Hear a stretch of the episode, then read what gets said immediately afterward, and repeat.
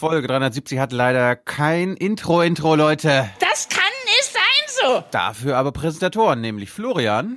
Und den lieben Tobias. Woo. Es ist richtig und es ist wichtig. Which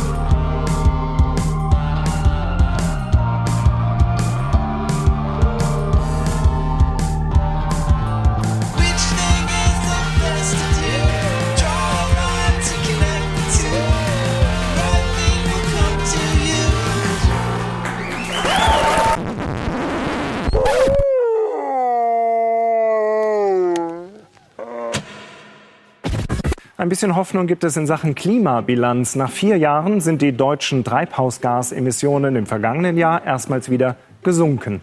Um 4,2 Prozent. Erst einmal klingt das natürlich ganz gut, ein Rückgang um 4,2 Prozent in einem Jahr mehr als in den vier Jahren zuvor zusammen. Der Anteil des Ökostroms lag im letzten Jahr bei immerhin 38 Prozent, ein neuer Rekord. Aber klar ist auch, der Klimawandel selber hat mit zum Rückgang beigetragen. Durch das insgesamt sehr warme Jahr, den heißen Sommer, wurde weniger geheizt. Durch das lange Niedrigwasser, zum Beispiel im Rhein, konnte weniger Steinkohle und Heizöl per Schiff transportiert und damit verbraucht werden. Und Braunkohlewerke sind vom Netz gegangen. Und zu den selbstgesteckten Zielen beim Klimaschutz, wie weit entfernt sind wir denn da noch? Um ehrlich zu sein, ziemlich weit entfernt. Deutschland hat sich ja verpflichtet, bis 2020 die CO2-Emissionen um 40 Prozent zu reduzieren. Nach jetzigen Berechnungen werden höchstens 32 Prozent erreicht. Also das selbstgesteckte Ziel wird ganz klar verfehlt und wäre jetzt auch mit sofortigen massiven Anstrengungen nicht mehr zu erreichen. Vor allem in den Bereichen Verkehr und Landwirtschaft ist bisher einfach zu wenig passiert. Da steigen die CO2-Emissionen immer weiter an. Aber noch streiten die zuständigen Minister in der Regierung und verschieben erst einmal alle Ziele auf das Jahr 2030. Dann wird aber wohl kaum einer der heutigen Minister überhaupt noch im Amt sein.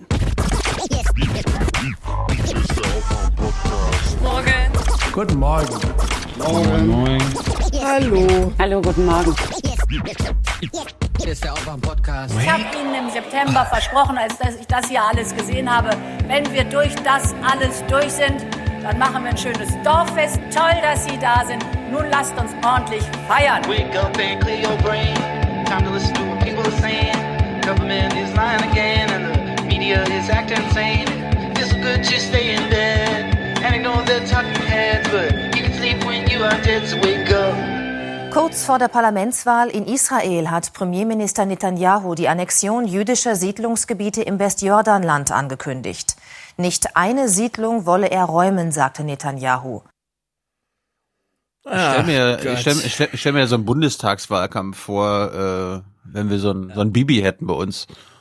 Angela Merkel hat angekündigt, die äh, dänischen Inseln vor Fehmarn zu annektieren, falls es zu einer Wiederwahl kommt. Was könnte man Mhm. noch annektieren? Wenn ihr Ostdeutschland, mich ne? wählt, liefern wir wieder Panzer nach Polen. Und es bleiben unsere. ja, das ist Wahlkampf da. Ich war echt, ersch also äh, man kann jetzt viel sagen über Israel, aber ich war wirklich erschrocken. Es gab gestern noch ein SWR 2 Forum zum Thema Oh. mit drei Gesprächspartnern. Es ist unfassbar. Kann es gar nicht glauben. Ein, ein besonderes, das fand ich witzig. Im Grunde ist jetzt die ganze Palästina-Frage so langweilig für den Wahlkampf, dass Bibi die ganze Zeit auf den Iran einballern muss als Thema. Also Zwei-Staaten-Lösung ist so, mh, ja, sagt eine Minderheit noch, sie ist dafür, dann wird sie gefragt, aber glauben Sie, dass das realistisch ist? Nee, und so. Also sozusagen völlige Langeweile, aber Das ist, das ist halt quasi, glaube ich, kein Wahlkampfthema, weil die allermeisten aus der Meretz, das ist die linke Partei, Mhm. die ganz, die zwei, drei Prozent hat, äh, ist das für die meisten Israelis halt kein Thema und darum traut sich keine andere große Partei zu sagen, okay, wir machen da was anderes, Mhm. weil sie das Stimmen kosten könnte. Also So ma- tief machen wollte ich gar alle nicht die- einsteigen. Machen sie alle die Genau. gleiche Linie. Genau, es gibt nämlich so ein Fun Fact. So. Wenn wir an Palästina denken und die, wir kennen die Zerklüftetheit, nichts hängt mit nichts zusammen regional, alles ist wild durcheinander, aber Gaza ist ja nun hier immer häufiger präsent, auch durch euren Besuch. Ga- Gaza wird von der Hamas regiert. So. Jetzt fragen sich sehr viele, die in Israel so Aussöhnung wollen, ja, mit wem müssen wir jetzt eigentlich reden? Und da kommt natürlich Abbas in den Sinn. Abbas ist aber nicht Hamas, sondern du kennst dich da aus. Was genau führt der Abbas da an? Die Fatah, genau. So. Äh, Abbas, Abbas ist quasi der Boss in der Westbank. Genau, so, und, und der Funfact, den ich euch jetzt vermitteln will, völlig kontextbefreit, aber ihr könnt das beim SWR 2 Forum nachhören, die Tage, gestern oder vorgestern, ist folgender. Netanyahu arbeitet mittlerweile enger mit Hamas zusammen als Abbas, weshalb da alles durcheinander kommt. Ja. ja. Also so im Sinne von, wir haben ja auch immer eingefordert, Israel besetzt, also Gaza ist unter Verantwortung politischer, sozialer, humaner Verantwortung ähm, von, von der israelischen Regierung. Jawohl. Und dadurch sind die Verknüpfungen und Status quo ist hier entscheidend. Äh, Wir kennen das so ein bisschen. Gebiete müssen in dem Zustand bleiben, wie sie sind, denn da hat sich's eingespielt und uns ist doch egal, wie es den Menschen dann konkret geht. Netanyahu arbeitet enger mit der Hamas zusammen als Abbas, als der große Repräsentant und auch Ansprechpartner der ähm, arabischen Welt dort vor Ort, Klammer auf, Palästinenser, Klammer zu. Man muss sich das echt mal anhören, wie dieser Wahlkampf da abläuft, also wie das im SWR 2 Forum da dargestellt wird. Und zwar völlig locker, ja, also nicht hier irgendwie hitzige, oh, es geht um Israel und so, jetzt haben wir alle mal eine Meinung, sondern völlig locker, drei Leute, wie die da so drüber erzählen, ist wirklich erschreckend, erschreckend. Heute ist die Wahl. Na, wir können alle gespannt sein. Ja. Wir werden nachher noch mal ein bisschen was dazu hören. Ja. Da war noch ein Thema in deinem Vorspann, es war noch irgendein Thema in deinem Vorspann, das ich kurz ansprechen wollte. Ach hier, Ähm, Klima und so, du hast nur ein Mittagsmagazin. Klima und ich weiß nicht, entschuldigt, aber irgendwie ist das Intro, irgendwie ist da irgendwas dazwischen geraten. Am Ja, Anfang. was war da am Anfang, genau, was war da am Anfang? Das ist hier. Ich- Das ist du, das ist schon so lange her. Wie lang genau? 15 Monate. 15 Monate, Stefan. Das war unser Intro unseres TV-Piloten für das ZDF. Ja, warte mal, du hast hier reingeschrieben, wann er kommt. Samstagnacht, 4.55 Uhr. Ja. Also, wenn ihr alle aus eurer Drogenhölle, Ja. äh, aus eurer Disco oder aus eurer Lieblingsbar nachts, nachts nach Hause torkelt, nach einem langen Freitagabend, könnt ihr ZDF Neo anmachen und von euch von uns äh, amateurhaft bespaßen lassen. Ja. Eine halbe Stunde. Ja. naja, Das hat, wie, das, hat, ja. das, hatte ich, das hatte ich mitgebracht, weil erstens, ich weiß nicht, was wir aus der Sendung vorher hier teasern dürfen, aber ich dachte mir, das Intro, das wird ja jetzt nicht illegal sein. Das dürfen wir jetzt zeigen. Und ich möchte betonen, ist ja das war mal, das, das war erstens eine einmalige Zusammenarbeit, weil sonst war ja immer so, Brand hat ja immer all unsere Musik gemacht. Mhm. Also bei Jung und Naiv, auch hier Aufwachen, unser Aufwachen-Sound ist von äh, Brand, ne? Wake up and clear brain. Ja. Äh, und Brand hat auch den Song für Richtig und Wichtig geschrieben Mhm. und äh, vertont und Musik Matthias hat das Video dazu gemacht. Ja. Und fa falls es so toll, äh, nee, falls es nicht, weil es so toll war, hören wir es nochmal und danach können wir nochmal quatschen. Das ist richtig und es ist wichtig. Guck mal, wer da ist, da ist Martin. Drohne von der Drohne. Was schießt die denn? Putin.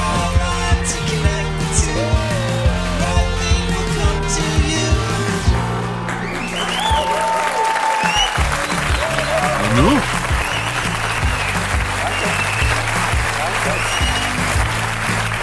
Herzlich, herzlich willkommen bei Richtig und Wichtig. Ja.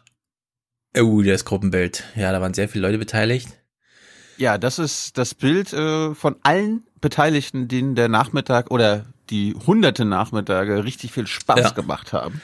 Ja, Also wir wenn- machen hier, wir machen hier, liebe Leute, den Podcast zu zweit. Ja. Ja. Und so eine halbstündige, na gut, das ging eine Stunde, aber es wird am Ende eine Stunde, nee, eine halbe Stunde wird ausgestrahlt, eine Stunde gibt's aber als Online-Version, aber ich weiß nicht, ob die überhaupt noch kommt, egal. Ja. Ja, da waren ein paar 80 mehr Leute beteiligt. Ja, ist äh, verrückt. Und was ich noch sagen wollte, äh, wir können ja spekulieren, warum hat das ZDF das nicht haben wollen? Es kann ja sein, dass sie tatsächlich da saßen, das gemeinsam geguckt haben, dann lief der 30 Sekunden 3D animierte aus Matthias Stube da durch. Dann hat man kurz Pause gedrückt, hat gefragt, wer von uns hat denn das Geiles gemacht? Dann habe ich gesagt, das haben die selbst mitgebracht. Was? Ich bin, äh, also, ja, äh, gekränkt. Aus Kränkung. Ich kann ja mal, Das ich ist kann ja mal nicht unser- überwunden. Das, das Geile war, erinnerst du dich noch? Äh, unsere Produktionsfirma hatte das alles schon in ihrem Budget, also quasi Mhm. Intro-Produktion, haben auch was produziert und wir haben ja nur Mhm. gesagt, ist scheiße. Machen wir selbst. Ja, machen wir selbst. Matthias stand bereit. Ja, und wir haben es durchgesetzt. Ja, wunderbar war das. Also es ist, es ist alles möglich, liebe Leute im deutschen Fernsehen. Man kann, Alles ist wenn möglich. man, Nicht nur wenn im man, Fernsehen. ja, aber we- wenn du es gut begründen kannst und sagst, hier, wir haben eine Alternative, dann geht das auch. Denn Ja. da wird nicht einfach immer ständig beim ZDF gesagt, Das kann nicht sein so. sondern ja, probiert's. Ja, wir haben viele Hörer. Irgendwer kennt doch bestimmt irgendwen, der so eine äh, Gesum Konsumforschungsgesellschaftsbuchse zu Hause an seinem Fernseher hat. Könnt ihr, könnt ihr den mal 10 Euro zuschieben, dass sie nächsten Samstag 4.55 Uhr ZDF Neo einschalten? Ja, das wird trotzdem die entsprechenden Leute. Oh, oh. Merkel. Merkel. Oh, oh. Naja, was macht's? Wie läuft's in Afghanistan so? Gut ist, dass wenn wir einmal wo sind, bleiben wir auch. Und wir hauen da nicht einfach wieder ab. Zu lange nichts mehr über unsere Autoindustrie gehört. Schauen Sie, wir sind stolz auf unsere Autos. Das dürfen wir ja auch. Ja. Das dauert heute aber lange mit Merkel. Ich warte hier auf Sachen und das Einzige, was ich annehme, sind die Pampers der Nachbarn. Na gut. Okay, weiter im Text. Wo waren wir? Die, die neuen Pampers, ja. Die neuen Pampers. So, also nächstes Wochenende haben alle einen ganz tollen Nachmittag, den sie im Bett verbringen, damit sie abends fit sind für ZDF Neo. Ja, oder, Und- oder sie stehen früh morgens auf. Oder das. Oder sie gucken in die Mediathek. Also ich gehe davon aus, dass sie das auch in die Mediathek stellen. Ich fände es geil, oder? wenn wir sehr viele, die das einfach wirklich im Fernsehen gucken, mit so einer Konsumforschungskanalbox zu Hause. Ja. Überleg mal, 90.000, dann hast du schon Böhmermann-Quote. 90.000 bei von 80 Millionen haben 5.000 so eine Buchse zu Hause, brauchst du quasi vier Leute mit so einer Buchse, die du sagst, guck das mal, dann wird das statistisch hochgerechnet auf 110.000 und dann hast du schon Böhmermann überholt. Es gibt natürlich wieder viele, es gibt natürlich wieder viele Leute, äh, jetzt macht ihr wieder was Neues. Ist ja immer so, wenn hier irgendwas Neues passiert, äh, ich mochte das Alte eigentlich viel lieber. Was ist das jetzt für eine Show? Warum sitzt da Thilo nur alleine? Wo ist Stefan? Warum gibt es kein Interview? Natürlich, Leute, gibt es ein Interview. Pass mal auf, es ist alles, alles Was halt, hältst du, was halten deine Kollegen von Achso, Thema kann ich ja schon mal verraten. Wir Mhm. beschäftigen uns mit unserer Überwachung, mit dem Mhm. von dem Überwachungsstaat. Experiment, Experiment am Südkreuz? Äh, Wir sind ja nicht ganz so hysterisch wahrscheinlich äh, bei der Betrachtung wie manche andere. Zum Wer- Beispiel. wer- wer- wer- wer? Auch was ich so mitbekommen habe, ich würde natürlich äh, widersprechen, dass wir in einem Überwachungsstaat leben. Das hat aber andere Gründe, Hm. weil ich natürlich weiß, äh, jetzt könnte ich böse sagen, dann sind die Kollegen gleich wieder beleidigt. Ich kenne die äh, Leistungsfähigkeiten der Sicherheitsbehörden in Deutschland. Von daher würde ich mir nicht so Sorgen machen. Mhm. Mhm. Mhm. Also es gibt Kompetenz, auch nicht Darstellungskompetenz. Mhm. Es gibt auch ein Ja. Interviewsegment. Ja, sehr gut. Sehr, sehr, sehr gut. So, wie war dein Wochenende? Bist du entspannt? Äh, es war zwiespältig. Es war ja Wrestle, WrestleMania Ich, Weekend. alle waren da. Mein ganzes Instagram voller Leute hier. Basti ja, und so, die Basti sind und alle so. da. Ja, ja, ja. Grüße an Basti nochmal. Der hatte ja offenbar ein richtig tolles, also mehrere Nachmittage. Äh, Freitag habe ich das beste WWE-Match aller Zeiten gesehen. Mhm. Äh, grandios, geiles Ding, geile, geile, geile Nacht war das. Johnny Gargano gegen Adam Cole. Für alle, die es mhm, wissen wollen, mhm, guckt mhm. euch dieses Match an, geilstes ever. Und die restlichen Wie guckt man das beiden. Hä? Ja, Wie guckt man es denn? also ganz Gibt's legal. ja nicht bei YouTube Einfach- oder was? Es gibt ja das WWE Network, Mhm. So wie Amazon für Wrestling. Okay, verstehe. Mhm. Und tja, Samstag ausgeschlafen und Sonntag war dann WrestleMania, also NXT geht so zweieinhalb Stunden, das ist alles easy, leicht konsumierbar. WrestleMania geht um circa 23 Uhr los hier, deutsche Mhm. Zeit. Und endete, ich war gestern um 6.15 Uhr im Bett. Morgens. Ja. Das Ding geht sieben Stunden und irgendwie nach, nach Stunde vier bist du einfach fertig. Und das merkst Sport. du dann. Ja, und das ist aber dann auch, die sind vor Ort auch fertig. Also da ist quasi, ist besser, wenn du das erste Match hattest, weil dann alle noch fit sind, also die Fans und alle noch Mhm. ausflippen können und so weiter, anstatt wenn du der Main Event bist und ganz zum Schluss hinkommst. Und diesmal war das Besondere, die 35. WrestleMania war zum ersten Mal Frauen im Main Event. Ein Frauenmatch. Hm? Ronda. Rousey kennst du wahrscheinlich auch, ne? Beeindruckend. Äh, ich sag mal einfach ja und weiter im Text. Ja. Beeindruckend. Ich habe Hattest du schon Oliver geguckt zum Thema Wrestling. Ja. Wie Hast du auch ein Main Event? Hast du auch einen weiblichen Main Event erlebt an diesem Wochenende? Habe ich. Ah, äh, aber ich habe mich gerade noch mal entschieden, wir verschieben das mal eine Woche, weil es, steht noch mal Recherche an auf meinerseits. Ich, ja. Ja, hattest du trotzdem, hattest du trotzdem einen tollen Nachmittag. Ich Hast du Martin schon gesehen? Martin habe ich gesehen, ja. Der Kommentar, der mir dazu einfällt, ist der, der auch schon irgendwo im Internet stand, im Forum oder so. Wenn Martin dieses Interview einfach mal er geführt hätte, beispielsweise vor einer Wahl, wäre die Wahl, glaube ich, anders ausgegangen. Man muss jetzt mal ein bisschen die Prinzipien austauschen. Ist zwar schön, dass es in der ARD Sommerinterviews gibt, in denen man auch mal 13 Minuten reden darf, allerdings auf 18 Fragen. Äh, Ja, aber, aber seine, nee, ich, aber wer, wer ist schuld? Seine Berater. Seine Ja. Berater haben das abgelehnt. Ja, also es gibt tatsächlich für alle zuhörenden Politiker eine große Lehre. Schickt Menschen in die Wahlkämpfe. Ja. Mehr wollen wir gar nicht. Wir wollen einfach nur Menschen da sehen. Ich will Und nicht ich- mehr irgendwie ein Jahr später irgendwie nochmal von einem Menschen hören. Ja, was soll ich dir jetzt dazu sagen? Scheiße gelaufen. Ich hätte das äh, jetzt anders machen sollen, ja. Ja, es ist wirklich, es ist ein großes Drama. Mm. Insgesamt, äh, also, wie soll man sagen? Man glaubt ja immer nicht, dass es, wir haben es ja die ganze Zeit vorher gesagt, ne? Gabriel schiebt ihn da so vor, um ihn verlieren zu lassen. Er durfte kein Wahlkampfteam mitbringen. So alles, es war im Grunde alles in dem Moment schon so kommen- kommentiert und in den großen Medien hätte es auch so kommentierbar sein müssen. Ähm, jetzt natürlich zu spät. Äh, Merkel wird hier jetzt viermal durchgewunken. George Pecker hatte absolut recht mit seiner Reportage, die er schon vor fünf, sechs Jahren oder so geschrieben hat, als er meinte, ja, Deutschland ist das einzige Land, wo die ganze Hauptstadtpresse den Regierungschef einfach super geil findet. Überall anders sieht es ein bisschen anders aus, aber hier würden die alle wählen. Und wie er nochmal vergleicht, äh, das Duell vor der Wahl und äh, die Elefantenrunde nach der Wahl ist dann auch, da steckt alles drin, würde ich sagen. Nö, war, war Ja. ein gutes, junges, jung, naives Interview. Mhm. Zweiter Teil wird auch noch kommen. Naja. Hat ihm ja, das, das war, glaube ich, das Ding. Es hat ihm irgendwann nach einer Stunde hat er gemerkt, wo er da ist. Und dann hat er auch ein bisschen aufgemacht. Ja. Darum ist halt wichtig. Ich meine, oh ja, die erste halbe Stunde ist immer nur über seine Person. Ja, Leute, das ist die Voraussetzung dafür, dass es am Ende so läuft, wie es läuft. Ja, was ich mir wünsche, ist mit ihm nochmal über Europa zu reden, aber nicht über die Vergangenheit. Ich will nicht nochmal, äh, was weiß ich, ich stand auf den Kriegsschauplätzen und habe äh, das verinnerlicht, was bedeutet, Frieden Das, also, zu haben. Das, das fand ich ja, ich meine, es gibt ja echt einige Punkte, wo ich mich einfach nur innerlich aufgeregt habe. Äh, angefangen bei, ja, mein, mein, irgendwie irgendein französischer Politiker hat begründet, warum Deutschland wieder mit in den Krieg ziehen sollen.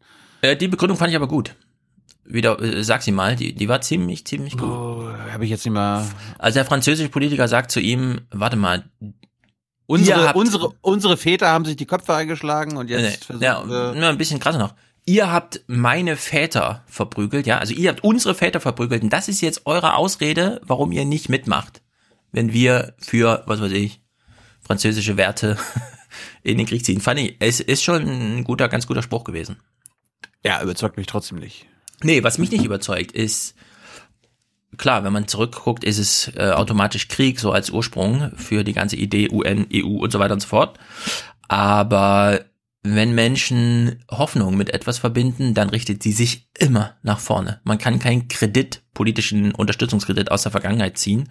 Und mich würde mal interessieren, welche Zukunfts, also welches Zukunftsbild, welche, in dem Fall ja dann Verbesserung, er in der EU sieht. Und man muss ihm richtig ausprügeln, ja, also ihm richtig im Gespräch das rausprügeln. Nein, rede nicht wieder über die deutsch-französische Verstimmung von vor 100 Jahren und so, sondern guck ausschließlich in die Zukunft und erklärt den jungen Leuten, die selbst die Mauern nur aus dem Geschichtsbuch kennen Und mit Schwarz-Weiß-Fotografien, das ist für die wie, als wäre das, ja, die griechische Antike. Ja, erklärt das, denen, das, das, das, was hatte ich Europa ja, wichtig das hier hatte ist. ich ja jetzt 2025. Ich habe sie mir auf einen Servierteller gegeben, dass er darüber redet. Dann ist er, Ja. auch, ist er 100 Jahre zurückgegangen. Aber Ja, also da muss man ihm richtig, da muss man richtig sagen, äh, Martin, stopp. Also wie die Kinder das in der dritten Klasse lernen, stopp zu sagen, ja, die Hand, stopp. Aus, aus. Nicht Vergangenheit jetzt, nicht Vergangenheit. Wir wissen, Krieg, schlimm, schlimm, schlimm. Aber wie Lenin sagte, ist egal, wie die Lage ist. Erst wenn es eine Idee von Verbesserung gibt, wenn eine Vision im Raum steht, dann geht man gemeinsam den Schritt nach vorne, ja. Nicht, weil irgendwann mal irgendwas war. Das muss man ihn, und dann würde ich gerne mal wissen, was, was, was es von ihm noch zu Europa zu sagen gibt. Er kennt ja nun die Institution sehr genau. Hm. Naja, wollen wir mal nicht weiter hier, wir haben ja noch viele Nachrichten zu gucken. Ab auf die Tribüne. Ye are many, they are few.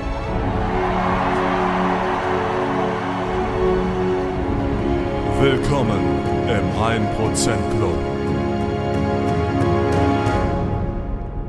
For peace, for justice and cooperation. Big time.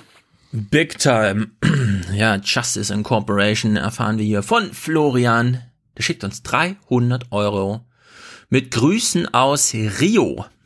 Wir wissen, das ist Brasilien. Das ist ein hartes, schweres Pflaster. Mhm. Bald auch NATO-Mitglied, wie ja, kleiner Scherz. Aber Wünsche sind da. Sehr Grüß gut. mir die Copacabana. Ja, wir hoffen, dir geht's gut in Brasilien. Äh, schick uns doch gerne Audiokommentare, Textbotschaften zum Thema. Wie ist es mit so einem Präsidenten? Auf was muss sich Europa so einstellen? Die Einigung machen wir nicht ohne Grund. Irgendwann wird sie von rechts gekapert. Also ja, ist, äh, man kann fast nur noch zynisch nach Brasilien gucken. Naja. Sehr gut. Tobias schickt uns aufsummiert 250 Euro. Er ist zum dritten Mal Präsentator. Herzlichen Dank. Ich sage persönlich herzlichen Dank. Eben hat es schon geklingelt, weil ich auf Post warte, die Tobias verursacht hat. Aber es waren, wie gesagt, nur die Windeln der Nachbarn. Ich bin also weiter geduldig, aber diese Post macht den Podcast besser. Beim nächsten Mal stellt euch auf was ein. For what? Ja. Like for what? Willst du nicht verraten, ja? Nö, das kriegt ihr dann schon mit. Moritz schickt 128 Euro und sagt Danke fürs Aufwecken. Viele Grüße, Moritz. Oder Mo, wie er schreibt. Sehr gut. Und das ist gut für Deutschland, sage ich dazu nur. Kurz und knackig und diesmal auch mit weiblicher Unterstützung. Lisa, 100 Euro. Ohne weiteren Kommentar. Thilo hat es ja eben schon kurz angesprochen. Ich wollte nicht drauf eingehen. Spontan mache ich nächste Woche. Ich war gestern doch ein bisschen erschrocken, wie, wie soll ich sagen, ohne, also ich sag's jetzt so, dass es auf jeden Fall anstößig ist, aber ich komme drauf zurück.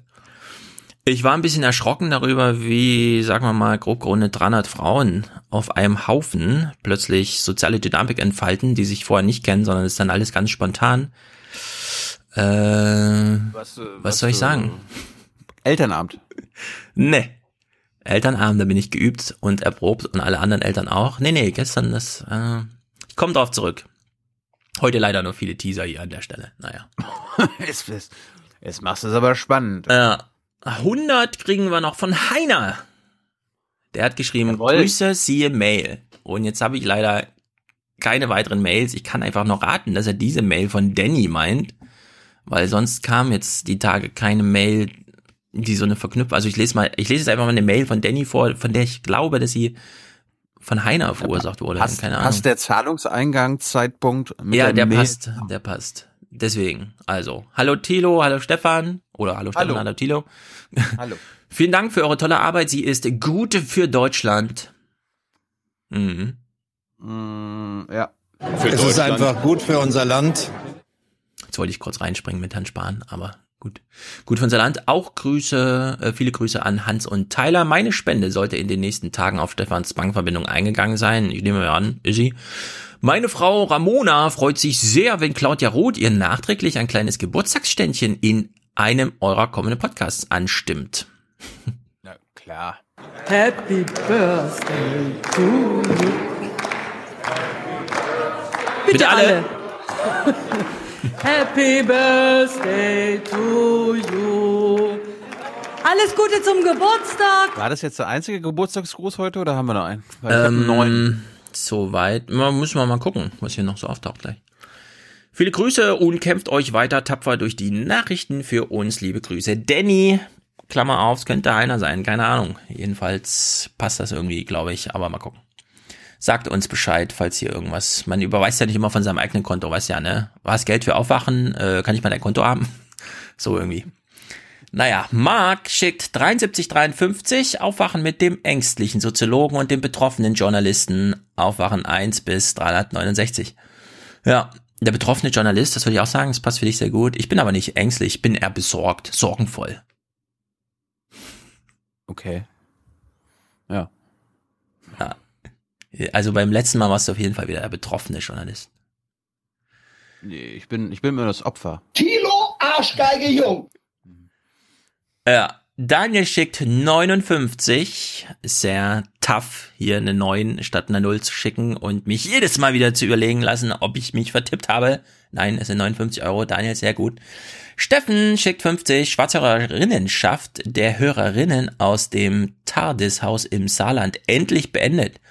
Danke für eure Arbeit und nicht eine Maßnahme. Mhm. Arbeit, Leute, Arbeit und nicht eine Maßnahme. Arbeit und nicht eine Maßnahme. Arbeit bekommen die Leute, Arbeit.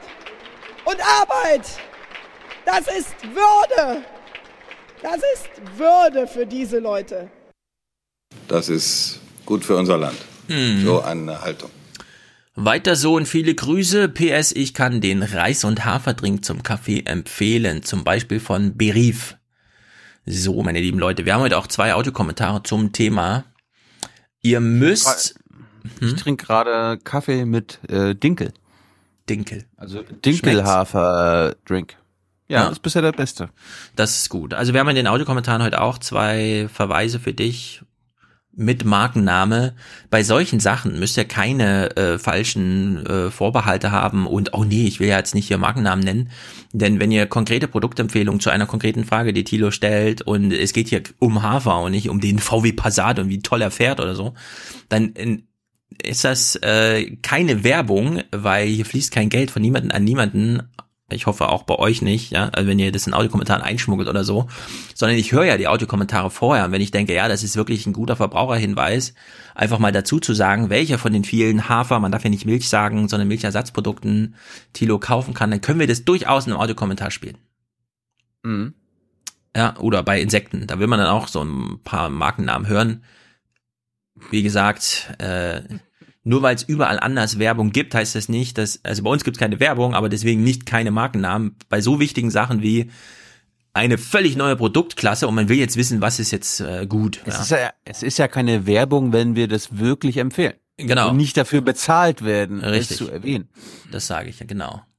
Falls ihr allerdings im Hintergrund dafür bezahlt werdet und in den braucht dann tauchen dann plötzlich Namen auf, dann ist das natürlich gleich ähm, neuer juristischer Fall, der allerdings nicht zu unseren Ungunsten ausgehen wird. Denn wir fahren hier ein offenes Format und wenn man das ausnutzt, wie gesagt. Ja.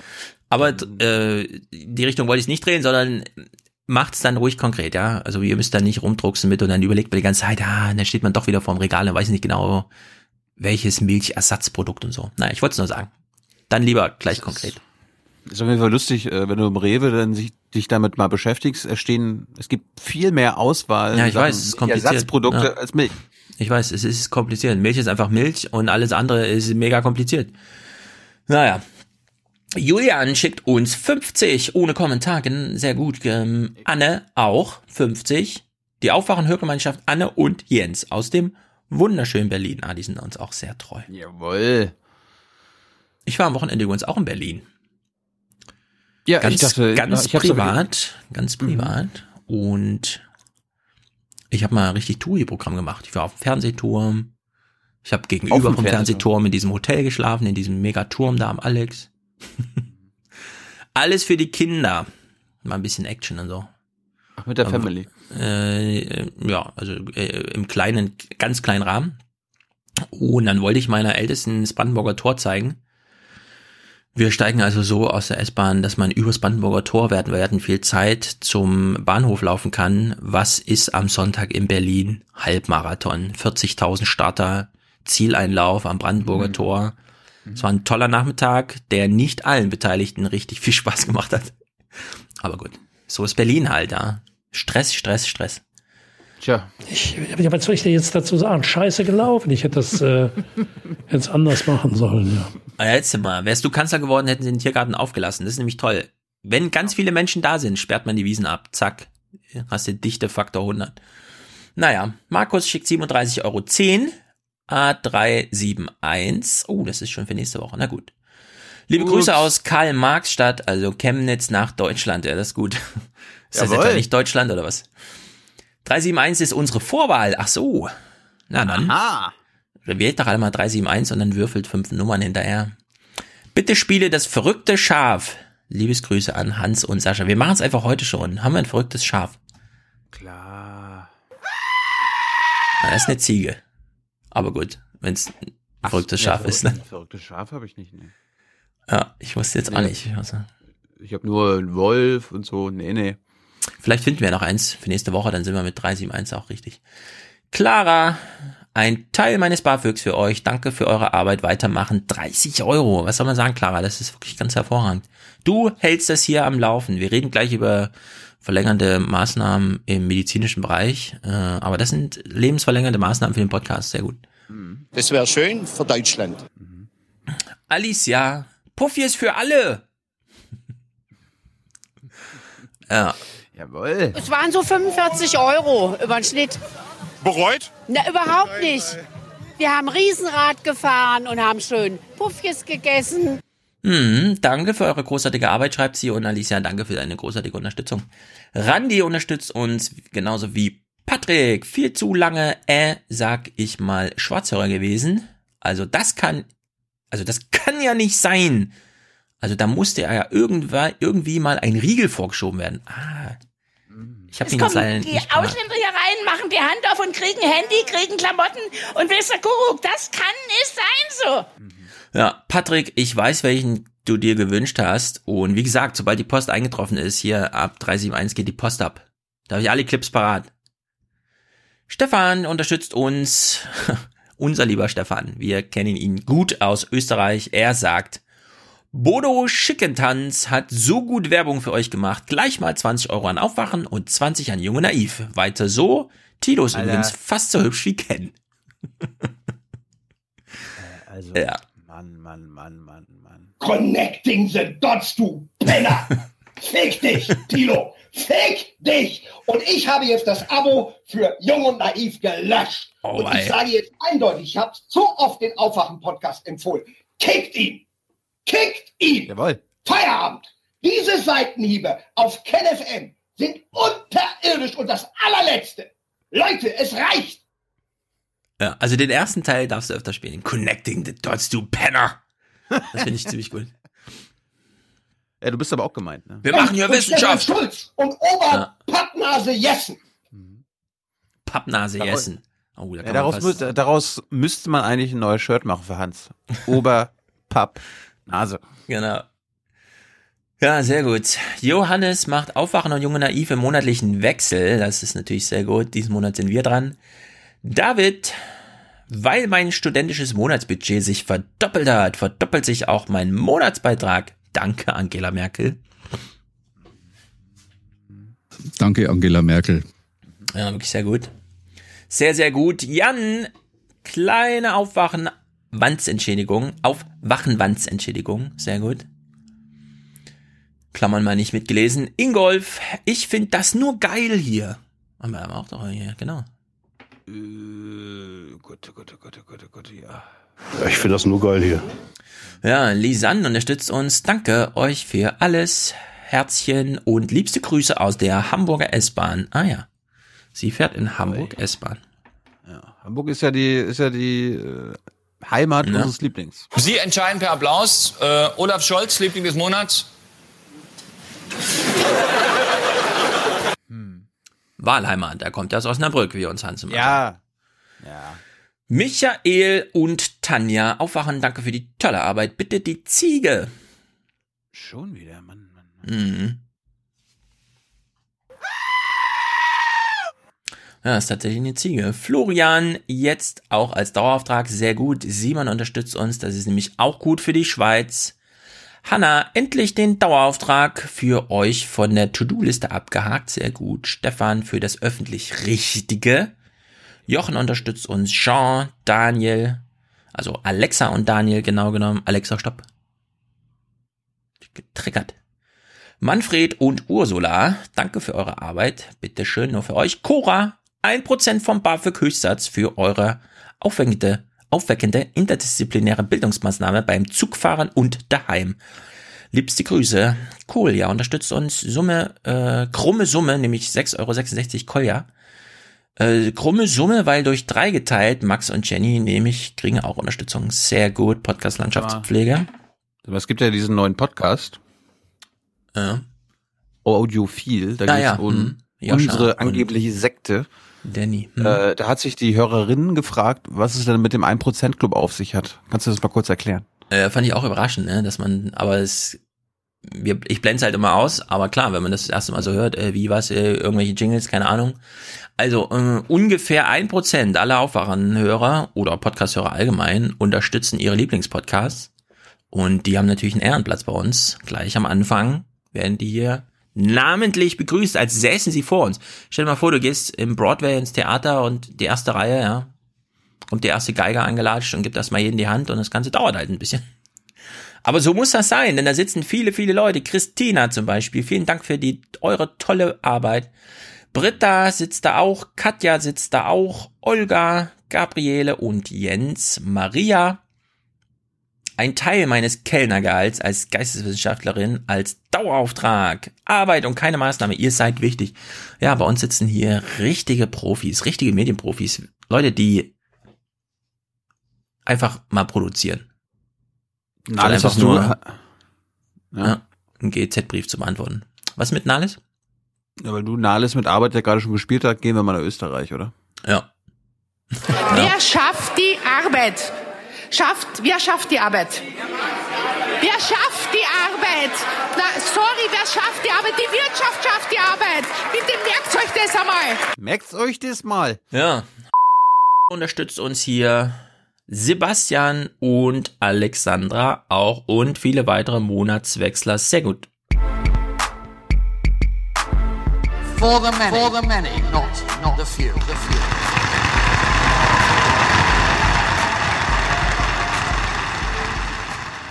Some are smart, some are stupid, some are strong, some are weak, some are uh, healthy, some are sick. Peace between us, the end of the occupation, as you call it, okay? Ja. Das wäre wär ja auch eine Maßnahme. Ending the occupation by annexing it. Stimmt. Also im SWR 2 Forum ist, ja, ist das Wort Besatzung, Besetzung, ich glaube Besetzung, einfach ganz äh, alltäglich, ja. Und dann sagt man einfach, das ist eine Wirklich? Besetzung. Ja. Wirklich, ja. Das ist. Ja, ich kann die. Sendung Das- da wirklich empfehlen. Das hört man so in der, in der Tagesschau nicht. Das ist mir gestern aufgefallen. Bin hier, ich habe mal Tagesschau 20 Uhr geguckt Mhm. und äh, da werden zum Beispiel, ich meine, ich habe ja dargelegt oder mit Hilfe der jungen Naiv-Folgen aus dem Sommer, warum Netanyahu und seine Partei rechtsradikal sind. Mhm. In der Das Tagesschau, auch gesagt. in der Tagesschau 20 Uhr wird Oma Erna aber Folgendes gesagt. In Israel haben die Parteien einen Tag vor der Parlamentswahl noch einmal um Stimmen geworben. Umfragen sehen die konservative Likud-Partei von Premierminister Netanyahu knapp hinter dem Mittebündnis Blau-Weiß um den früheren Generalstabschef Gantz. Mhm. Ko Mhm. konservativ. Ja, also in diesem SWR 2 Forum, ich mache so eine Legende drum, ich habe echt keine Clips, weil ich habe es eben erst gehört. Da wird nicht nur von nicht einer rechtsradikalen, aber immer einer immer rechteren Regierung gesprochen, sondern da wird auch nochmal der Wahlkampf charakterisiert. So im Sinne von, könnte man sich eigentlich noch weniger Niveau im Wahlkampf vorstellen, ja oder nein? Und die Antwort ist so, nee. Das ist schon, da ist man schon ziemlich hart auf den Boden aufgeschlagen. Wenn in dem Moment, wo Netanyahu seinem Parteifreund, nämlich den Staatspräsidenten oder was weiß ich, keine Ahnung, der gerade um seine Frau im Krankenhaus trauert oder sowas, in dem Moment Vorhaltung macht, dass er ja für die Gegenseite irgendwie tätig ist und so, dann ist das so eine Art von Wahlkampf, die man auch in Amerika vor zwei Jahren, drei Jahren nicht gesehen hat. Es muss wirklich gruselig sein. Also ich empfehle euch sehr dieses SWR 2 Forum. Das ist ähm, ja wahrscheinlich interessanter noch als die Wahlergebnisse, weil wer da jetzt gewinnt, das ist fast egal eigentlich. Hm, Ja, ja. Also wäre schon schön, wenn Bibi weg wäre. Ja, aber auf, es der anderen Seite werden wir jetzt heute, selbst wenn wir heute die Wahlergebnisse bekommen, liebe Leute, lasst euch nicht verunsichern. Es wird noch keinen Wahlsieger geben, Mhm. weil unklar ist, wer mit wem dann ko- äh, koaliert. Weil das sind ja, Ja. es ist ein sehr zersplittertes Feld. Aber es ist Mhm. mir, es ist mir nicht nur bei, bei Netanyahu und dem Likud aufgefallen. Da will die Tagesschau Mhm. nicht Tacheles reden. Auch bei ähm, Salvini, bei der AfD. Chef der nationalistischen Ja. Lega, Matteo Salvini, hat Vertreter anderer europäischer rechtspopulistischer Parteien eingeladen, aus Dänemark, Finnland und Deutschland. Ja. Rechtspopulisten. Meuthen hat da nochmal diesen, Rechtsradikalen. Genau, ja, ich weiß auch nicht, warum man da so zögerlich ist, weil die Sache ist nun echt klar eigentlich. Meuthen hat da nochmal diesen schönen Spruch gemacht, den ich auch erst vorhin gehört habe, deswegen habe ich noch nicht parat, aber wir können uns unser weltoffenes Europa und so weiter nicht kaputt machen lassen und deswegen brauchen wir Grenzen und lassen nur die rein, von denen wir sagen, ja, die sind auch weltoffen.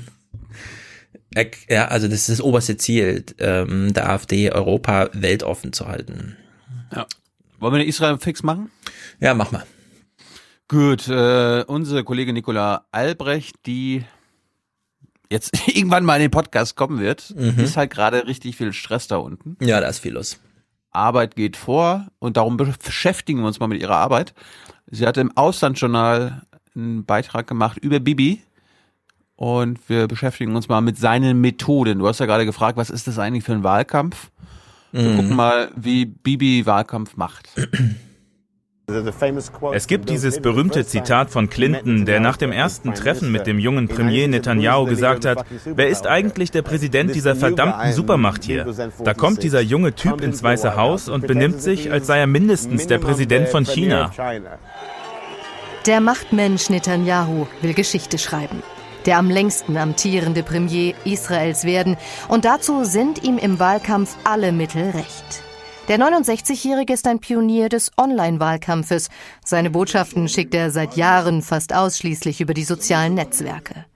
Auch Bots und Fake-Accounts seien ihm recht, um Lügen über seine Konkurrenz zu verbreiten, heißt es. Oh, das war aber schon sehr clever von ihr. Ja, heißt das, es. Das ist, genau, Nico, Nicola ist, macht mir auf Nummer sicher, es heißt, Ja. es sind Bots und Trolle unterwegs. Ja. Kann ich mir gar nicht vorstellen. Nicola, Nee, ich hätte mir gewünscht, ein paar Beispiele. Dafür musste ich dann Ja, erst wieder. also dafür, Pass dass auf, ihr da- den. Ja, ja, ich weiß, ich weiß, ich weiß. Aber dafür muss man dann wieder, da dafür muss Oma Erna wieder nach Großbritannien gehen, zu Channel 4 News, weil Mhm. da bekommst du das Okay. dann dargelegt. Gantz has been targeted in a smear campaign. Videos like this, suggesting he's mentally unstable, have gone viral, pushed by pro Netanyahu bots and social media users. The, the, the people who, who want these uh, social media uh, issues are, are tweeting about it. Tweeting what? Tweeting about his uh, psychological uh, situation and uh, the, that he's maybe not stable, that he's collapsing, all kinds of this dirty, dirty uh, innuendo trying to put a pressure on him to back off. Ja. Spiegelt schon eher wieder, was ich im SWR Forum dazu gehört habe. Ja. Wir gehen wieder zurück äh, zum ZDF. Nicola hat mal, fand ich ganz gut, auch für unsere Hörer, die sich jetzt nicht so sehr mit den jungen Naiv-Sachen beschäftigt haben, mal eine Kurzfassung zu Bibis Karriere uns gegeben und das ist dann doch ganz hilfreich. Ein Crime-Minister? Doch auf der Straße interessiert das kaum. Finde ich auch gut, ne? Nicht Prime Minister, Crime Minister. Mhm. Und Netanyahu dreht den Spieß um. Alles eine Verschwörung der Linken und Medien. Journalisten erklärt er schon lange zu Feinden. Statt sich ihrer kritischen Fragen zu stellen, sendet er seine Messages lieber direkt an die Bürger. Der macht ja viel mehr Podcasts als Merkel. Hm. Die Vorfreude in den Fernsehanstalten und den Gängen der Opposition möchte ich ein wenig bremsen. Wartet mit euren Feiern, denn wo nichts ist, kann man nichts finden. Ach so. Als junger Diplomat in den USA legt Netanyahu den Grundstein für alles, was ihn später ausmacht.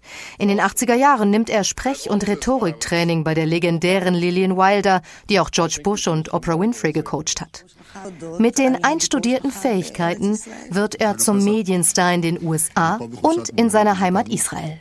Israelische Politiker waren bis dato alte Männer, grau, in Äh, Moment, du kannst dich jetzt nicht über seine Brustbehaarung lustig machen oder Nein, sein offenes Shirt. nein, nein, nein. Ja, ja, Wenn du ja. das machst, dann nehme ich das auch persönlich. Ja. Verstehen jetzt so Insider. Anzügen, Anzügen, die zwar kompetent regiert haben, aber die sich nicht präsentieren konnten. Und plötzlich kommt da dieser junge Typ, der einfach brillant im Fernsehen ist. Dauernd auf CNN und den anderen amerikanischen Kanälen. Für Israelis war er ein Star. Nimm Requisiten zur Hilfe und nutze den richtigen Moment. Auch eine Anweisung der amerikanischen Rhetoriktrainerin. Netanyahus Debüt 1991, Golfkrieg. Raketenangriffe auf Israel und er ist es, der den Krieg live ins amerikanische Fernsehen holt. Mit Gasmaske, direkt aus Jerusalem. So etwas hatte die Welt noch nicht gesehen. Lillian Wilder erklärt später, Bibi sei ihr bester Schüler gewesen und er bleibt ihrer Methode treu.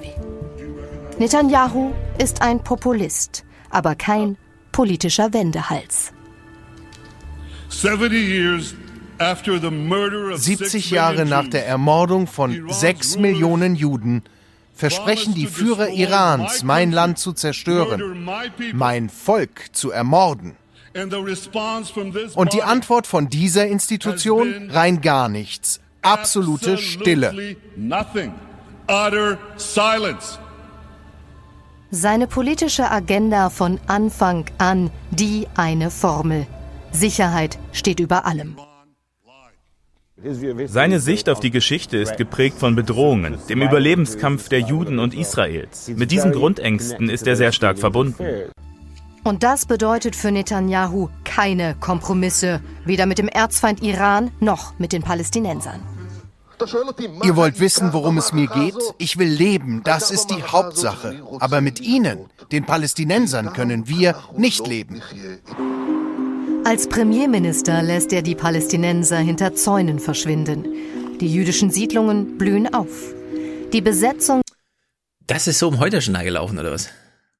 Auslandsjournal. Oder wo? Auslandsjournal. Aha. des Westjordanlands Krass. Krass, krass, krass. Hätte ich mir gewünscht. kommt für Netanyahu nicht in Frage. Das Schlüsselerlebnis für Netanyahus harte Haltung, der Tod seines Bruders Jonathan. 4. Juli 1976. Flughafen Also dieses Herz, äh, Herzflackern kommt nicht von uns. Entebbe in Uganda. Israelische Spezialkräfte befreien mehr als 100 Geiseln aus der Hand eines palästinensisch-deutschen Terrorkommandos. Angeführt werden die Soldaten von Netanyahus Bruder Jonathan. Er wird getötet. Über drei Jahrzehnte hinweg verkörpert Netanyahu das eine Versprechen. Mit mir seid ihr sicher. Und seitdem gilt in Israel immer wieder, auf Bibi schimpfen und ihn dennoch wählen. Ich Ja. hatte ja, ich hatte ja am Wochenende auch ein kleines äh, Video geschickt äh, aus dem israelischen Wahlkampf Mhm. Ja. mit der Oma, die sich bitterböse über diesen Verbrecher und korrupten Menschen äh, aufregt und am Ende wird sie dann gefragt, ja, wen wählen sie denn stattdessen? Hä, wieso? Bibi. Wer, wa- wa- was? Ja klar, die anderen sind ja noch schlimmer. Ja. Ähm, man muss ja auch nochmal, äh, mit dem Tod seines Bruders und so ist ja alles nicht ganz unbedeutend. Wenn man aber nochmal Motivation und Methode unterscheidet, ist das SWR 2 Forum auch interessant, weil da auch nochmal die Frage aufkommt, jetzt wo Bibi so einen krassen Wahlkampf führt, weil es auch mal ein bisschen enger wird für ihn, hat er sich da auch was abgeguckt bei den ähm, osteuropäischen Populisten, also Orban und so? Und die Antwort war dann, nee, Orban hat eigentlich mehr bei Bibi gelernt als Bibi Das bei hätte, Orban. ich, das hätte ich jetzt gerade gesagt, weil ich meine, erinnere dich Ja. an den 2015er Wahlkampf, war Ja. glaube ich ja auch schon Thema, als er am Tag der Wahl auf Facebook und den sozialen Netzwerken verbreitet hat, geht wählen, sonst äh, übernehmen die Araber, die schicken nämlich alle, alle zur Wahlurne. Also es war ein richtig Ja. rassistisches Ja. Ding am Ende. Ne? Ja. Und am Ende hat er sich nur quasi ein Jahr später so entschuldigt und dann war Mhm. wieder alles vergessen. Äh, Nicola hat mal ein paar Bibi- Bibi-Fans auf der Straße gefragt.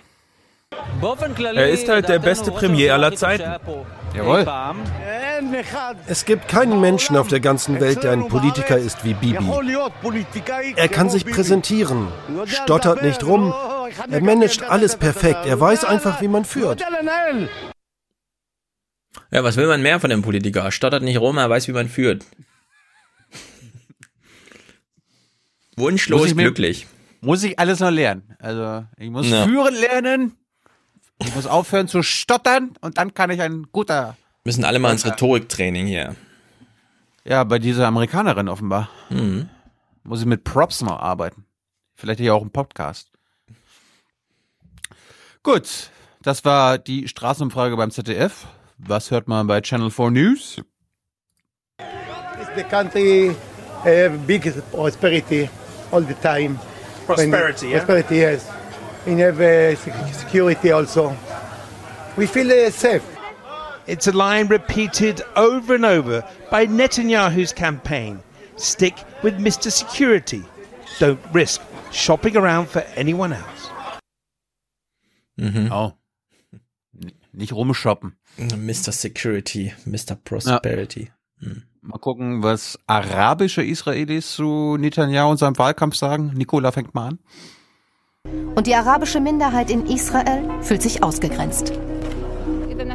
Wenn Netanyahu wiedergewinnt, heißt das, dass wir in einem rassistischen, extremistischen und von rechts dominierten Land leben.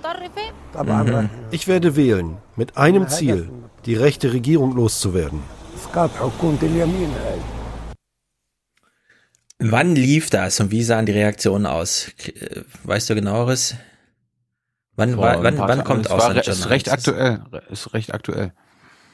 Krass. Vor ein paar Tagen lief das ja. Ja. Ja, aber das guckt ja anscheinend keiner. Also ich gab auf Twitter sein. jetzt keine, keine Shitstorms. Echt? Hm. Hm. Wir gehen mal wieder zu Channel 4 News. Da wird man informiert, dass im aktuellen Wahlkampf nochmal, ich meine, wir hatten ja letztens mit Noga schon drüber gesprochen, über die aktuellen, also die Korruptionsfälle, für die er jetzt schon angeklagt wurde, vom Mhm. Staatsanwalt, äh, also Generalstaatsanwalt. Es hat ein Journalist noch ein paar neue gefunden. Und jetzt erklärt er uns dann mal, was eine Niederlage für Bibi bedeuten könnte. Israel's Attorney General recently indicted the Prime Minister on corruption charges, and he's likely to soon face prosecution. Their charges he denies. It's really, it's really changing. As the pressure grows, this week Israel's top investigative reporter, Raviv Drucker, made new allegations about another corrupt deal involving Mr. Netanyahu. So this election is not just about him being re-elected; it's about stopping him going to jail. Absolutely. This is, uh, I mean, for him, it's not just being in power, but it's almost life or death sentence for him. I mean, It's freedom. Yeah. Personal I mean, if he lose the election, if he's stop being prime minister, he might lose his freedom. Not immediately, but after a year or two or three years, yeah. Ja, also diese Prozesse beginnen auch, wenn er gewählt, also wiedergewählt wird. Ja, aber In- da hat er dann ja die politische Macht, äh, vielleicht das Ja. Schlimmste zu verhindern oder irgendwen zu entlassen und so weiter und so fort. Aber es gehen auf jeden Fall Ermittlungen los, in denen er auch schon Vorladungstermine hat und so weiter nach der Wahl. Ja. Ja, aber er kann Ja. natürlich, ich meine, du hast ja gehört, was die Rechten und Ultrarechten und Rechtsextremen und äh, Rechtsradikalen fordern, die Justiz Ja. zu beschneiden. Das ist natürlich eine Gefahr. Aber es ist natürlich wichtig für unsere Hörer zu wissen, wenn der, wenn der hier verliert, geht er wahrscheinlich in den Knast. das hörst du jetzt Trump in der. ARD ZDF nicht. Ja. Was Ah, ich dann natürlich geil fand, was ich, was ich mir von Nicola, Nicola, wenn du uns hörst, du hörst uns ab und zu, wünschen würde, mach doch mal im Wahlkampf das, was man bei Channel 4 News probiert, ein O-Ton-Versuch. Mr. Netanyahu is hoping his international friends will help. This week, a photo op with Brazil's populist far right president, Bolsonaro.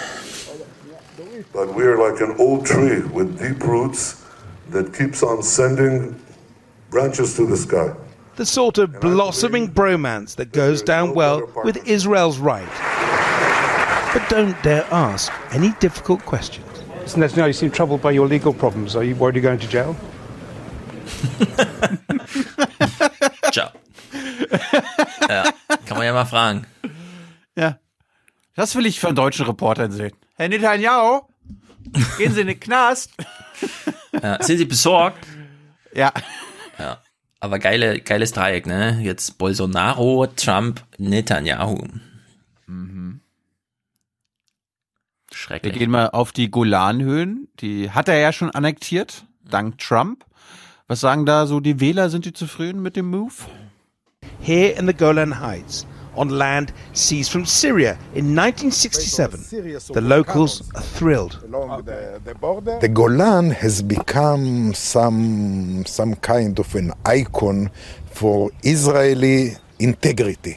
So whoever is supporting the Golan, who is bringing this issue, he's gaining support from the public. So, So it, it might him in- be it, it might help helps him in the yeah, election. Yeah, yeah.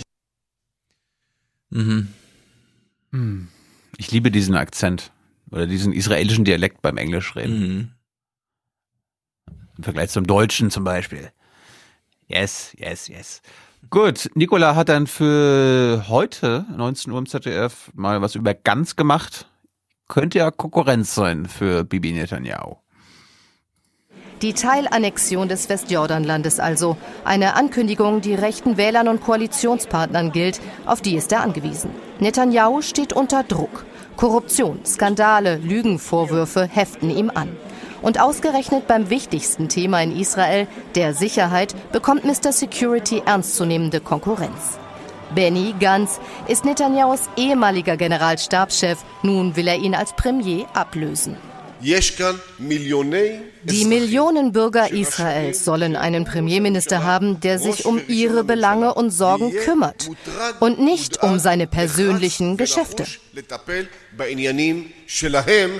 Sauber, nicht korrumpierbar und dennoch hart in Sicherheitsfragen. So inszeniert er sich und das kommt an. Wir brauchen einfach eine Veränderung für eine neue Zukunft für Israel. Laut Umfragen wird es knapp. Rein politisch gesehen liegen Gantz und Netanyahu gar nicht so weit auseinander. Und so scheint es, dass diesmal nicht die Themen, die Inhalte die Wahl entscheiden werden, sondern die Wahl vielmehr ein Referendum über Netanyahu wird. Ja, Nicola sagt das mal wieder sehr gut. Genau so ist es. Bibi, Bi- der Unterschied zu Benny Gantz ist einfach nur, er hat keine Korruptionsfälle am Hals. Politisch gesehen ist da nicht so ein großer Unterschied. Ja, und Netanyahu braucht Das ist, halt. das, ist, das ist bedenklich. Das ist bedenklich. Und ich meine, wir hören gerade, das wichtigste Wahlkampfthema ist angeblich mal wieder die Sicherheit. Und dann wundert mich es aber erst recht, dass der äh, Nahostkonflikt kein Thema ist. Also das große Hm. Thema Sicherheit, Sicherheit, Sicherheit. Und dann geht's nicht um das Kernthema. Äh, naja, doch, es geht schon um Militär und Sicherheit, aber eben mit Bezug auf Iran, so in diesem größeren und nicht so sehr. Palästinenser sind jetzt nicht Ja, so. aber, aber, ja, aber die Israelis haben ja nicht in Gefahr ihrem beobachtet. alltäglichen Leben Angst vom Iran, sondern vor Anschlägen der Palästinenser. Nö, aber in der ähm, Wahlkampfthematisierung spielt natürlich der Iran jetzt, so wie Wahlkampfthemen halt immer, nichts mit der Realität Ja, sie brauchen meistens halt haben Freund- müssen. einen Feind von außen. Ja. Genau, aber da gibt's ja schon große. Ja, was ich noch äh, witzig fand oder interessant, die Likud-Partei, also Netanyahu, die ist ja gar nicht jetzt, die ist ja da nicht mit 51 Prozent oder so, ne, sondern es sind ja auch so ganz viele Koalitionsbruchstücke, die da irgendwie, und Netanyahu gehen halt jetzt kurz vor den Wahlen sind jetzt auch viele kleinere Splitter ihm einfach verloren gegangen, wo er wirklich im Hintergrund Ja, auch darum- viel darum er rumtelefonieren musste und so. Darum bringt er ja die Annexion in der Westbank, äh, damit die Leute, die Wahlberechtigten in der Westbank, Ja. also die Siedler sagen, okay, dann, Mhm. dann lieber Bibi. Ja. Und das darf man auch nicht vergessen, wenn er sagt, ja, hier die äh, jüdischen Siedlungsgebiete annektieren wir. Wir wissen, Area C ist in der Westbank 60 Prozent des Landes. Also Area C ist das, was das israelische Militär alleine äh, kontrolliert und wo die Siedler äh, bauen dürfen. Hm. Das andere, der, der Rest sind die Pockets für die Palästinenser, Ja. die da immer noch keine Souveränität haben. Gut, Ja. im, im Heute-Journal, ein paar Stunden später, hatte Nicola dann noch ein bisschen mehr Zeit in ihrem Beitrag und hat ein bisschen mehr noch zu ganz gemacht. Bibi Netanyahu macht aus Israel eine Monarchie. Aber ich will keinen korrupten König, der auf Staatskosten in Saus und Braus lebt. Politisch hat Gantz sein Profil nicht wirklich deutlich gemacht. Inhaltlich liegt er nicht weit von Netanyahu entfernt. Auf unsere Nachfrage, ob er auch das Westjordanland annektieren will, antwortet er nur, erst gewinne ich die Wahlen, dann kümmere ich mich um solche Fragen. Ja. Ganz und seine Partei bieten keine neue Sicht auf die Welt. Sie sagen, wir sind wie Netanyahu, nur sind wir nicht korrupt. Ja, vielleicht annektieren wir die auch. Oh Gott. Oh Gott. Ja. Aber es ist doch auch ein witziger Wahlkampfspruch, oder? Wir sind wie Netanyahu, wir machen alles, was er will. Äh, also alles, was er will, können wir uns auch vorstellen. Wir sind halt nur nicht korrupt. Ja. Weil wir noch am Anfang stehen und nicht am Ende unserer Regierungszeit. Also, Oder was ist die Botschaft? Ich bin offenbar auch kein Fan von Benny Ganz. Du kannst ja mal seine Botschaft, du verstehst Mhm. zwar nicht Hebräisch, aber ich glaube, du kannst unseren Hörern dann trotzdem anhand dieses Spots, den du jetzt siehst, äh, vielleicht ein bisschen über Benny Ganz erzählen. Hm. But for this group of Ah nee, Moment, jetzt erstmal noch eine kleine Umfrage auf den Golan. trainee tour guides a very mixed response. Many here favour Netanyahu's election rival, Benny Gantz. So who's here is going to vote Gantz? Who's going to vote for Bibi? Gantz. I'm Bibi. I'm Bibi. Gantz. Gantz. Gantz. Gantz. Gantz. Gantz. Who's voting Bibi?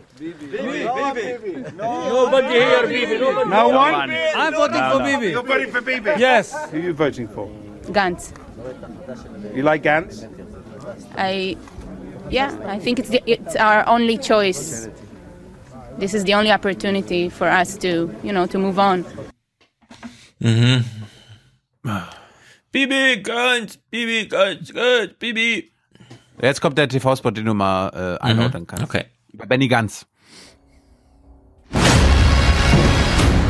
Gantz's campaign videos seem to be offering Israelis more of the same.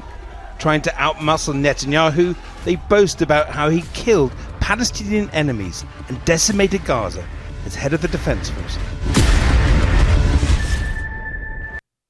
Warte mal, der hat seinen eigenen Bodycount als Verantwortlicher des Krieges, nutzt er jetzt als Wahlkampfbotschaft. Äh. Jo. okay. Ich habe Hm. 1364 Palästinenser getötet oder töten lassen. Oh Gott, oh Gott, oh Gott. Ja, mhm. Mhm. Seine Supporter sind jeweils hellauf begeistert, die können ihn bedingungslos unterstützen, glaube ich. We must promote education first and foremost. The audience seemed ambivalent. We don't necessarily know a lot about him, but we get a lot of pressure from friends and family because we're told he's the best chance to get rid of Bibi. Ah, toll. Ja, äh, ich, ich bin jetzt hier, äh, meine Mama sagt, ich soll ihn unterstützen, weil äh, ist halt nicht Bibi, ne? Die einzige Demokratie im Nahen Osten. Oh Mann, ey. Tagline, meine, Mam meine Oma macht Stress. Ja. Nochmal kurz Bibi zurück zu. Bibi. Äh, sein rechtsradikales Lager hat sich dann noch mit noch rechteren verbündet, Mhm. mit Rechtsextremen, mit Ultrarechten. Und wie sich das so anhört, erfahren wir hier. In another sign, Netanyahu is taking no chances. He stirred outrage by forging an electoral pact with ultranationalist extremists. Candidate Itamar Ben Gvir is from Jewish Power, ideological successor to a banned terrorist group. He favors deporting what he calls disloyal Palestinians. מי שלא רוצה לחיות כאן בשלווה, מי שלא מבין שזו ארצו של העם היהודי, לא צריך להיות פה. Also er hat gerade gesagt, wer nicht versteht, dass das hier das Land, das Land der Mhm. Juden ist, hat hier nicht zu sein. Mhm. Und das bedeutet, ne, es ist immer ganz wichtig zu unterscheiden, der Staat Israel ist was anderes als das Land Israel. Juden denken, dass Judäa und Samaria, ne, was für sie die Westbank ist, Mhm. äh, auch zum Land Israel gehören. Und darum reden sie immer vom Land Israel, was dann natürlich äh, irgendwie zu Israel angeschlossen werden muss. Annexion oder, oder, oder. Jetzt nochmal eine äh, palästinensische Minderheit in Israel. Samar Saleme feels she's in the sights of Mr. Netanyahu and his Jewish power allies. She describes herself as a Palestinian citizen of Israel, and she's afraid. We as a Palestinians inside the Israeli society, we, we, we fear, we have this sense of fear and threat because, because we are the easy target. I am the enemy for, uh, you know, from his point of view, my vote is, is the th- real threat and uh, I'm the enemy of the Jewish democracy. Hm. Ja.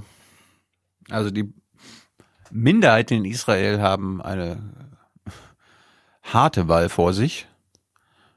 Gerade die Palästinenser, die haben, glaube ich, diesmal gibt es auch keine gemeinsame Liste der arabischen Parteien. Die hatten sich ja bei der letzten Wahl zusammengeschlossen. Drei oder vier Parteien auf eine Liste sind dann auch die drittstärkste, äh, drittstärkste Kraft im Parlament geworden, ähm, haben aber im Parlament natürlich nichts zu sagen, weil sie komplett ausgegrenzt werden und sind auch nicht koalitionsfähig. Diese Liste gibt es jetzt dieses Mal nicht. Es treten, glaube ich, zwei verschiedene an, also unterschiedliche an. Ob das denn für den Einzug in die Knesset reicht, wird man abwarten. Inhaltlich haben die sich ja total, total unterschieden. Da ging ja teilweise von, also da waren ja die schlimmsten Islamisten mit den progressiven arabischen Israelis auf einer Liste. Das ist diesmal nicht so. Hm. Da bist du wieder. Gut. Da bin ich und? wieder immer noch nicht meine Postmann, ey. Oh. Na gut, na gut, na gut, na gut, na gut. Musst du, Ich musst du, gedulde bei der, du musst bei der Post anrufen und einfach nur sagen, Das kann nicht sein so. ich bin Ja, müsste ich im Grunde, müsste ich im Grunde. Naja. Und jetzt wünsche ich mir von Nicola und all unseren Nahost-Korrespondenten im deutschen Fernsehen, dass Beiträge nicht nur im britischen Fernsehen so enden. As this intense campaign reaches its climax, many fear Mr. Netanyahu is pushing Israel down a dangerous path in a relentless quest for power and the shield it brings. Listen, Netanyahu! Are you going to jail? The answer to that question might depend ultimately on whether he will win or lose. Ja. Nicola, Nicola, geh doch mal, geh doch mal mit, bei, bei Bibi auf die Straße und, und ruf ihm zu. Gehst, gehst du in den Knast? Bibi, kommst du in den Knast? Ja. Das wäre doch mal geil. Tja. Ja, Hm. wir sind gespannt. Ja. Ich lese hier gerade ab. Ja. Ich, ich denke mal, am Ende der Woche werden wir schon ein erstes Ergebnis haben. Denke ich auch. Abgeordnete im, im Iran rufen Todesdrohung gegen die USA aus. Das ist wahrscheinlich wieder so ein, müsste mal von der Weltkarte ausradiert werden oder so. Die drehen alle durch hier. Gut. Kommen wir mal nach Deutschland, oder? Wenn es sein muss. Es gibt hier, wir fangen einfach mal an mit guten Nachrichten. Mandy hat sie für uns zusammengetragen. Seit gestern gibt's politische Forderungen. Hallo Aufwachenrudel, hallo Thilo, hallo Stefan und Hans. Da bin ich mal wieder. Fridays for Future hat tatsächlich jetzt konkrete Forderungen an die Politik gestellt und auf Jawohl. ihrer Website veröffentlicht. Und genau die wollte ich euch heute vorlesen. Und zwar steht dort geschrieben. In den letzten Wochen und Monaten haben wir intensiv mit zahlreichen Wissenschaftlern und Wissenschaftlerinnen zusammengearbeitet, um konkrete Forderungen an die Politik aufzustellen. Diesen Folge zu leisten ist notwendig, um die Ziele des Pariser Klimaabkommens einzuhalten und die globale Erwärmung auf unter 1,5 Grad Celsius zu begrenzen. Wir sind nicht nur verantwortlich für das, was wir tun, sondern auch für das, was wir nicht tun. Zitieren Sie Mouillet. Die Klimakrise stellt für die Stabilität der Ökosysteme unseres Planeten und für Millionen von Menschen eine existenzielle Bedrohung dar. Eine ungebremste Erderwärmung ist eine enorme Gefahr für Frieden und Wohlstand weltweit. Seit Beginn der Industrialisierung hat sich die Erde laut IPCC bereits um circa 1 Grad Celsius erwärmt. Es bleibt daher wenig Zeit, den Klimawandel aufzuhalten und so zu verhindern, dass die Kipppunkte im Klimasystem überschritten werden. Tun wir das nicht, werden die verursachten Schäden weit höhere Kosten mit sich bringen als alle Investitionen in konkrete Maßnahmen zur Vermeidung der Klimakatastrophe. Fridays for Future fordert die Einhaltung der Ziele des Pariser Abkommens und des 1,5 Grad Celsius Ziels. Explizit fordern wir für Deutschland die Netto Null 2035 erreichen, den Kohleausstieg bis 2030 und 100% erneuerbare Energieversorgung bis 2035. Entscheidend für die Einhaltung des 1,5 Grad Ziels ist, die Treibhausgasemissionen so schnell wie möglich stark zu reduzieren. Deshalb fordern wir bis Ende 2019 das Ende der Subventionen für fossile Energieträger, ein Viertel der Kohlekraft abschalten und eine Steuer auf alle Treibhausgasemissionen.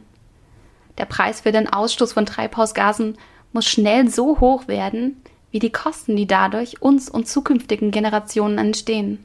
Laut Umweltbundesamt sind das 180 Euro pro Tonne CO2. Und das war's auch schon zu den kurzen und knackigen Forderungen von Fridays for Future. Dem Ganzen haben sie dann noch einen kleinen Text mit Erläuterungen angehängt, wo zum Beispiel gefordert wird, dass Kommunen und Länder und auch die Bundesebene mal ganz klar die Klimakrise als solches benennen, aber auch zum Beispiel, dass die Lasten von etwaigen Maßnahmen eben nicht nur von denjenigen getragen werden sollen, die ohnehin schon das wenigste haben. Man fordert auf jeden Fall Transparenz und sie sagen auch an, dass sie weiter streiken werden, bis, ich zitiere, gehandelt wird. Was natürlich jetzt genau als Handeln gewertet wird, das muss ich erst noch zeigen. Ja, und ich muss dann auch mal Stefan widersprechen, der ja immer sagt, Leute, geht zur Schule, lernt was ordentliches und ändert dann aktiv was dran. Aber andererseits bin ich mittlerweile selbst so weit, dass ich nicht mehr bereit bin, ein System zu unterstützen, das langfristig einfach so, wie es ist, nicht funktionieren kann. Ein gutes Beispiel dafür, dass es ja tatsächlich auch Sinn hat, da etwas zu tun, ist unser bayerisches Volksbegehren für Artenvielfalt. Denn da soll jetzt tatsächlich der originale Gesetzesentwurf, so wie er ist, auch übernommen werden. Das grenzt eigentlich schon ziemlich an ein Wunder. Also ich hätte nicht damit gerechnet. Und es zeigt uns, Partizipation hat durchaus Sinn. Ja, ich war gestern auch ein bisschen überrascht, ehrlich gesagt. Dafür, dass man so viel Aufruhr macht beim Fridays for Future, ist ja die politische Forderung am Ende tatsächlich äh, Paris einhalten. Hm. Statt revolutionärer zu sein, also ziemlich realo. Und ja. da war ich auch erst irritiert. Hm, wieso, wieso, wieso, wieso gehen die jetzt nicht in die Vollen sozusagen? Aber es ist tatsächlich wahr, äh, wenn man nur realistisch genug an die Sachen rangeht, und realistisch meint trotzdem noch ziemlich revolutionär, dann kommt man schon ziemlich weit. Die bayerische Staatsregierung will den Gesetzentwurf des Volksbegehrens Rettet die Bienen im Landtag annehmen. Das kündigt Ministerpräsident Söder und sein Stellvertreter Aiwanger von den Freien Wählern an. Das schwarz-orange Bündnis will zudem ein großes Paket für mehr Umwelt- und Artenschutz im Freistaat beschließen. Investitionen von etwa 75 Millionen Euro und rund 100 neue Stellen sind geplant für mehr Umweltschutz in Bayern. Ja. Jawohl. Man versucht jetzt einfach mal mit keiner weiteren Konfrontation, weil wer weiß, wohin das führt, sondern die übernehmen jetzt einfach den Gesetzesvorschlag, wie er vom Volk verabschiedet wurde. Ja, da hätte ich ja, da hätte ich ja gerne gewusst, äh, warum, warum sie das jetzt abgeblasen haben, quasi einen eigenen. Ich glaube, sie wollen nicht, also es war ja sozusagen zu hören eben, ne? Es gibt dann so Ergänzungen, die man noch mit reinschreibt. Muss man dann mal gucken, was das ist. Aber das Ding an sich, äh, muss man ja auch sagen, es war ja erstmal so formuliert, 2030 ist noch weit hin also bis 30 Prozent der Landwirtschaft nachhaltig und so weiter, mit entsprechenden Rückzugsräumen für die, die Fauna und so weiter. Das sind halt noch elf Jahre. Also in denen das einfach umgesetzt werden muss, ist halt nicht von heute auf morgen und wer weiß, man sagt jetzt einfach, okay, ordnen wir uns dem unter und dann gucken wir mal, wie weit wir kommen, weil ins Gesetz schreiben kann man es ja erstmal, genau wie bei Paris, dann stellt man zehn Jahre später fest, oder in dem Falle fünf Jahre später oder drei Jahre später, und man will ja eh nur alle fünf Jahre mal nachgucken, war ja so eine der Erkenntnisse der Bundesregierung, ja, man muss sich ja gar nicht dran halten, nur weil das völkerrechtlich verbindlich ist, sondern man kann ja auch einfach irgendwas anderes machen. Aber es ist jetzt zumindest wird's Gesetz. In Bayern. In Bayern. Und so wie das Polizeiaufgabengesetz vorbildhaft war für die ganze Republik, Mal gucken. In, ich habe ja schon gesagt, in Norddeutschland ist es eigentlich notwendiger, die Nitratseuche da mal ein bisschen zurückzudrängen. Das hat man in Bayern eigentlich schon ganz gut im Griff, aber gut. Ja. Naja.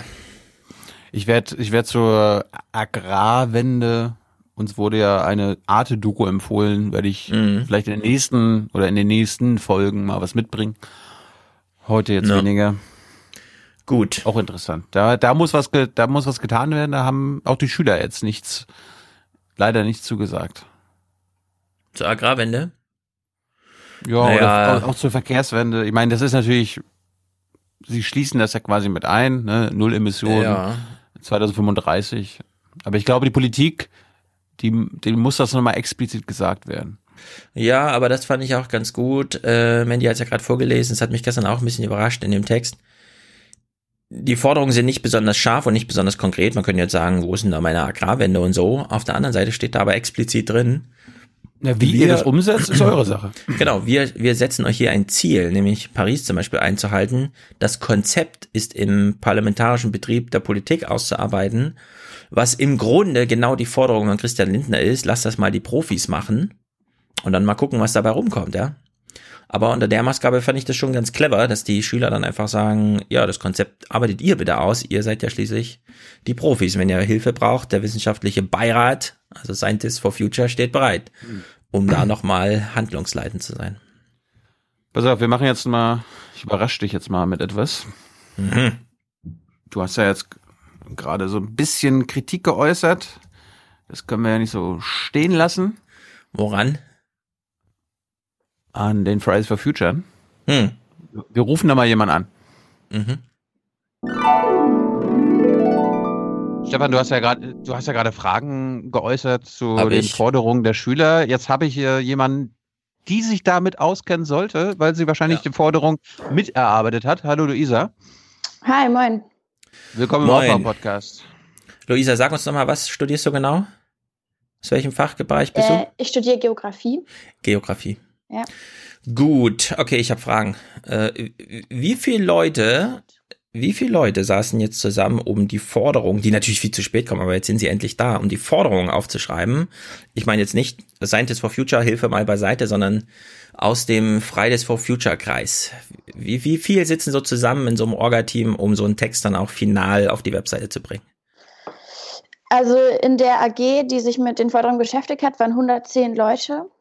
Ähm, und davon ist natürlich ein harter Kern effektiv bei diesen zwei wöchentlichen Telefonkonferenzen involviert gewesen. Das waren dann so im, im engsten 20 Leute. Ähm, bei diesen Forderungen geht es ja aber darum, dass die ähm, eine unglaublich breite Bewegung repräsentieren. Das heißt, es gab dann Feedback-Loops, wo alle Menschen, die Teil der Bewegung sind, äh, Möglichkeit hatten, äh, Feedback zu geben. Das hat dann, weiß ich nicht, mehrere 10.000 Menschen erreicht. Mhm. Okay. Also ist das durch äh, große Kreise gegangen, weil mich hat äh, äh, überrascht inhaltlich, dass man oder dass ihr im Grunde euch darauf mh, zurückgezogen habt zu sagen, also dieses Paris-Ding sollte einfach mal gelten. Gar nicht größer jetzt im Sinne von Kohleausstieg sofort, sondern ihr habt ja diese Kohleausstieg 2030 Forderungen und also sehr langfristig angelegte Sachen, bei denen man ja eigentlich sagen kann, äh, warum nicht? Ja, also der völkerrechtliche Vertrag dafür ist ja unterschrieben. Warum eigentlich nicht? Und jetzt untermauert ihr quasi diesen schon vereinbarten Status quo und schiebt da nochmal sozusagen die, die Protest als Schwungmasse so hinterher. Aber es ist jetzt kein darüber hinausgehender revolutionärer Wurf, wie ich gedacht hätte, dass er, dass er kommt. Ja, wir sind ja keine politische Partei oder sowas. Also unser, wir sehen uns ja nicht als die Instanz, die dann äh, sagt, große Vision, äh, das ist die Welt von morgen und wir würden ja auch gerne und wir wünschen uns, sondern wir sehen uns mehr als die Instanz, die sagt, äh, ihr habt ein Paris-Abkommen unterschrieben ähm, und völkerrechtlich verbindlich einstimmig beschlossen 2016 im Bundestag. Ähm, damit das irgendwie erreicht werden kann, sind folgende Mindestanforderungen notwendig. Und das heißt, äh, wir gehen in eine sehr wissenschaftliche Schiene längs. Es gibt ja die, äh, die Gruppen und äh, Institutionen, die darüber hinaus sagen, es wäre ja cool, wenn man und Mhm. irgendwie ähm, abseits von den wissenschaftlichen Basics, die erreicht werden müssen, ähm, andere Ideen spinnen. Das ist ja auch gut. Ja, und der zweite Kniff, den ich dann. Moment, Moment, aber Ja. die Wissenschaftler sagen doch selbst, dass das Paris-Abkommen auch nicht reicht. Also im Vergleich zur IPCC. Für das 2%-Ziel, ja. Für das 1,5% schon. Genau, ich glaube, da muss man noch ein bisschen differenzierter drauf gucken. Also ähm, Paris sagt ja ähm, so nah wie möglich an 1,5. Ähm, und dann kannst du ja dann mit diesen Wahrscheinlichkeiten rumspielen. Also wir haben uns jetzt darauf bezogen, was passieren sein, passiert muss, damit man mit einer guten Wahrscheinlichkeit 60, 70 Prozent ein 1,75 Grad Ziel noch erreichen kann. Das ist ja aber alles, also es ist ein bisschen schwierig, das so runterzubrechen für Deutschland, weil wir ja dann tatsächlich nur ein kleiner Teil von was Großem Ganzen sind. Aber wir haben uns jetzt darauf bezogen, was muss Deutschland, also welchen Teil muss Deutschland dazu beitragen, damit wir sagen können, wir haben alles gemacht. Mhm. Ja, genau. Also diese inhaltliche Sache äh, fand ich überraschend, aber was, was ich dann jetzt interessanter finde, ihr fordert äh, Transparenz. Also zum einen sagt ihr, die Politik soll sich mal um die Konzepte kümmern, weil das sind ja die Profis, die haben sich ja selbst dazu auserkoren, die sollen das mal machen. Ihr fordert aber gewählt. Wir haben gewählt die sind sie auch. Und ihr fordert jetzt Einblick in die Erarbeitung dieser Konzepte. Wie genau? Also seid ihr schon Nee, nee, die wollen Terror. Dann gibt es ähm, einen Terror von Transparenz und Ja. Öffentlichkeit. Nee, nee. Ja, aber ich meine, es gibt jetzt ein Klimakabinett, ja. Mm, Da kann man irgendwie zugucken vielleicht. Gibt's da Gästekarten oder so, ja, keine Ahnung, eine Gästetribüne wie im Bundestag. Aber wie, wie genau soll die Transparenz, wann seid ihr mit der Transparenz zufrieden? Was genau müssen die da jetzt machen für euch? Mm, Also in, in unseren sechs Kernforderungen fordern wir jetzt keine Transparenz, um das nochmal. Äh, Naja, aber ihr habt ja in den Erläuterungen darunter Genau. schon klar diesen Transparenzgedanken drin. Ja, was als, was als wir als ein ganz großen, ein ganz großes Hemmnis für effektive Klimapolitik identifiziert haben, ist die Tatsache, dass ähm, in Hinterzimmerchen äh, gemauschelt wird und am Ende nichts mehr rumkommt. Ähm, Das heißt, ein erster Schritt dahin, dass man mal effektiv über Maßnahmen spricht, dass man die relevanten Akteure an Tisch holt, nicht nur die Autoindustrie zum Beispiel, sondern auch mal äh, die Wissenschaftler und nicht äh, 100 Wannabe-Wissenschaftler, sondern ähm, eine breite Masse. Ähm, wäre halt äh, klarzustellen, offenzustellen, ähm, worüber wird verhandelt, mit wem, welche Interessensgruppen werden wie befragt, ähm, wo, wo sind denn die, äh, die großen Barrieren, die verhindern, dass wir hier ein bisschen loslegen. Ähm, und tatsächlich ist diese, diese Kabinettstendenz in der Bundesregierung da ein Riesenproblem, dass man sagt, wir verschieben eine Debatte weg vom Bundestag hin zu, zu einem Hinterzimmer, wo man keinen Einblick mehr hat, wer eigentlich auf welcher Seite argumentiert und wie diese Entscheidungsfindung eigentlich passieren. Hm. Na, ich meine, einer deiner, deiner Lieblingsfreunde, das kriegt man ja so mit, ist ja ähm, Andi Scheuer, unser aller Lieblingsminister. Ich dachte Christian Lindner. Na, der spielt ja im Grunde keine Rolle, ne? Der Ja, macht ja nur. Sprüche von der Seite, aber Scheuer ist ja nun. Lindner wollte ich eine Chance geben, aber das hat irgendwie nicht so gefruchtet. Gut, also ähm, bei Andi Scheuer. Mhm. Wie könnte man sich vorstellen, dass Andi Scheuer, und du hast ja eben auch gesagt, das ist ja auch bei uns so Tenor, ein Wissensproblem haben wir jetzt nicht. Also auch die Scientists for Future, die sagen uns halt nochmal, was sie schon seit ewig sagen, 40 Jahre im Grunde. Wie, wie, wie bekäme man Bürgernähe beim Verkehrsminister? Also welche Forderungen könnte man eigentlich ganz spezifisch an den Verkehrsminister stellen? Das ist ein guter Punkt. Wir haben ja nicht ohne Grund äh, keine Forderung zum Verkehr gestellt, ähm, weil man da halt so differenziert eine Bandbreite von kleinen Schritten irgendwie abdecken muss. Äh, da würden wir uns überhaupt nicht anmaßen, einer Maßnahme zu sagen, das muss passieren. Das würde einfach der Komplexität nicht gerecht werden. Mhm. Ähm, du, also tatsächlich. Wünscht ihr euch mehr Gesprächs, also mehr Gesprächszeit mit dem Verkehrsminister oder seinen Facharbeitern, die da drin sitzen? Taten, Weil die haben ja, Stefan, Taten, naja, aber die haben ja, die haben ja, ja, ja, ja, schon klar, Tilo. Die haben ja viele Termine mit dem, also mit der Industrie. Wäre schon was gewonnen, Ja, also wenn man ich das einfach glaube- mal ausgleicht mit Terminen mit Schülern, mit Leuten, die die Zukunft noch vor Nee. sich haben, keine Ahnung. Also ich, ich glaube, es wäre sinnvoll, würden Menschen, die wichtige Entscheidungen treffen, sich grundsätzlich mehr mit jungen Menschen auseinandersetzen. So ein bisschen als ein Reality-Check. So übrigens, das ist der Grund, warum ihr ihren Job macht und warum wir darauf angewiesen sind, dass ihr ihn gut macht. Mhm. Äh, bevor sich jetzt aber Andi Scheuer mit uns trifft, sollte man lieber wirklich ein bisschen zuhören, was die zum Beispiel in Scientists for Future zu erzählen haben. Ähm, da, da müsste die Prioritätensetzung, glaube ich, in unserem Sinne eine andere sein. Ähm, ich finde es immer gut, also Gespräche sind ja, sind ja nett. Äh, der hat aber so viel Nachholbedarf in meinen Augen. Äh, der müsste mal einen Intensivkurs am Potsdam-Institut belegen oder so. Gilt das dann auch für Klöckner? Ich glaube, die könnte damit dazukommen, ja, ja. Die würden sich bestimmt äh, gemeinsam auf der, äh, auf der Nachholbank äh, gut tun. Le- Ja. Wie seid ihr denn auf die, auf die 180 Euro gekommen für eine Tonne CO2? Äh, das schlägt das Umweltbundesamt vor. Ähm, das muss man nochmal, also das hören wir natürlich viel. Das Umweltbundesamt hat das berechnet äh, auf Grundlage einer sogenannten, sorry, Fachterm Methodenkonvention 3.0. Äh, die haben halt probiert nachzuvollziehen, was sind denn die reellen Schäden, die entstehen, wenn eine Tonne CO2 in, in die Umwelt gepustet wird. Das ist nicht, das heißt, mit diesem 180 Euro probiert man tatsächlich zu kompensieren, was an Schaden angerichtet wird.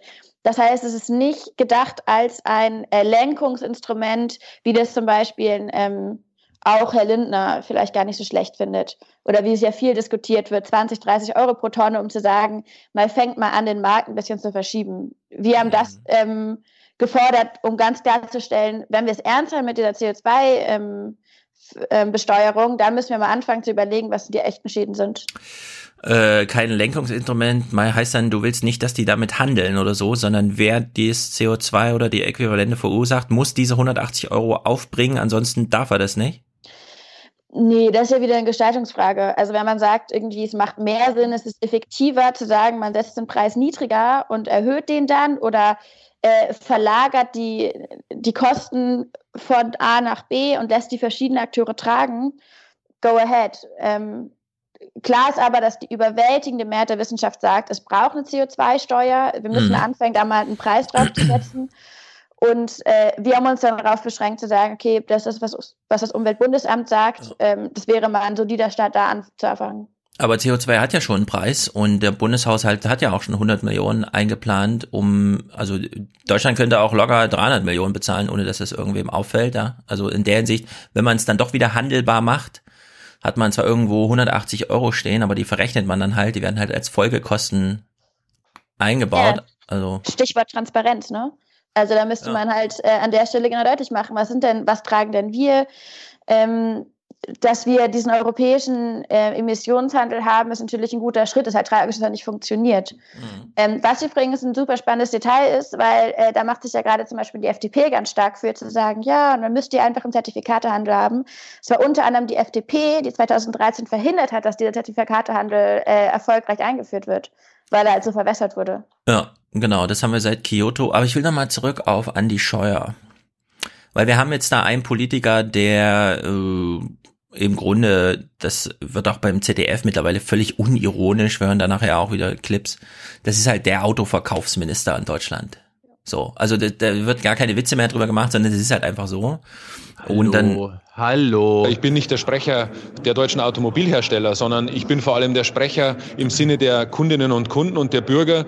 Ja. ja, also anders als äh, Thilo uns eben suggerieren wollte, so ein Bundesverkehrsminister hat mit der Entscheidungshoheit, die er so hat, äh, echte Macht. Also der kann einfach wirklich sagen, wie das in Deutschland so läuft. Der schließt sich dann mit den Autokonzernen kurz, redet mit denen, fragt die, wie lange sollen wir noch die E-Mobilitätseinführung hinauszögern für euch? Ja, also wie lange braucht ihr noch, um da einsatzbereit zu sein? Er sagt VW, jetzt sind wir einsatzbereit. Und dann ja, wird der Schalter umgelegt, plötzlich gibt's da so eine E-Auto-Plattform und man will auch noch exportieren in die ganze Welt und so weiter und so fort. Und ich denke mir, äh, Fridays for Future müsste wirklich ganz konkret auf dieses Verkehrsministerium einwirken.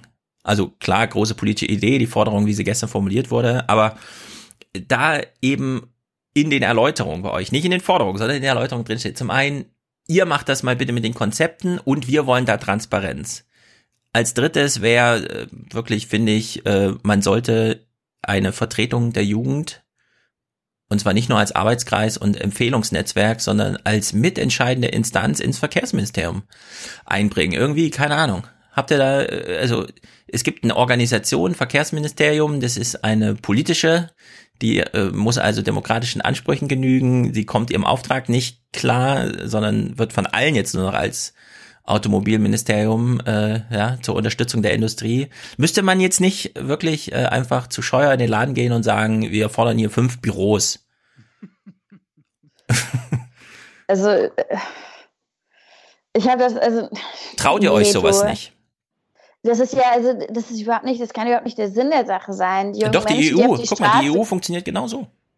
Die jungen Menschen, die auf die Straße gehen, die sollen mal in die Schule gehen. Äh, und dafür brauchen wir halt eine Politik, also eine Regierung, die handelt, mhm. als äh, das betrifft ja alle, nicht nur Herrn Scheuer, ähm, dass im Verkehrsministerium offensichtlich äh, ein massives Kompetenzdefizit vorliegt, ist ja, ähm, ist ja eine andere Frage.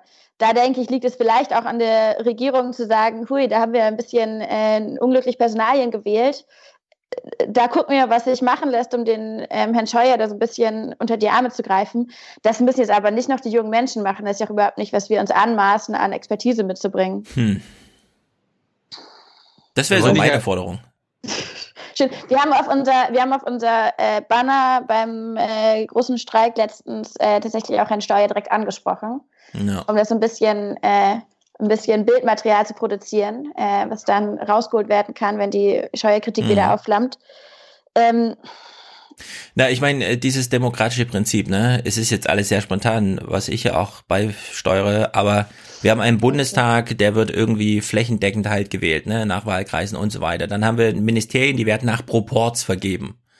Und irgendwo ist diese Frage, äh, wo ist eigentlich die Jugend? Ja, also solche Ministerien, die besonders auf die Umwelt einwirken. Und da muss man halt fragen, irgendwie, wo ist denn eigentlich die Jugend vertreten?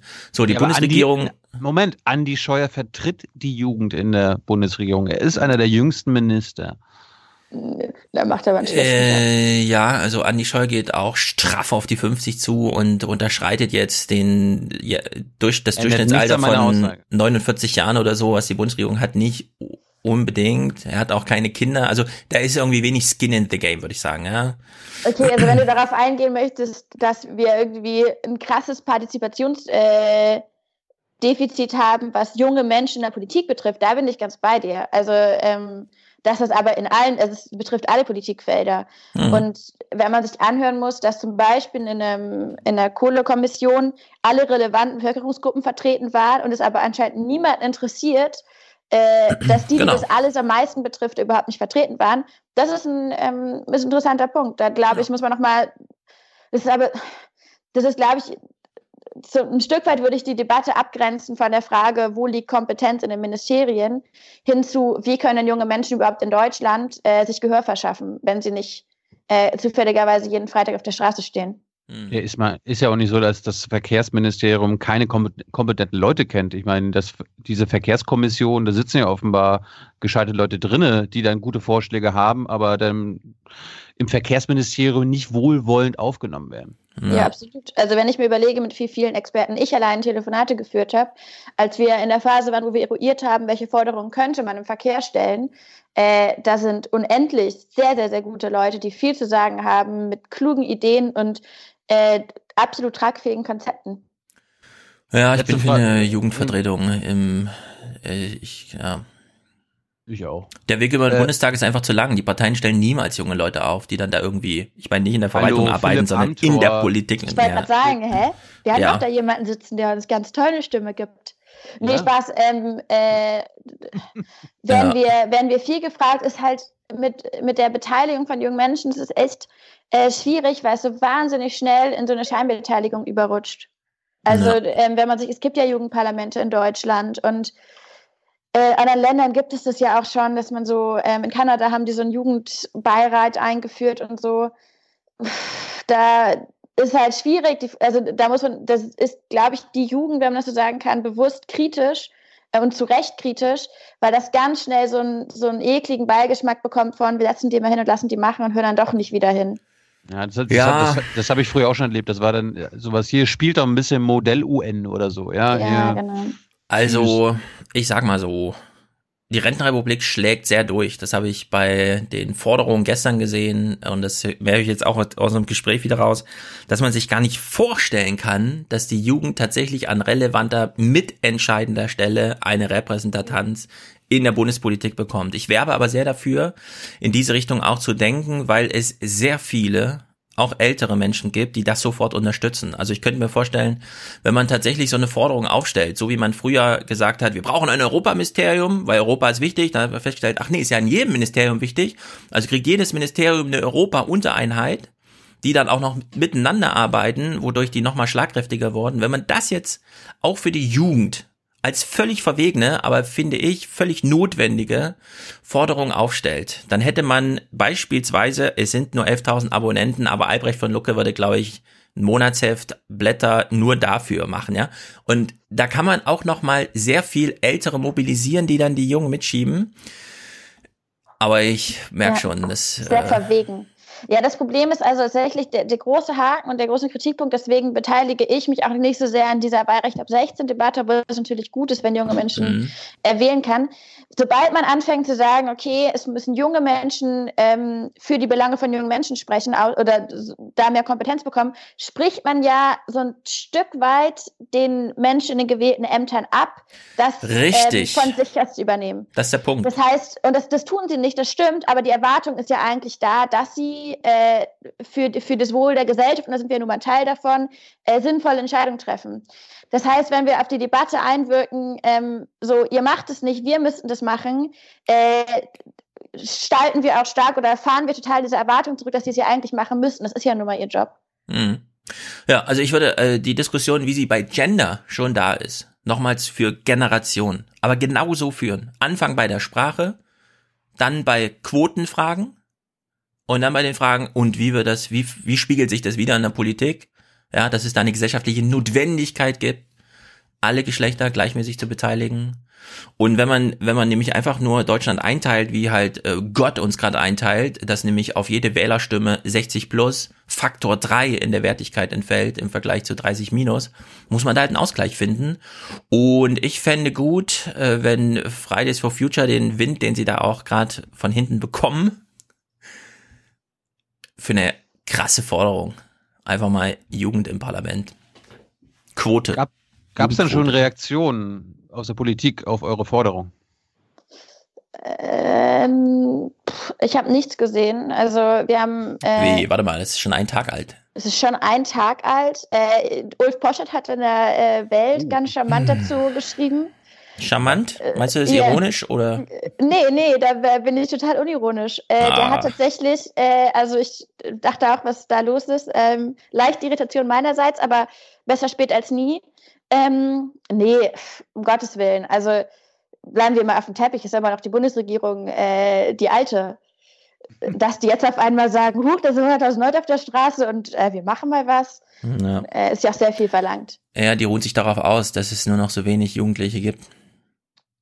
So. Ja, ist ja auch extrem unbequem, was wir hier alles machen. Wir, wir wollten dich ja hier nur kurz zuschalten, aber du bist ja hier in einem medienkritischen Podcast. Äh, was ist denn deine Erfahrung mit den Medien und den Journalisten? Wie, wie, wie hat sich der Umgang mit euch gewandelt? Hast du da was mitbekommen? Oder sie- siehst du da auch einen Generationenkonflikt? Also mh, begegnen dir ältere Journalisten und Journalistinnen anders als junge? Guckst du noch Fernsehen? Nur die eigenen Sendungen bestimmt. Ich gerade sagen, das erste Mal, dass ich Markus Lanz geguckt habe, war, als ich äh, drin saß. Nee, Ja. ähm, also tatsächlich, da, da, da finde ich, ist dieses Markus Lanz-Beispiel ein ganz gutes. Ich finde schon, dass man merkt, dass es älteren Journalisten, und das sind halt in der überwiegenden Mehrzahl Männer, schwerfällt, äh, junge Menschen dann doch irgendwie mal ernst zu nehmen für irgendwas, was nicht nur Jungsein äh, betrifft, sondern tatsächlich Inhalte. Ähm, dann diese Medienlogik, dass irgendwie Menschen spannender sind als Themen oder irgendwie Politik irgendwie so ein bisschen eine Sache ist, die man eigentlich ungern anschneidet, nachdem man darüber gesprochen hat, was dann die eigenen Eltern irgendwie dazu sagen, dass man nicht zur Schule geht. Ähm, was ich ganz komisch finde und wo ich auch äh, das Gefühl habe, äh, das wäre jetzt der Job der, der Medienwelt, es wäre einfach mal die krasse Konfrontation mit der Politik, sage ich in jedem Interview, immer wenn ich irgendwas erzähle, sage ich, geh doch bitte mal zu der Politik, fragt uns nicht, wie lange wir noch streiken, sondern fragt die, wie lange die noch irgendwie ignorieren, dass einfach der Handlungsdrang da oder der Handlungsdruck da ist. Ähm, da denke ich, müsste man und ach, so ein bisschen verantwortungsvoller Medienvertreter oder Vertreterin mal ein bisschen aggressiver in Anführungszeichen auch auf die, Ja. äh, auf die Entscheidungsträger einwirken. Verantwortungshabende Medienvertreter sind so alt, dass deren Kinder schon älter sind als du. Ist leider in Deutschland so. Ja, und die, also ich meine, ich, man sieht es ja so ein bisschen ne, in diesen, in diesen Backstage-Bereichen von den Talkshows und so, das ist ein unglaublicher Klüngel. Die fühlen Ja. sich, also so die, die, die männliche Medienelite fühlt sich wahnsinnig wohl, auf äh, du mit den, äh, mit den Ministern zu sein. Aber äh, ja, da ist auf jeden Fall äh, viel Luft nach oben. Ja, sehr gut. gut, dass ähm, äh, solche Beobachtungen, ne, wie du sie uns gerade gesagt hast, die musst du unbedingt auch zurückspiegeln. Also wenn du da so per Du-Gespräche nach so einer Aufzeichnung, wie man sich nochmal so ein Bier reinhaut und so, das weckt die Leute unglaublich auf, dass, dass man das aus erster Hand beobachten kann, wie, wie Politiker glauben, sie wären Teil des Politiksystems und Politiker glauben, ja, Medien, das ist doch hier quasi mein Vorzimmer, in dem ich gerade bin, ne? Also die, diese Verstrickung, die es da gibt. Und eine, eine Frage noch, wenn die Talkshows äh, Leute von euch haben wollen, äh, wollen die dann irgendjemand haben oder wollen die zum Beispiel nur dich haben? Also es kommt mir auch äh, immer so vor, als Ja. ob die sich immer nur bestimmte Leute bei euch aussuchen. Äh, Also diese, ja, Medien, diese. Medien, diese Medienlogik, die du gerade angesprochen hast. Ah, wir wollen die Luisa haben, nicht irgendwen. Ja, voll. Also ich habe, keine Ahnung, wahrscheinlich dreimal so viele Talkshows abgesagt, wie ich hingegangen bin. Ähm, die haben natürlich, die, die wollen, also für die ist das ja ein Riesenrisiko, da mal jemanden zu holen, die sie nicht schon 3000 Mal gesehen haben. Wer weiß, was da kommt. Äh, da will man sich natürlich wohlfühlen und nimmt jemanden, den man zumindest mal vor der Kamera schon gesehen hat. Ähm, wir haben da mittlerweile, weil wir echt sehr, sehr viele Anfragen haben, so ein bisschen Spielraum. Und oft, wenn ich gesagt habe, so Freunde, macht das mal ohne mich, es gibt auch viele andere kompetente Menschen, die äh, ganz interessante Sachen zu sagen haben, können wir da zumindest so ein bisschen, ähm, ein bisschen mitwirken, dass wir da verschiedene Leute mal irgendwie auch ganz bewusst für die Kamera setzen. Und was man tatsächlich positiv bemerken muss, ich zumindest ein bisschen merken wir, dass da so ein Genderbewusstsein in der Talkshow-Besetzung da ist. Also dieses wöchentliche ja. Bashing von wieder keine Frau da hat anscheinend da zumindest ein bisschen geholfen, dass ich auch immer wieder aus der Redaktion höre, nee, wir können ja nicht nur eine Frau hinsetzen oder ähm, so, sonst stehen die Leute wieder auf den Barrikaden. Ja. Ähm, Das brauchen wir für draußen- Generationen. Ja. Das ist meine Also- Forderung. Stimmt.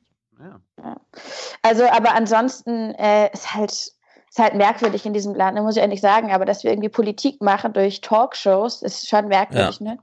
Pass auf, Äh. egal wie lange das jetzt noch geht mit diesem ganzen Medienaufmerksamkeit, irgendwann werden Leute auf dich zukommen und von dir, willst du nicht mal ein Buch schreiben und so. Wenn dieser Moment da ist, So alles schon passiert, okay.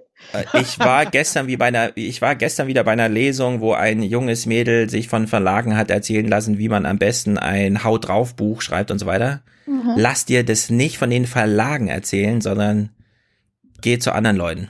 Also du brauchst einen Verlag und so weiter, alles klar, aber lass dich nicht nur von dem Verlag, der das Buch am Ende verkaufen will, beraten, wie dieses Buch aussehen muss, sonst geht das schief. Mit den Verlagen, so freundlich und höflich die alle sind, die haben genau die gleiche falsche Denke wie die alle Fernsehmacher. Mein Wa- Tipp, geh, geh Bäume vorher noch fällen mal, und Papier äh, drucken. Ja? geh vorher noch mal zu anderen Leuten und konsultiere so ein bisschen Leute außerhalb der Verlagswelt darüber, wie man ein Buch schreibt. Äh, fällt das jetzt noch unter Mansplaining oder wie ordne ich das ein? Consulting. Das, das ist Consulting und ich mache das völlig kostenlos an dieser Stelle, um es Ah. noch zu übertreiben, das Mansplaining. Aber Wunderbar. Danke Ja. für die Wir Promo. Wir wollten Luisa nicht so lange aufhalten. Eine Ja. letzte Frage noch. Hat Greta eure Forderungen schon unterschrieben? Unterschrieben? Nee. Ja, also unterstützt sie eure Forderung? ähm, weiß ich schon Bescheid. sich, nein, Das also ist ja der ich- Gradmesser. ich Ja? Wenn, Greta, dazu- wenn, wenn Greta Daumen, sagt, ist wenn, wenn Greta den Daumen senkt, habt ihr verloren. Ja? Nein. Aha, so, so. Nein, Greta setzt sich 1 bis 1,5 Paris-Ziel. Wir tun das auch. Wir haben festgestellt, dass in der Politik nichts von, nicht von alleine einfach über das Klima gesprochen ist, nur weil wir das 16 Wochen in Folge fordern und tun der Politik gerade so einen Gefallen, indem wir sagen, okay, wir übersetzen es mal so ein bisschen äh, auf, auf eine Handlungsebene oder auf eine Zielebene, was es bedeuten muss. Ähm, wir kommunizieren hier aber vor allem, was die Wissenschaft in Anführungszeichen sagt, muss passieren. Äh, das tut Greta im Zweifel auch. So, ich glaube, wir sind hier. Jo.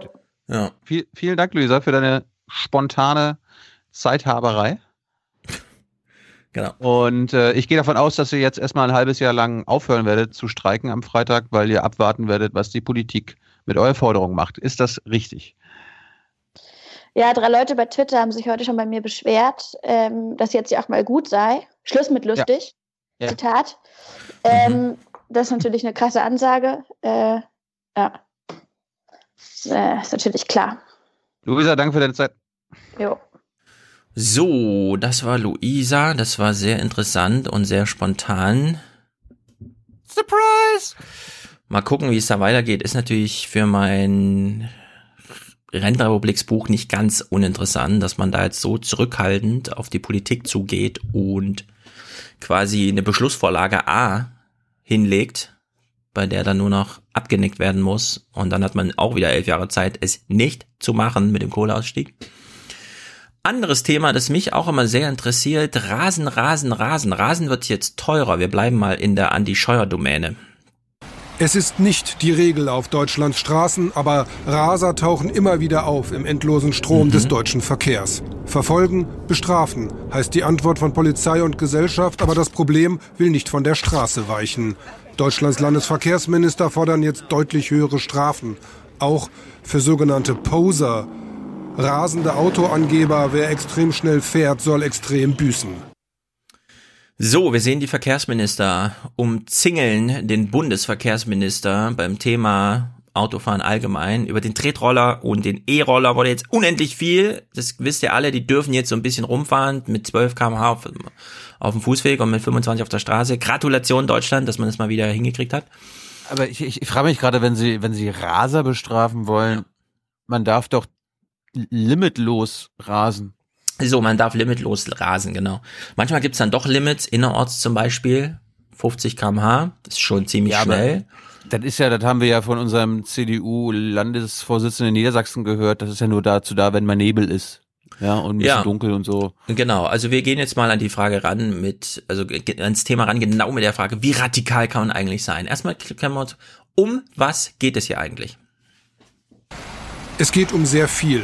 3265 Tote im deutschen Straßenverkehr 2018, Tendenz leicht steigend. Ein Blitzermarathon in dieser Woche. In ganz Deutschland, überall wird zu schnell gefahren. Allein hier in Brandenburg an einem halben Tag 843 Tempoverstöße. Die sind vergleichsweise billig. Die sind vergleichsweise billig. So, jetzt für alle, die sich dafür interessieren. Es geht ja um Verkehr. Man kann steuernd eingreifen, man kann Geldstrafen, Gefängnisstrafen. In welchem Rahmen kann man eigentlich, was hältst du mir in die Kamera? Irgendwas mit? Das Post aus? Leipzig. Aha. Ja. Was ist Leipzig? 12 km/h habe ich überschritten. Meine Raserei Na, pass in auf. Leipzig. Dann vergleichen wir jetzt mal Leipzig mit Luzern. Leipzig. Pass auf. Wer etwa innerorts 50 km/h zu schnell fährt, zahlt in Deutschland 200 Euro plus ein Monat Fahrverbot und zwei Punkte. In der Schweiz folgen zwei Jahre Fahrverbot und es droht mindestens ein Jahr Gefängnis. So. 60 km/h zu viel auf Deutschlands Landstraßen kostet 240 Euro Bußgeld. In der Schweiz ist auch das ein Verbrechen, mindestens ein Jahr Haft. Mindestens ein Jahr Haft. Die müssen dir nur nachweisen, dass du 50 oder 60 km/h außerorts zu schnell gefahren bist. Zack, bist du automatisch im Gefängnis für ein Jahr. Leute, ich finde, das ist mal eine anständige Politik. Da wurde eine Beschlussvorlage einfach mal abgesegnet, parlamentarisch, oder wir, die das so rum in der Schweiz machen, keine Ahnung. Ja, so, jetzt kommen wir nach Deutschland. Wir hören jetzt den Bundesverkehrsminister, unseren Lieblingsmann Andy Scheuer, dem so richtig niemand an die Wäsche will, nicht mal die jungen Fridays for Future Demonstranten. Weshalb Andy Scheuer wirklich jeden Scheiß in der Kamera sagen kann, zum Beispiel den hier. Wir werden jetzt die Vorschläge der Verkehrsministerkonferenz aufnehmen und haben schon aufgenommen. Wir haben ja gesagt, dass wir in der Koalition den Bußgeldkatalog genau überprüfen und evaluieren und auch die internationalen europäischen Erfahrungen damit einrechnen. Das ist kein No, aber es muss natürlich äh, Nutzen, äh, Kostenverhältnis schon auch passen. Ähm, Ja. Warte mal, das Nutzen-Kosten-Verhältnis beim Rasen muss passen, ja? Ja. Welcher Nutzen ist nochmal beim Rasen drin? Dass Spaß. Ulf Poschardt sagt, das geht, wenn man es nur richtig macht, ist es das geilste auf der Welt. Ja. Also die, das? Nutzen-Kosten-Verhältnis, ja? Also, ich will auch hier wieder ein Generationsding draus machen. Wer fährt vor allem mit dem Fahrrad auf den Straßen? Du. Du rast doch auch. Junge Menschen. Wir brauchen im Grunde einen Straßenverkehr, der Fahrradfahrer weiblich zwölf Jahre mit einem fünf Kilo schweren Rucksack auf dem Rücken gefahrlos, ja, den Weg zur Schule überleben lässt. Und er erzählt dir irgendwas von Kotzen, Kotzen nutzen beim Thema äh, Rasen, ja. Also es ist unglaublich. Sie sind dann im Bericht ein bisschen weitergegangen äh, nach einer neuen Anmoderation. Andy Scheuer im Porträt und ich finde das sehr gut, weil wir sehen ihn hier auf einem Fahrrad, ja. Andreas Scheuer nimmt uns mit dem Dienstfahrrad mit. Wahrscheinlich der ernst gemeinte Versuch, ein klebriges Image loszuwerden. Das des besten Autoverkäufers der Republik. Ich bin ein Fan natürlich äh, von den neuen Möglichkeiten der urbanen Mobilität und ich teste halt sehr gern alles. Ja? Sind wir frag hier in so einer ja- Comedy-Nation oder was? Ja, pass auf. Kannst du mal, pass auf. Ja. Ähm, ich Ja. bin das Verkehrsministerium und du bist die ZDF-Redaktion. Mhm. Ich rufe dich mal an. Wir müssen das hier mal vereinbaren. Also ich bin die CDF-Redaktion. Jawohl, jawohl. Okay. Hallo, CDF-Redaktion. Wie kann ich Ja, dienen? ja, hallo, hier ist das BMVI Neuigkeitenzimmer. Oh, da diene ich gleich besonders gerne. Also, wie kann ich Ihnen dienen? Ja, wir haben wieder eine Neuigkeit. Der, der, der Minister, der Minister hat ein, ein Fahrrad, der will Fahrrad fahren. Mit Hier Helm, nackt wie auf den Plakaten?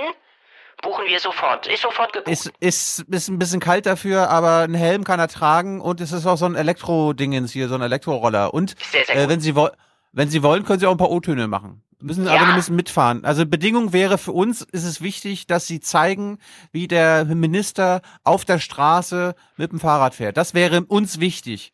Und da Buchen können Sie fragen, was Sie sofort. wollen. Was kostet es diesmal? Kostenstelle hat heute einen sehr guten Tag. Ich habe schon SPD gut hier einge eingebracht ins Programm. äh, ich dachte, das sorry, ist- sorry, das ist natürlich journalistisch, ist ganz klar, keine Kosten. Ja, mm, mm, machen wir. Wann Also wann immer, ja, wann immer Sie wollen. Also Sofort, wir kommen. Paul, mach den Ü-Wagen klar. gut, dann äh, bis gleich. bis ciao. gleich. Ja, Ja, sie so durften sich wahrscheinlich sogar noch die Helmfarbe aussuchen. Grün-Weiß, weil grün, verstehst du? Hm. So, wir hören einfach mal weiter im Bericht. Uns begegnet auch gleich äh, Luisa, die nochmal einen sehr schönen Spruch macht. Gerade hat Scheuer getestet, wie es ankommt, wenn er halbnackte junge Menschen mit Fahrradhelm plakatieren lässt. Der darauf folgende Shitstorm war einkalkuliert. Wir haben schon so viele Verkehrssicherheitskampagnen gehabt, auch was das Helmtragen beim Fahrradfahren betrifft. Und alle sind verpufft. Und deswegen wollten wir bewusst einen anderen Weg gehen, einen provokanten Weg. Und ja, es ist eingeschlagen. Ein Jahr Verkehrsminister Andreas Scheuer, der die Verkehrswende schaffen und das Klima retten helfen soll und dabei von Flugtaxis träumt. Für die nächste Generation ist Scheuer inzwischen erklärter Widersacher. Es ist 2019, wir haben keine Zeit mehr für einen Minister wie Herrn Scheuer, der es nicht schafft, seiner Verantwortung im Mindesten gerecht zu werden, äh, der es nicht schafft, sich einer Klimakrise anzunehmen. Das finde ich auch. Die richtige Forderung daraus lautet wie folgt. Achtung, alle. Friday Oh, oh, for oh, Future. oh, oh. Jetzt kommt ein Mansplaining-Satz, den ich ab sofort gerne auf der Straße hören wollte. Scheuer muss weg! Scheuer muss weg! Gab's schon, gab's schon. Habe ich gehört. Sehr Habe ich gut. angestimmt? Nein. hab ich Sehr gut. gehört. Okay, ich bin ja nur Beobachter. Ich bin nur Beobachter. Ja. Hallo. Zum Ende dieser schönen Berichterstattung über unseren Lieblingsminister Andy Scheuer hören wir jetzt ein U-Ton-Duell. Es ist Zeit für ein Du- Du- Du- Duell zwischen Albrecht von Lucke und Bernhard Mattes, dem VDH-Präsidenten. Die Zeit muss jetzt sein, das muss ich jetzt mal finden. Hier. Wo habe ich denn das? Das ist ja eh. Na? Moment, Moment, ja, ich hab's, ich muss es dann jetzt mal einstellen. Aha, aha, aha. Äh, ja. Profi-Podcast. Hm? Sa hier, sag doch mal. Spiel ab und dann kommt direkt danach das Duell. Zeit für ein du du du du du du Duell. Andreas Scheuer hat maßgeblich dazu beigetragen, dass alle Vorschläge aus der Verkehrskommission, die weitergehend hätten sein sollen, nicht erfüllt worden sind. Das heißt, er hat sich immer schützend vor die Automobilindustrie gestellt. Ich kann das nicht bestätigen. Ich habe an vielen, vielen Gesprächen teilgenommen. Ich weiß aber auch von anderen Gesprächen, an Ja. denen ich nicht dabei war, dass er hier ganz klar ist, klare Vorstellungen hat, teilweise auch nicht äh, zur Freude der Gesprächspartner.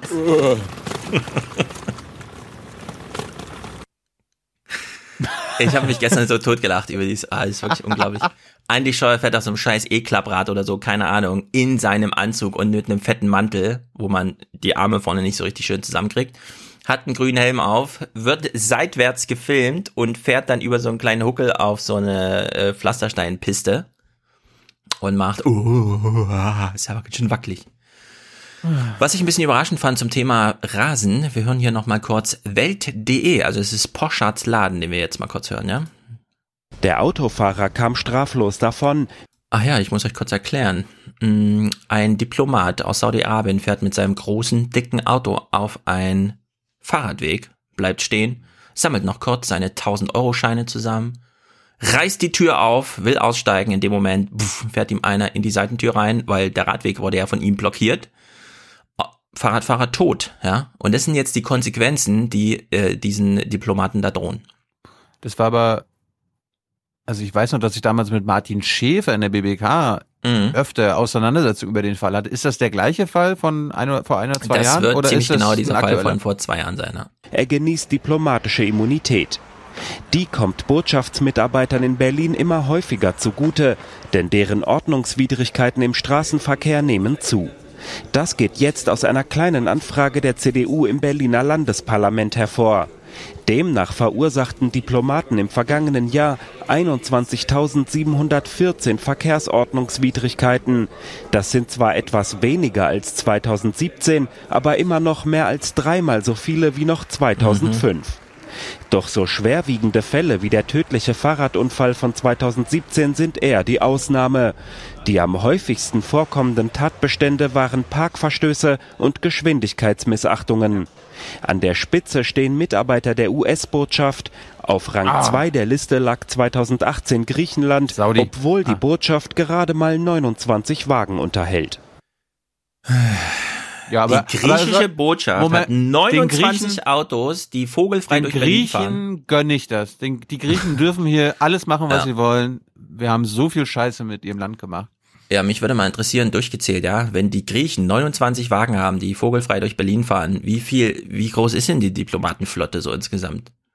Fahren da irgendwie tausende Autos durch Berlin, denen die Straßenverkehrsordnung egal sein kann, selbst wenn ja, Mord und Totschlag stattfindet? Ich glaube, wir haben hier ein Problem. sein. Wir haben hier ein Problem. Berlin ist eine Stressstadt. Naja, gut. Brexit, äh, ich habe ja unglaublich viele Clips, die wir gleich alle noch gucken müssen, aber Brexit habe ich nicht. Gibt offenbar nicht so viel, oder? Äh, ehrlich gesagt, ich bin gespannt, über was wir jetzt zum Thema Brexit reden. Na, ich hatte ja eigentlich erwartet, wir, wir reden ja mit Wolfgang Michael und ich Mhm. dachte, dass du Clips mitbringst wie Klaus Kleber und Co. Ähm, über Corbyn irgendwie uns was erzählen oder Gab's Labour. Äh, Auseinandersetzung von Klaus Kleber mit Corbyn? ja, aber Labour ist doch, also Corbyn wurde doch von May letzte Woche eingeladen an den Verhandlungstisch. Ja. Und dann bin ich davon ausgegangen, dass das ZDF mal erklären muss, wer Labour ist und wer es Corbyn macht. Nee.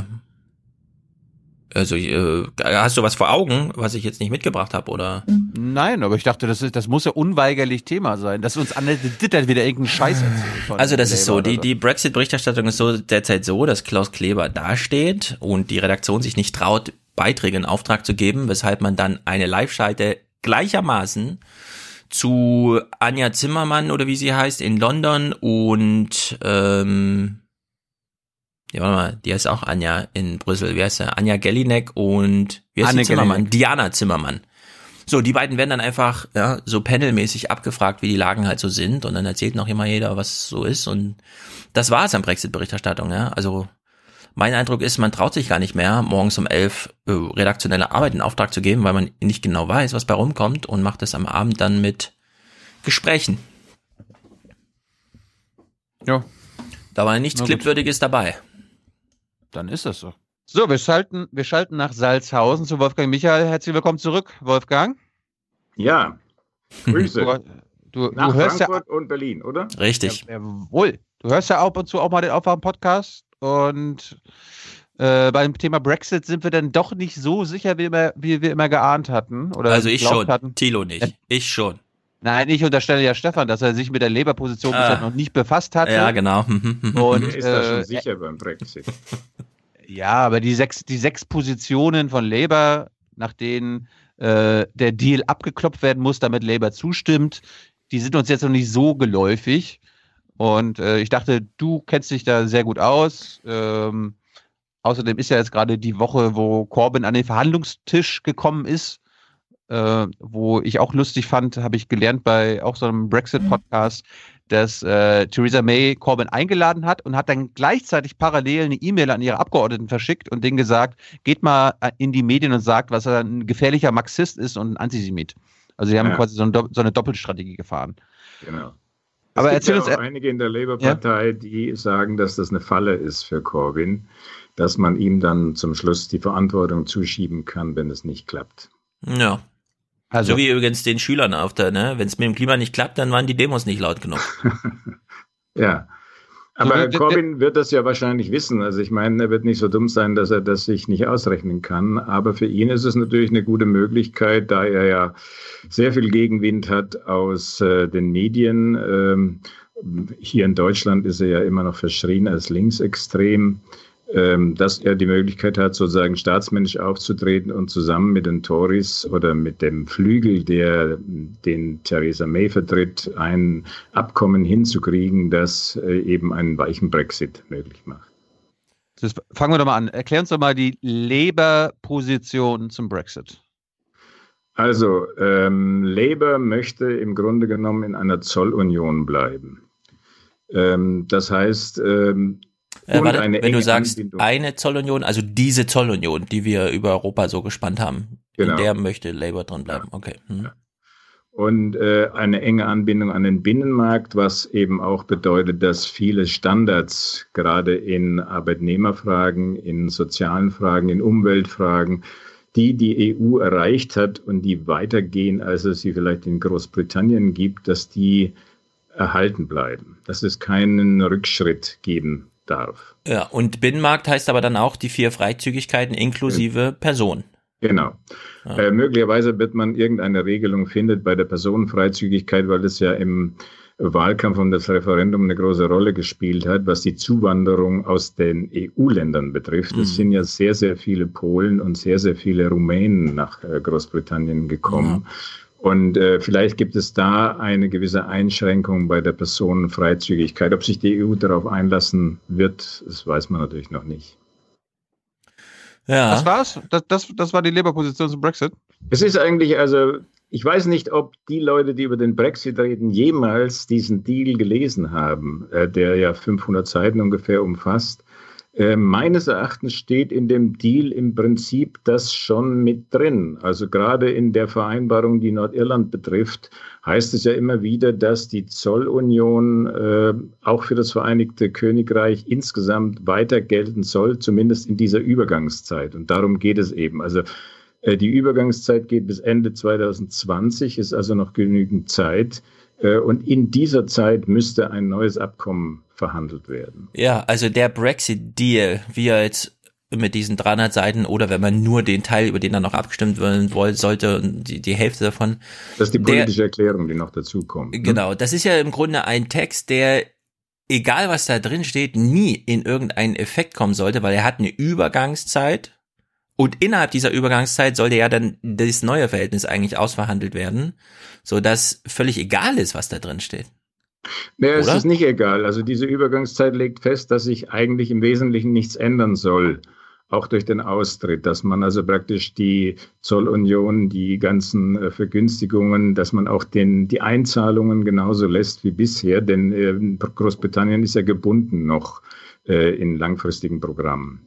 Hm. Also dass Ja, das bleibt und dass man eben diese Zeit nutzt, um dann äh, eine Vereinbarung sowohl für die irische Frage, für die Nordirland-Frage, auch für das gesamte Abkommen neu aushandelt. Insofern äh, wäre es wahrscheinlich eine ganz kluge Strategie von Labour, wenn sie sagen würden, okay, mit ein paar kleinen Änderungen stimmen wir diesem Vertrag von, Thiel, von, von May zu. Äh, Wenn sie uns dafür verspricht, dass es Neuwahlen gibt, noch no- 2019, Mhm. äh, und dann könnte man die zwei Jahre bis Ende 2020, also diese Übergangszeit nutzen, um äh, im Sinne von Labour einen Vertrag mit der EU auszuhandeln. Ja, und weil Labour diese Neuwahl nicht bekommen hat, haben sie geschlossen dagegen gestimmt bei allen Abstimmungen. Ich weiß nicht, wie geschlossen sie dagegen gestimmt haben. Es waren Naja, ja so sehr drei, vier. Abweichler, aber Ja. ansonsten weil Ja, die, die haben schon ein paar Lieber bei sich. Ja. Ja, aber es war im Grunde, äh, ich habe die Karten gesehen, wo die Punkte für jeden Abgeordneten vergeben wurden. Labour hat im Grunde, sagen wir mal, 90 Prozent geschlossen dagegen gestimmt. Die Opposition war dagegen. Ja.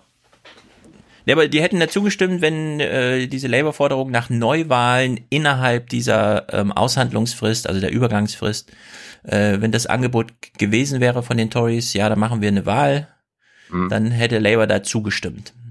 Könnte natürlich immer noch dazu kommen, wenn jetzt sagen wir auf dem Gipfel morgen äh, Frankreich ein Veto einlegen würde, dann hätte äh, die Großbritannien hätte dann nur noch zwei Tage Zeit, um ein Abkommen abzuschließen. Das würde den Druck so erhöhen, dass möglicherweise so ein Deal dann durchgewunken wird, damit man dann die Zeit nutzen kann. Ja. Für, für aber Corbyn ist ja aus dem Gespräch gegangen, hat gesagt, ja, war ganz gut, aber äh, nichts mehr rumgekommen.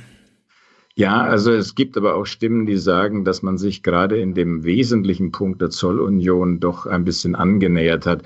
Es ist wie bei vielen Sachen beim Brexit, man wird es wahrscheinlich anders nennen, obwohl es das bedeutet. So wie man ja, wie das ganze Thema ist ja ähm, die Quadratur des Kreises. Man mhm. möchte im Prinzip aus der EU austreten, aber gleichzeitig drin bleiben. Und dafür muss man sozusagen eine vertragliche Grundlage finden. Und ähnlich ist es mit der Zollunion. Also man wird es irgendwie anders nennen, aber de facto wird es eines sein. Ja, so jetzt habe ich eine Frage. Tilo hat dich nämlich vor allem eingeladen. Wir haben letzte Woche einen Clip geguckt, den Corbyn veröffentlicht hat in dem er in so einem Zwei-Minuten-Ding erklärt hat, ich habe mit den europäischen Führern verhandelt und ein Deal, Zitat, secured, der eine Neuordnung, also Post-Brexit, äh, Großbritannien, EU regelt. Weißt mhm. du, wovon er da spricht? Naja, er war ja damals, als May das äh, vor, glaube ich, zwei Wochen oder einer Woche äh, in Brüssel war, war er ja auch in Brüssel, also vor diesem Gipfel mhm. äh, der vor dem 29. März stattgefunden hat, und hat mit Barnier, dem Verhandler, also dem Chefverhandler für die EU, gesprochen. Und Barnier ist ja auf seiner Seite. Also der sagt ja, das, was Corbyn sagt, ist im Prinzip vernünftig. Also die beiden großen Parteien müssen aufeinander zugehen. Und dann äh, wird sich sicherlich eine Lösung ergeben. Ähm, das wollte ja Theresa May bisher nicht. Jetzt macht sie es. Also die Frage ist, wie glaubwürdig ist das äh, Zugehen auf Labour oder ist es eine Falle oder ähm, wird sie gestürzt werden von ihren eigenen Leuten? Mhm. Aber was hat Corbyn denn der EU anderes angeboten als hat er, hat er ihnen einfach nur ihr, den Labour-Plan vorgestellt? Mit ich glaube ja. ja. Ja, und mit Secured kann aber auch nur gemeint haben, Barnet findet das ganz gut, was ich hier gemacht habe, weil wir wissen ja bei der eigentliche Brexit-Deal, der ist ja gerade nicht secured, weil er keine Parlamentsmehrheit hat. Ja. Davon wäre ja so eine, egal welche, Labour-Idee gerade auch meilenweit entfernt. Sowohl jetzt gerade mit dem Parlament, auch wenn man jetzt eine Neuwahl macht, oder? Weil so viel Bewegung, also kann Labour jetzt so viel gewinnen, wenn es jetzt eine Wahlen gäbe? Naja, Wahlen wären ja im Prinzip äh, das, was manche Leute als Referendum bezeichnen. Also es würde dann die beiden Parteien, die beiden großen Parteien müssten äh, sagen, was sie wollen. Das ist ja das, was bisher immer fehlt. Und dann könnten die äh, Briten darüber abstimmen, welcher Richtung sie folgen wollen. Also die Entfernung zwischen May und Corbyn, dem Corbyn-Flügel, muss man sagen, äh, ist ja gar nicht so weit. Also die beide wollen im Prinzip einen weichen Brexit. Dann gibt es aber noch Gruppen innerhalb, den beid, innerhalb der beiden Parteien, die davon abweichen. Also sie, beide Parteiführer sind eigentlich von links und von rechts unter Druck. Da ja, gibt es äh, diese Gruppe, die sich neu gebildet hat, diese Independent Group, die jetzt versuchen will, über eine Verlängerung der Frist an den Wahlen teilzunehmen, weil sie sich davon so eine Art Macron-Effekt erhofft. Das sind äh, Leute, die aus der Tory-Partei kommen und aus Labour. Das sind elf Abgeordnete, die haben sich jetzt zur Partei gebildet, die heißt Change UK. Und die könnte im Prinzip das britische Parteiensystem aufbrechen, wenn es eine ähnliche, wenn es einen ähnlichen Schwung geben würde, wie das damals bei äh, La République en Marche bei, bei Macron war. Ja, aber die, die Liberaldemokraten halt, haben schon gesagt, ja. sie würden vielleicht sogar ein Wahlbündnis eingehen. Das wären dann sozusagen die hundertprozentigen Remainer, die unbedingt in der EU bleiben wollen. Das wäre dann eine klare Entscheidung. Und dann fragt sich, wie wird sich dazu Labour positionieren? Wie wird sich dazu die äh, Tory-Partei, also die Konservativen, äh, mhm. positionieren? Ja, aber wenn wir jetzt so eine Snap-Election hätten und diese neue Gruppe da antritt, die müssten ja wirklich ihre Wahlkreise verteidigen ohne die bisherigen Parteien, Labour und Tory im Hintergrund. Wir und reden jetzt von der Europawahl, ne? Also Äh, Ach so, nee, nee, ich rede jetzt. Äh, vorhin haben wir über Neuwahlen äh, national mhm. geredet. Jetzt geht es darum, die Leute wollen eine Fristverlängerung bis 30. Juni, damit man an der Europawahl teilnehmen muss, damit man dann ähm, möglicherweise eine Remain-Entscheidung, eine Art Referendum so. über die Europawahl erzeugen kann. Und diese Gruppe, die äh, hat natürlich sehr viel Unterstützung aus den Medien, aus der Wirtschaft. Also ich kann mir schon vorstellen, dass die ein gutes Ergebnis erzielen werden. Ob das dann reicht in diesem Mehrheitswahlsystem in, in Großbritannien, dass sie genügend Wahlkreise bekommen, mhm. das ist natürlich noch die Frage. Aber, Aber in, in welchem Modus wählen die denn bei einer Europawahl, die Briten? Auch naja, es gibt streng nach Europawahlkreise, also sie müssen praktisch in jedem Europawahlkreis, ich glaube, das sind äh, in Großbritannien ungefähr 70, müssen sie halt einen Kandidaten aufstellen. Das werden sie schon hinkriegen, wenn sie vor allem ein Wahlbündnis machen, zum Beispiel mit den Liberaldemokraten, die ja landesweit hm. aufgestellt sind, oder auch mit den Grünen oder mit einigen Regionalparteien. Das könnten ja auch die, die schottische SNP könnte sich ja auch dazu entschließen, diesem Wahlbündnis beizutreten. Es wäre dann eine ziemlich starke Kraft, die für Remain ähm, äh, votieren würde.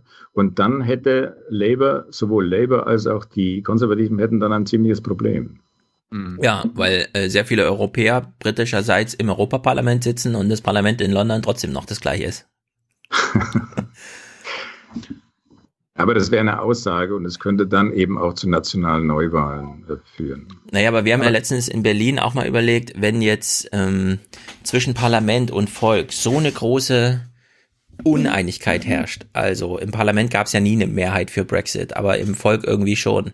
So, und dann hat plötzlich eine Tory-Minister, Premierministerin, die eigentlich Remainerin ist, in den Brexit geregelt und ihr gegenüber saß ein äh, Oppositioneller, der aber, von dem wir wissen, dass er den Brexit immer befürwortet hat. Quatsch. Aus welchen Gründen auch immer. Was, was, was für eine Scheiße. Das, Corbyn, ist einfach, das ist Bullshit, Stefan. Das ist Bullshit.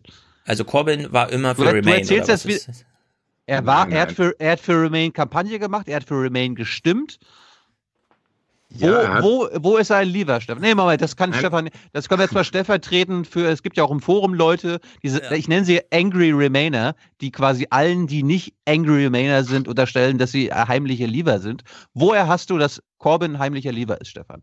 Äh, er ist kein heimlicher Lieber, sondern er ist ein Lieber. Woher hast du das? Komm. Wo, woher hast du denn, dass er also ein Remainer ist? Der ist doch, also. das sind die also, Fakten, das sind die Tatsachen. Ach, nein, nein, so Wolfgang, Wolfgang, mische dir mal nicht ein. Stefan, woher hast du das? Oder erzählst du einfach nur in welche Märchen? Corbyn will Jeremy Brexit Corbyn. haben. Und er hat unglaublich lange, selbst als seine Partei mehrheitlich meinte, wir sind ja auf ein zweites Referendum aus, gesagt, nö, so bedingungslos wie ihr das einfach haben wollt, mache ich das nicht, sondern ich knüpfe das an Bedingungen, die May eh nicht erfüllt. Und deswegen haben wir jetzt die Situation, dass wir eine Labour-Partei haben, die im Grunde auf Remain gehen würde, so wie das ganze Parlament immer eine Mehrheit für Remain hatte, die waren ja damals auch überrumpelt von ihrem Volk, und Corbyn überhaupt null Anstrengung macht, den Brexit zu vermeiden.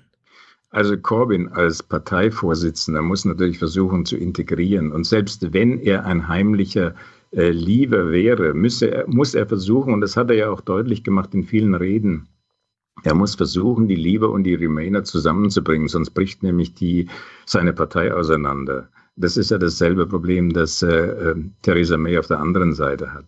Also es kann nicht sein, dass er sich für Remain ausspricht, weil er dann 16 Millionen, äh, 17 Millionen Leave sozusagen gegen sich hat. Mhm. Und er mhm. kann sich auch nicht für Leave aussprechen, weil er dann 16 Millionen Remainer gegen sich hat, also die Bevölkerung. Und ähnliche Verteilung gibt es in der Labour Party. Ich würde sagen, das sind vielleicht 60 Prozent für Remain und 40 Prozent für Leave. Und er steht ja auch unter Druck von beiden Seiten. Old Labour, und da kommt er ja eigentlich her. Also er ist ja in den 80er Jahren sozialisiert worden. Sein Vorbild war Tony Benn. Tony Benn war gegen die EU und im damaligen Wahlprogramm, das ein sehr linkes Wahlprogramm war, 1983, ähm, da wurde natürlich auch klar gesagt, dass man in dieser kapitalistischen EU keine äh, Verstaatlichungen zum Beispiel durchsetzen kann. Das würden die Verträge verbieten.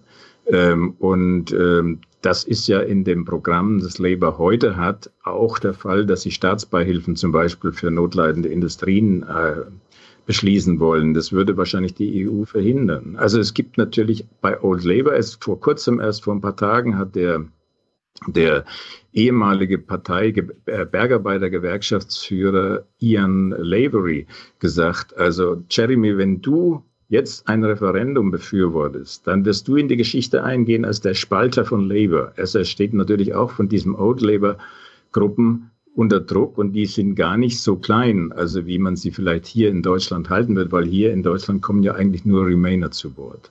Ja, äh, erklär, erklär uns das mal mit, der, mit dem People's Vote, also dem zweiten Referendum. Warum hat Labour damit jetzt so ein großes Problem? Du hast ja auch einen Artikel im Freitag geschrieben, hast quasi eine Antwort auf Paul Mason geliefert. Paul Mason hat ja auch gesagt, ach komm, jetzt wir machen einfach ein zweites Referendum und das wird dann schon für Remain ausgehen. Ja, also wie gesagt, er würde, wenn man sich die Remain-Ergebnisse anschaut, dann ist es so, dass England, jetzt nicht Großbritannien, sondern nur England, besteht aus neun Regionen. Mhm. Acht Regionen davon haben für Leave gestimmt. Nur eine, nämlich London, hat für Remain gestimmt. Labour hat aber sehr starke Wahlkreise, gerade im Norden Englands, da wo strukturschwache Gebiete sind. Da waren die Leave-Zahlen meistens so zwischen Mitte 50, also 55 bis 65 Prozent. Viele Labour-Wähler haben für Leave gestimmt. Denn die Ungleichheit ist in Großbritannien ja stark gestiegen. Und die fragen sich natürlich, was hat uns die EU eigentlich gebracht? Ähm, 1975 beim ersten Referendum, das von Harold Wilson äh, initiiert worden ist, damals als äh, Premier, äh, da gab es eine Zustimmungsquote für die EU, also Remain, von 67 Prozent. Jetzt 40 Jahre später, 2016, war diese Quote bei 48 Prozent. Man muss sich doch mal fragen, warum ist diese Zustimmung zur EU um 20 Prozentpunkte gesunken? Diese Frage wird hierzulande überhaupt nicht diskutiert. Und es hängt natürlich mit der wachsenden Ungleichheit zusammen. Ich will nur eine Zahl nennen. Ähm, die Reichen haben heute eine Lebenserwartung, die um achteinhalb Jahre höher ist als die Leute in den armen Regionen. Das ist gestiegen seit den letzten 20 Jahren um eineinhalb Jahre. Ähm, die Ungleichheit hat sich verstärkt. Die Probleme gerade im Gesundheitswesen, in, bei den Obdachlosen, bei Arbeitslosigkeit, also all das hat sich verstärkt, vor allem in den nördlichen Regionen Englands, auch in, in, in Wales, ähm, weniger in Schottland, weniger in Nordirland, weniger in London natürlich. Und diese Leute haben für den Brexit gestimmt, weil sie gesagt haben, also die EU bringt uns einfach nichts. Das ist eine äh, Vereinigung für die großen Konzerne. Ähm, die haben die Möglichkeit, überall ihre Waren, ihre Dienstleistungen zu verkaufen. Das Kapital kann sich bewegen. Die Personen können einfach so kommen und können äh, sozusagen Lohndumping äh, erzeugen. Und dafür stehen wir nicht. Und deswegen wollen wir nicht in der EU bleiben. Und in dieser Zeit damals, als diese neoliberale Phase angefangen hat, ist äh, Corbyn sozialisiert worden in den 80er Jahren. Da hat er angefangen als Abgeordneter und sein Vorsitzender war Tony Benn, das war ein Linker. Also er gehört auch zu Old Labour quasi. Und diese Gruppierung ist natürlich immer noch eine äh, Größe innerhalb der Labour Party. Und die kann er natürlich auch nicht vor den Kopf stoßen.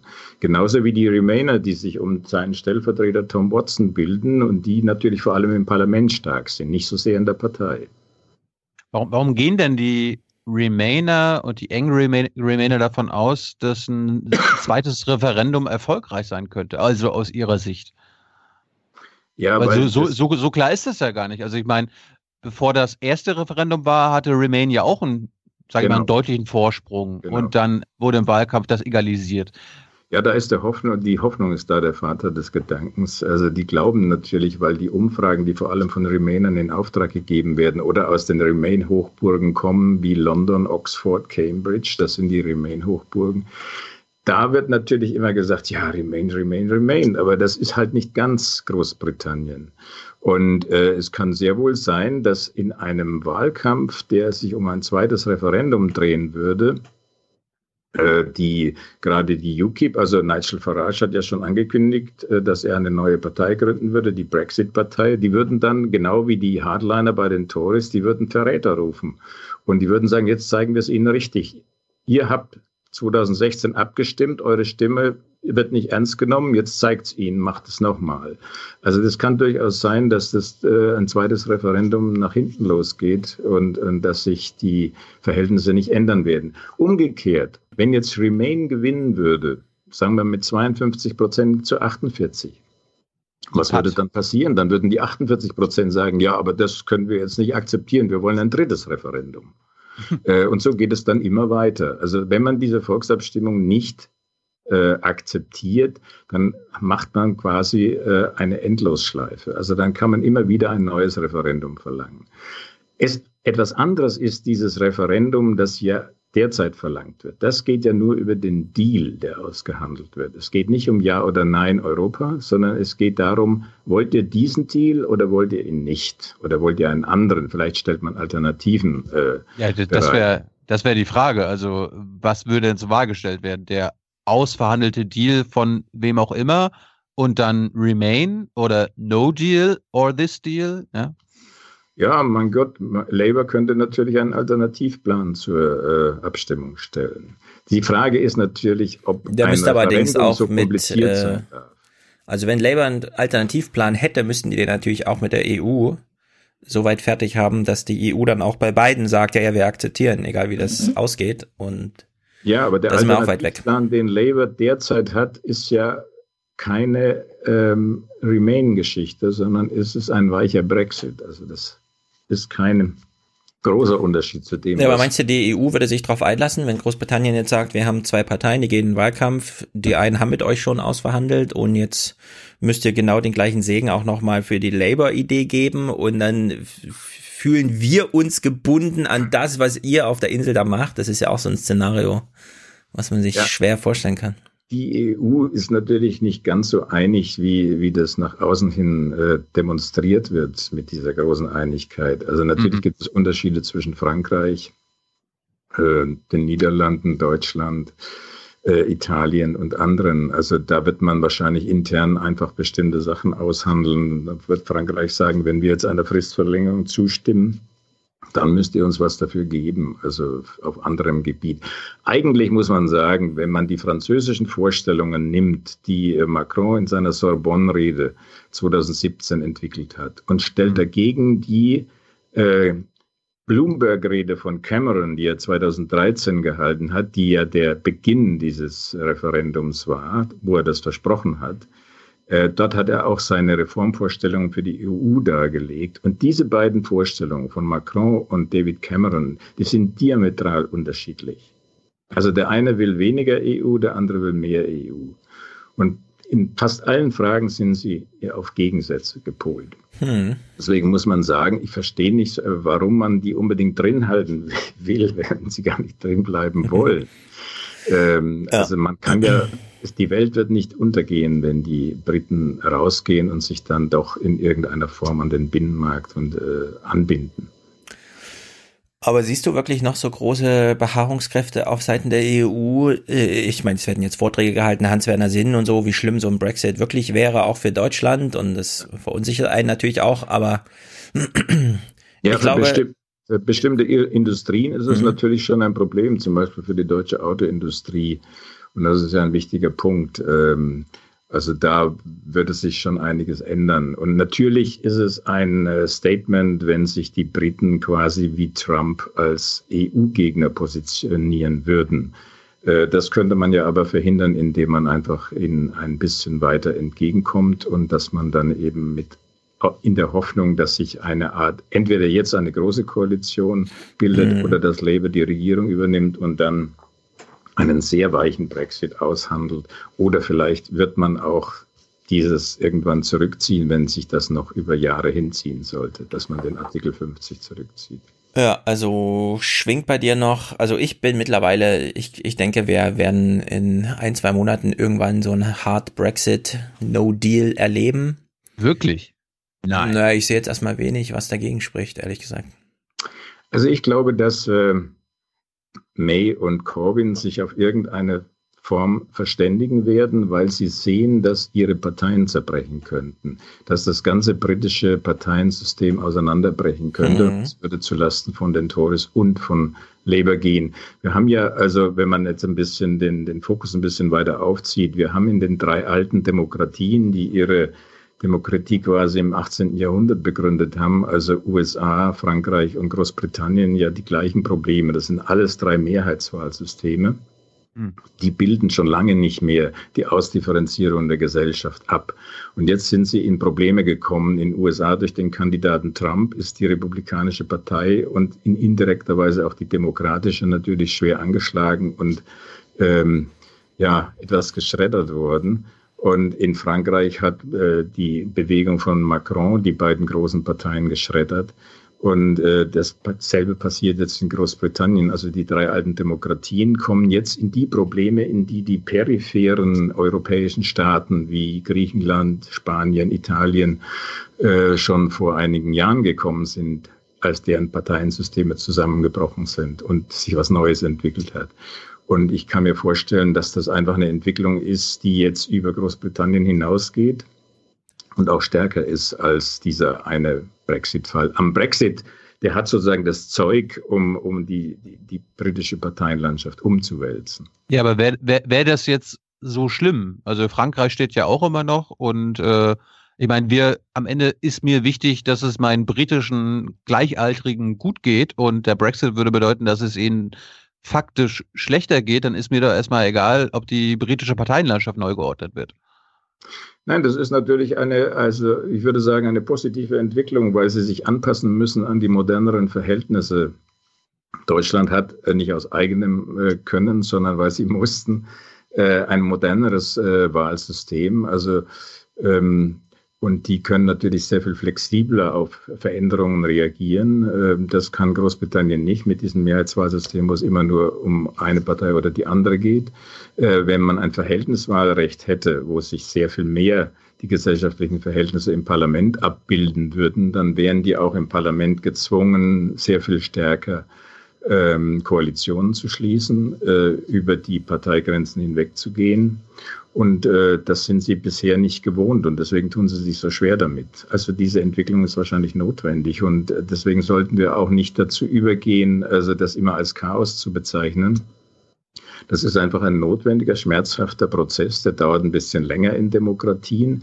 Aber wenn man sich die Debatten äh, anschaut im, im britischen Parlament, das ist doch einfach überzeugend. Das ist, wir dürfen nicht dazu kommen, dass wir das alle für eine Schwarzbude halten. Das war so ein äh, Nazi-Begriff, der für das Parlament äh, bedeutete, dass es äh, in der Bevölkerung dann quasi ähm, als unbedeutend, als, als überflüssig gesehen wurde. Und mhm. das ist ja gerade bei dieser Europawahl auch ein Thema. Also, weil ja auf der einen Seite stehen im Grunde genommen Zentristen wie Macron und auf der anderen Seite Populisten. Äh, und in diesem Konflikt, ähm, glaube ich, sollten wir ein bisschen gelassener auf dieses Brexit-Drama schauen und nicht immer von Chaos sprechen. Ja, also wenn man den Remaniacs Podcast verfolgt, da wird ja schon ganz anders über Politik gesprochen, als wie wir das kennen. Also wie viel ziviler diese englische Sprache gibt da irgendwie viel mehr her. Keine Ahnung, fällt mir immer so auf. Nicht so dieses Gebrülle wie im Aufwachen-Podcast oder so, keine Ahnung, ja. Also da wird mit, mit Nuancen und so gearbeitet. Passt natürlich gar nicht zu dem Bild, wie uns die Schwarzbude da so dargestellt wird in ARD und ZDF. Ja, aber da, wenn sich jetzt ja, ganz kurz. Ja, liest dazu. mal die Kommentare durch, die unter diesen Artikeln stehen, weil ja in den Artikeln meistens gesagt wird, jetzt wie lange wollen die uns noch damit belämmern ja, und, äh, ja. und dann, ja, dann äh, liest die Kommentare drunter. Das ist nicht du, Du, du, guckst da, du guckst da wahrscheinlich auch Tagesthema heute Journal. Äh, wie, wie bist du mit den, sag ich mal, mit den deutschen Korrespondenten in Großbritannien zufrieden? Äh, geben sie uns ein gutes Bild über die, über den Stand äh, bei den Brexit-Verhandlungen? Ja, also ich äh, würde Sie jetzt nicht wegen Ihrer journalistischen Arbeit äh, kritisieren, sondern vor allem deshalb, dass in, in, im deutschen Fernsehen kommen fast nur Leute aus äh, London zu, zu Wort. Das ist genau diese akademisch gebildete Mittelschicht, die natürlich für Remain ist und die äh, den Deutschen dann aus dem Herzen spricht. Äh, es ist eine sehr einseitige Angelegenheit. Wenn man mal einen Lieber einlädt, dann ist es irgendeine Randfigur, der vielleicht dann auch noch schlecht rüberkommt in Talkshows.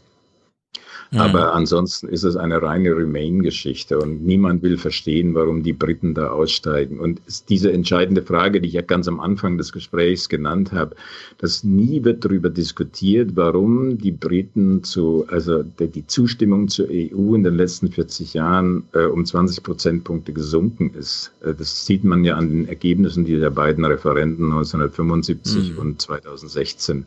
Und darüber müsste man eigentlich reden. Und das würde dann dazu führen, dass man über Reformen in der EU sprechen muss. Ja, aber jetzt will ich mal eine Frage nochmal stellen. Ja. Wenn wir in Großbritannien ein Parlament, parlamentarisches System haben, das seiner zentralen Aufgabe nicht mehr nachkommt, nämlich Enttäuschung aus der Bevölkerung zu absorbieren und in politische Macht umzumünzen, und da eine Neuordnung stattfindet und zeitgleich dieser Brexit ansteht, bei dem du sagst, da müssen sich jetzt May und Corbyn gemeinsam zusammenfinden und einen Weg finden, während wir aber, wenn wir den politischen Naturgesetzen folgen, sagen, naja, aber diese Parteien, die sind seit 200 Jahren auf Konkurrenz getrimmt, die werden sich natürlich kein Millimeter medialen Raumgewinn gegenseitig erlauben. Ja, also die sind einfach Konkurrenten. Die kann man jetzt zwar sagen, ey, ihr müsstet aber eigentlich mal kooperieren, aber eigentlich sind das in ihren Herzen Konkurrenten und so kennt man die auch nur. Die können doch jetzt nicht das Volk, das eh schon nicht mehr weiß, wohin mit seiner politischen Enttäuschung, noch mit so einer Pseudo-Kooperation, um den Brexit zu absolvieren, irgendwie ein No-Deal-Szenario abwenden oder was?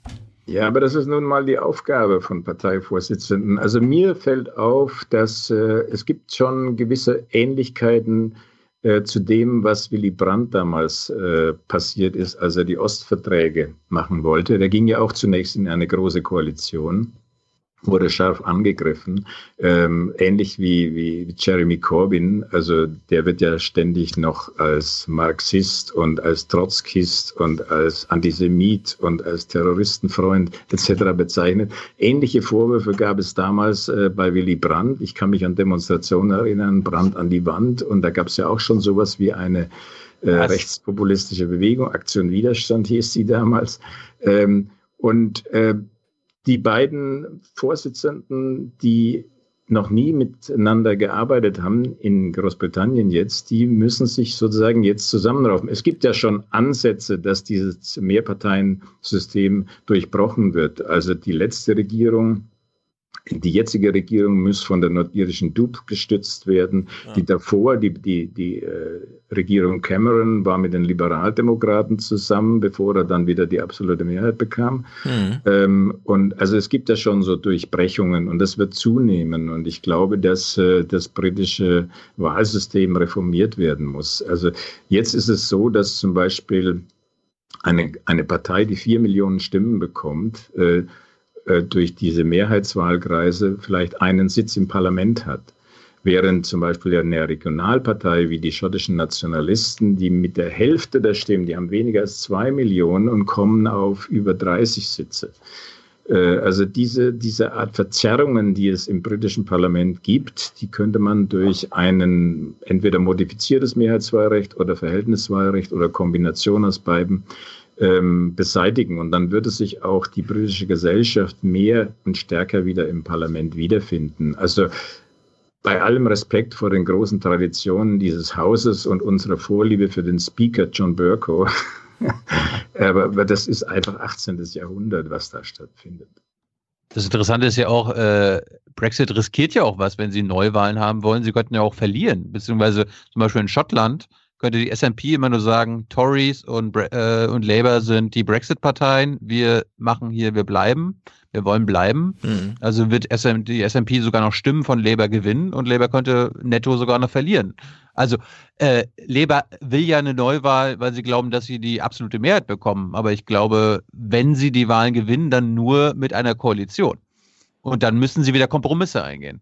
Also dann können sie auch ihr Labour-Programm nicht durchsetzen. Ja, also ich denke, die, die Frage, vor der die beiden großen Parteien stehen, ist, wird es nur Abspaltungen geben an ihren Rändern oder werden sie sich komplett spalten und zerlegen? Also, und diese Frage müssen sich diese beiden Vorsitzenden stellen und was sie sozusagen als bestes Szenario mitnehmen können, wäre, dass Sie sagen, es gibt nur ein paar Abspaltungen, so ein paar Abgeordnete links und rechts äh, und, und, vielleicht wird sich eine eigene Partei bilden, aber wir bleiben im Grunde genommen ähm, die beiden großen Parteien. Und Labour hat den Vorteil, dass es sich erneuert hat. Labour hat ja äh, vor drei Jahren, also im Zuge der Wahl von Corbyn, die Parteimitgliedschaft verdreifacht. Die sind ja heute 550.000 Mitglieder. Das ist die größte sozialdemokratische Partei in ganz Europa. Während die Konservativen diesen Prozess noch vor sich haben. Man muss sich mal das äh, vorstellen. Die Konservativen hatten in den 80er Jahren 1,5 Millionen Mitglieder. Was schätzt ihr, wie viele haben sie heute? Warte mal, in den 80er Jahren, als England noch sehr viel weniger Einwohner auch hatte. Hm. Also unter Thatcher, hatte, unter Thatcher hatten wir 1,5 Millionen. Hm. Heute 200.000. Äh, 124.000. Oh. Und sind total überaltert. Also die, die haben den Prozess, den Labour schon hinter sich hat, äh, noch vor sich. Und deswegen wäre bei Neuwahlen meines Erachtens der Vorteil bei Labour. Und deswegen ist auch also meine Meinung ist, dass Neuwahlen die sauberste Lösung wäre, um auch den Brexit zu entscheiden. Denn dann müssen ja, die beiden.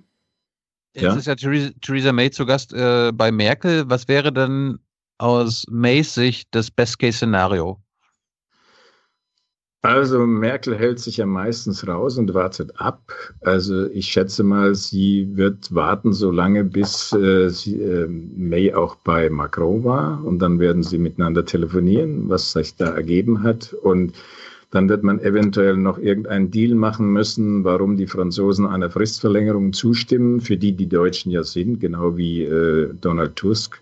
Mhm. Ähm, aber wie diese Fristverlängerung aussieht, wissen wir heute noch nicht, ob das jetzt der 30. Juni sein wird oder ein ganzes Jahr oder äh, nur der 22. Mai oder ob es irgendein Veto gibt. Das könnte ja auch mal Italien ein Veto machen. Ähm, und dann müssten halt, äh, dann müsste die britische Regierung mit der Opposition innerhalb von zwei Tagen ein Abkommen schließen oder ja, aber, irgendeinen Deal, der durchs Parlament gebracht wird. Aber gibt es ein Best-Case-Szenario für Theresa May, sodass sie in einem halben Jahr noch im Amt ist? ja, Prognosen sind schwierig, vor allem wenn sie die mhm. Zukunft betreffen. Äh, das, das, das, wissen wir nicht. Also wir können sagen, diese European Research Group, die Theresa May loswerden will, das sind die Hard Brexiter, das sind vielleicht 30 Abgeordnete. Äh, ob das ausreicht, um Theresa May zu stürzen, weiß ich nicht. Es gibt 25 Abgeordnete bei Labour, die gesagt haben, ähm, Corbyn äh, solle äh, auf May zugehen. Das sind ungefähr die Zahl, die jetzt diese Hard Brexiter ersetzen könnten bei einer Abstimmung ähm, im Parlament, um diesen Deal noch durchzukriegen. Also, aber es gibt so viele Gruppen inzwischen, ob die sich irgendwann als eigenständige Gruppen konstituieren, wissen wir noch nicht. Das kommt wahrscheinlich sehr stark auf diesen äh, Kompromiss an, den die beiden aushandeln, aber das kann auch scheitern. Also bisher sind ja die äh, Auguren sehr unterschiedlich. Die einen sind pessimistisch und die anderen sagen, die kriegen schon noch was hin. Also wir wissen es schlicht und einfach nicht. Das wird sich in den nächsten Tagen zeigen. Der wahrscheinlichste Fall ist irgendeine Form von Verlängerung. Hm, glaube nicht. Ich glaube, das kann man, das ist so, mir kommt so vor, dieses, dieses ein Jahr Verlängerung, weil Tusk das irgendwie sagte, das, das scheint mir so eine deutsche Brille irgendwie zu sein. Wenn man schon nach Frankreich guckt schon lange oder so. dieses Thema. Also was würdet ihr denn sagen, wie sich das entwickelt? Also ich glaube, in, in, ähm, auf Seiten der EU-Verwaltungsebene gibt es mittlerweile sehr viele, die sagen, Schluss jetzt mit dem Scheiß. Das geht jetzt, also wenn es an die EU-Wahl geht, geht das an uns, an, dann wissen wir, dann kann es, also ich glaube, dieses Narrativ, was gerade so durchgeprügelt wird, das schwappt über auf die EU, das ist eine ernsthafte Gefahr, die auf dieser Verwaltungsebene tatsächlich thematisiert wird und auch als Bedrohung gesehen wird.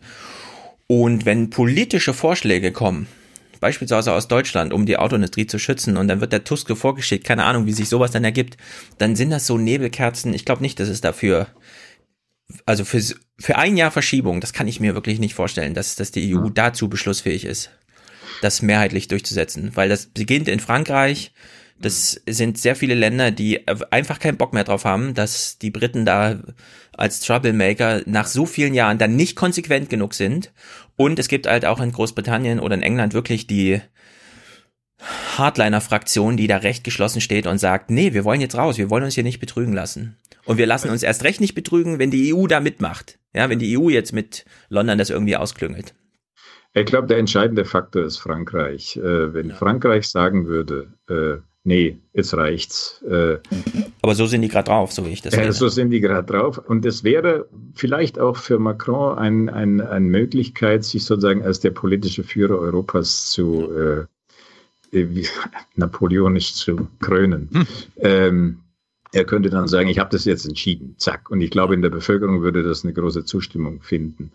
Ähm, Na, auch bei seinem ganzen politischen Apparat, was die Stimmrechte ja, angeht in Frankreich, profitieren quasi alle. Und das, was Frankreich will mit der EU, ist ja so komplett anders als das, was die ja. Briten mit der EU wollen. Allerdings hat er halt relativ wenige Verbündete. Also sowohl die skandinavischen Staaten haben sich gegen ihn ausgesprochen. Also es gab ja diesen Brief von, von dem niederländischen mhm. Parteichef äh, und, und Regierungschef Rutte, zusammen mit den skandinavischen und den baltischen Staaten, äh, die gesagt haben, nee, deine äh, Reformvorstellungen für die EU gehen uns zu weit. Äh, und dann gibt's Österreich, Ungarn und die ganzen osteuropäischen mhm. Staaten. Also er hat wenig Verbündete, aber er könnte natürlich sozusagen das Risiko laufen. Da wird er abwägen was, was ihm das bringen würde. Ansonsten würde er sich halt mit Merkel irgendeinen Deal ausdenken, wo Deutschland den Franzosen entgegenkommen muss, wenn sie jetzt äh, sagen, okay, dann machen wir halt irgendwas. Naja, aber Merkel ist jetzt auch kurz vorm Abschluss, ne? Ob man Abschluss? jetzt noch, naja, ob man mit Merkel jetzt noch so dealen kann im Sinne von große Pläne und so weiter. Wann, er, wann wenn nicht jetzt? Ne? Naja, aber ich meine, Macron sieht ja auch, dass es in, also das AKK zum Beispiel nicht sehr viel Rückhalt hat. Und Macron wünscht sich auch eine kleinere CDU, so in der ganzen Gemengelage. Und die kann er durchaus haben, wenn das erstmal alles so ganz ruhig dahin läuft, wie es halt in Deutschland geplant ist, weil stehen irgendwann Bundestagswahl an und es muss ein Übergang organisiert werden von Merkel weg. Und ja, in dieser Gemengelage kann ich mir schon vorstellen, dass, dass Macron auch die Dinge, wie sie gerade laufen, äh, gutiert, aber die müssen dann eben auch konsequent so laufen. Und ja, aber könnte zum Beispiel Zugeständnisse erreichen beim, beim Eurozonenhaushalt oder bei anderen Fragen, die Frankreich wichtig sind. Also das, das wäre schon möglich. Äh, ähm, am nächsten, wenn man sich die Europawahlprogramme der deutschen Parteien anguckt, sind, äh, glaube ich, äh, SPD und Macron. Äh, da decken sich doch sehr viele äh, Forderungen. Ja. Für ja, die ähm, aber die CDU hat eigentlich außer ein paar Phrasen äh, wenig in ihrem Europawahlprogramm stehen. Äh, gar nichts, gar nichts. Wir lehnen alles ab, was irgendwer da steht ja, ja doch, sie sind ähnlich wie die, wie die eher äh, auf der rechten Seite des Parlaments sitzenden Parteien. Die wollen im Grunde so eine Nachtwächter-EU. Äh, äh, also hauptsächlich Grenzen sichern und Militär aufbauen. No. Ja. Ist dann, ist dann Katharina Barley für dich als alten SPDler eine Hoffnungsträgerin? Macht sie einen grandiosen Wahlkampf? Sie will ja eine positive EU-Erzählung uns nahebringen. Wird sie da mit 30 Prozent oder mehr holen? Glaube ich nicht. Ähm, also der Wahlkampf hat ja erst begonnen, was sich da entwickeln wird und wie, wie stark da diese Auseinandersetzung sein wird zwischen Nationalismus und EU. Und da wird die EU natürlich immer ein bisschen äh, heilig gesprochen dabei, äh, ohne dass es um konkrete Dinge geht. Ähm, das weiß ich nicht. Also wenn man sich die bisherige Entwicklung anschaut, dann muss man sagen, es gab ja in der, in der im Europäischen Parlament fast nur große Koalitionen zwischen Sozialdemokraten und Christdemokraten und, und Liberalen, also eine ganz große Koalition und die wird sich jetzt noch verstärken gegen die sich äh, wahrscheinlich verbessernden Ränder bei der, bei der Europawahl. Und äh, an, an Planungen. Also Sie haben zwar ganz gut reagiert auf Macron, aber sonst ist er wenig gekommen auf diese Reformvorschläge, die er da in seiner Sorbonne-Rede äh, geäußert hat. Äh, er will zum Beispiel einen gemeinsamen Außenminister, einen gemeinsamen äh, Wirtschafts- und Finanzminister. Das findet sich im SPD-Programm ja wieder. Ähm, sogar also eine, eine gemeinsame Verteidigung, also möglicherweise auch einen gemeinsamen Verteidigungsminister. All das mm. ist ja eine Vertiefung der EU und eine größere Verflechtung und Zusammenschluss. Das ist ja das, was die Konservativen alle überhaupt nicht wollen. Sie wollen im Prinzip zurück zu diesem äh, de Gaulle'schen Modell des Europas der Vaterländer. Mm. Ja, aber sie trauen sich nicht, das deutlich zu sagen. Also die SPD wird sicherlich keinen äh, fulminanten Wahlkampf und auch kein fulminantes Ergebnis erzielen. Die, die Frage ist wirklich, was, äh, was die Liberalen zum Beispiel äh, möglicherweise gestärkt in das Europaparlament zurückkommen. Unsere Liberalen? Die Liberalen insgesamt auf europäischer Ebene, also die alte Parteien, die in dieser Fraktion Die, zusammen. die guten Liberalen, wie Martin Sonneborn sagt. Verhofstadt und so, meinst du? Ja. Äh, nicht nur Verhofstadt, aber eben auch äh, La Republik en Marche und äh, was ich äh, an- jetzt hat in der Slowakei ist jetzt das liberale Präsidentin gewählt worden. In Finnland gibt es ähnliche Entwicklungen. Also äh, das Mhm. könnte sein, dass sich ein ganz neues, es wird nicht mehr dieser, dieser Konflikt konservative Sozialdemokraten bestimmend sein, sondern das Ganze wird sich ein Stück nach rechts verschieben und es wird ein Zentrum sein, das sich gegen die Rechten positioniert. Also darum wird es gehen. Also Zentrum gegen rechts. Früher war es links gegen rechts. Also du kannst sagen, es wird sich eine Rechtsverschiebung ergeben. Was daraus wird, wissen wir noch nicht. Ja. Damit wir den, den Kreis hier mal schließen und zum Ende kommen, ähm, ich frage mich ja, wenn es jetzt eine Extension gibt, wovon ich ausgehe, Ja. äh, müssen die Briten ja bei der EU-Wahl antreten. Ja. Also müssen sie jetzt innerhalb von vier Wochen irgendeine eine Wahl organisieren. Das wird ja lustig. Wie ja, angemeldet haben sie es ja. Sie haben ja, den, Sie Ah. haben ja schon die Vorbereitungen getroffen. Sie haben auch äh, in einem Schreiben der konservativen Partei gesagt, sie bereiten sich darauf vor. Der 24. April ist der letzte Tag, wo man Kandidaten aufstellen kann, nominieren kann. Und äh, Change UK, diese ähm, Partei, die sich aus der Independent Group gebildet hat, äh, die wird ja auch antreten. Und die vor allem will es natürlich dass es zu dieser Verlängerung kommt, dann, dann können Sie eben in der Europawahl zeigen, dass äh, die Remain-Fraktion in Großbritannien sehr viel stärker geworden ist und eben anders als das beim Referendum entschieden worden ist, sich die Stimmung in Großbritannien um 180 Grad gedreht hat. Ob es dann tatsächlich so ist, das wollen wir nochmal dahingestellt lassen. Ja, aber ich meine, äh, im, im, also sie haben sich zur Wahl angemeldet, ist im Sinne zu verstehen, stellt euch mal die Nachrichtenlage vor, wenn sie das nicht gemacht hätten. Naja, das ist schon erstaunlich. Innerhalb von wenigen Tagen, Sie haben das gemacht und äh, sofort sind eben andere darauf angesprungen, also wie die Liberaldemokraten und andere. Es könnte sich da schon ein drittes äh, Zentrum bilden zwischen äh, Labour und Konservativen. Und das würde dann tatsächlich dafür sorgen, ähm, dass dieses britische Mehrheitswahlsystem aufgebrochen wird. Hm, gut, also warten wir weiter auf die Königin, dass sie anklopft an der Tür und sagt, wir ziehen zurück. Wir denken neu nach und wenn Prinz William in 25 Jahren hier übernimmt, könnte ein zweiten Versuch wagen. Also Phoenix wird sich bestimmt freuen, dass Ihnen das Thema noch erhalten bleibt. Oh, das kann Wir sein. bestreiten Ja. ja schon das halbe Programm damit. Das kann sein. Ja. Wolfgang, vielen Dank. Äh, Du hast ein bisschen Licht in, den, in die Schattenwelt der Brexit-Verhandlungen gebracht. Vielen Licht? Dank dafür. Nennt ihr das? Licht nennt ihr das? Ja, Aufwachen-Podcast. Die Sonne geht auf, das Licht geht an, zack, sind wir erleuchtet. Ja, ich wünsche euch alles Gute. Bleibt dran. Ja, bleiben wir. Bis bald, Wolfgang. Ciao. Tschüss. Bis bald. So, das war jetzt sehr viel Brexit. Mal gucken. Ich bin ja dafür, dass es so kommt, wie ich vorher gesagt habe. Da wenn ich am Ende recht hatte, mir doch scheißegal, was mit den Engländern. Nee, war ein Scherz. Also ich äh, trauere mit allen mit, aber ich sehe mittlerweile nur noch eine Einbahnstraße vor mir. Wenn Europa, die EU, ein Körper wäre, dann ist Deutschland natürlich der Motor Europas. Mhm. Ich schätze mal die Lunge oder der Magen Europas. Ja, ohne, ohne uns geht nichts. Die Briten sind ja quasi, die Briten sind ja quasi ein Bein. Mhm. Und wenn, nee, es muss ein Organ sein. Also die, die Briten sind dann quasi die, die Leber. Und die Mhm. Leber will jetzt raus aus dem Körper. Brauchen wir dann quasi eine Organspende, die die Leber ersetzt? Also brauchen wir dann quasi ein neues Mitglied? Äh, nein. Also gibt es also noch keine Organspendenpflicht auf europäischer Institutionsebene? Mm, Europa ist ja kein Körper. Also sehr guter Brückenbau zur Organspende, über die reden wir jetzt. Allerdings bringt jeder Körper alle Organe, also jeder Körperteil bringt alle Organe mit sich. Es gibt bei Star Trek sehr interessante Aliens, die genauso funktionieren wie auf der unserer Erde die Salamander. Man schlägt den Schwanz ab und dann wächst einfach ein neuer nach.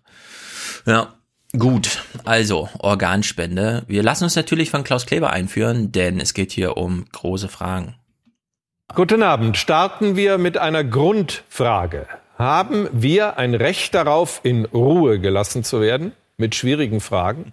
Von dir? Auch wenn Menschenleben davon abhängen, ob wir Ja oder Nein sagen? Schöner wäre es natürlich, wir hätten Ruhe. Leichter jedenfalls. Für die meisten. Nicht für die Menschen, um deren Leben es geht. Ja, ich Das, bin muss, hin und das, her muss, gerissen, das, aber das muss auf dein Soundboard. Also äh, Ja. lieber hätten wir Ruhe. Ja. ja, ein Recht auf Ruhe gelassen zu werden. Also ich finde dafür, dass man ja immer für- irgendeine Idee braucht für seine Abendmoderation, gerade wenn es die erste ist. Und dass man dann hier einfach mit so einem, ja, ja, also in Ruhe gelassen. Warte mal, ich muss mal kurz den Stromstecker einschließen. Was ist denn hier los? Das ist live, das ist Podcast. Wir sind hier nicht, wir sind hier nicht bei den professionell produzierten Radiosendungen der großen Medienhäuser. Ey, meine Kinder haben den Strom ausgeschaltet hier. Unglaublich. Gut, jetzt ist er wieder an. So, Organspende. Die Moderation finde ich sehr gelungen. Also recht äh, auf äh, in Ruhe gelassen werden. Man fragt sich ja immer, wenn man in so eine Sendung einsteigt, was ist das eigentliche Thema? Organspende? Was liegt eigentlich darunter für ein Thema? Und Recht auf Ruhe gelassen werden, finde ich, ist ein ziemlich gutes Thema, weil das ist ja eigentlich die Idee der Politik. Dass es nämlich jemand anders macht. Dass nicht alle mitmachen müssen. Dass irgendwo ein Repräsentant ist, der für dich und so weiter und so fort. Ja, und deswegen Recht auf Ruhe gelassen werden, also mutig, das so zu machen. Aber ich finde ein, ein gelungener Einstand in dieses Thema. Naja, jedenfalls, jetzt gibt's Rebellen im Bundestag, was unsere Ruhe angeht. Hast du, warte mal, hast du Mhm. eigentlich auch äh, Klaus sensationelles äh, Anmoderation zu Sachen NATO, Krieg und so mitgebracht? hallo. Aber Oh, ich, ich freue mich. Ich freu Je nachdem, wie viel Zeit Hörer, wir noch haben, ist ja schon ein bisschen Hörer, das, Zeit machen, ins das machen wir heute. Das machen wir Gut, heute. gut, gut, gut, gut, gut.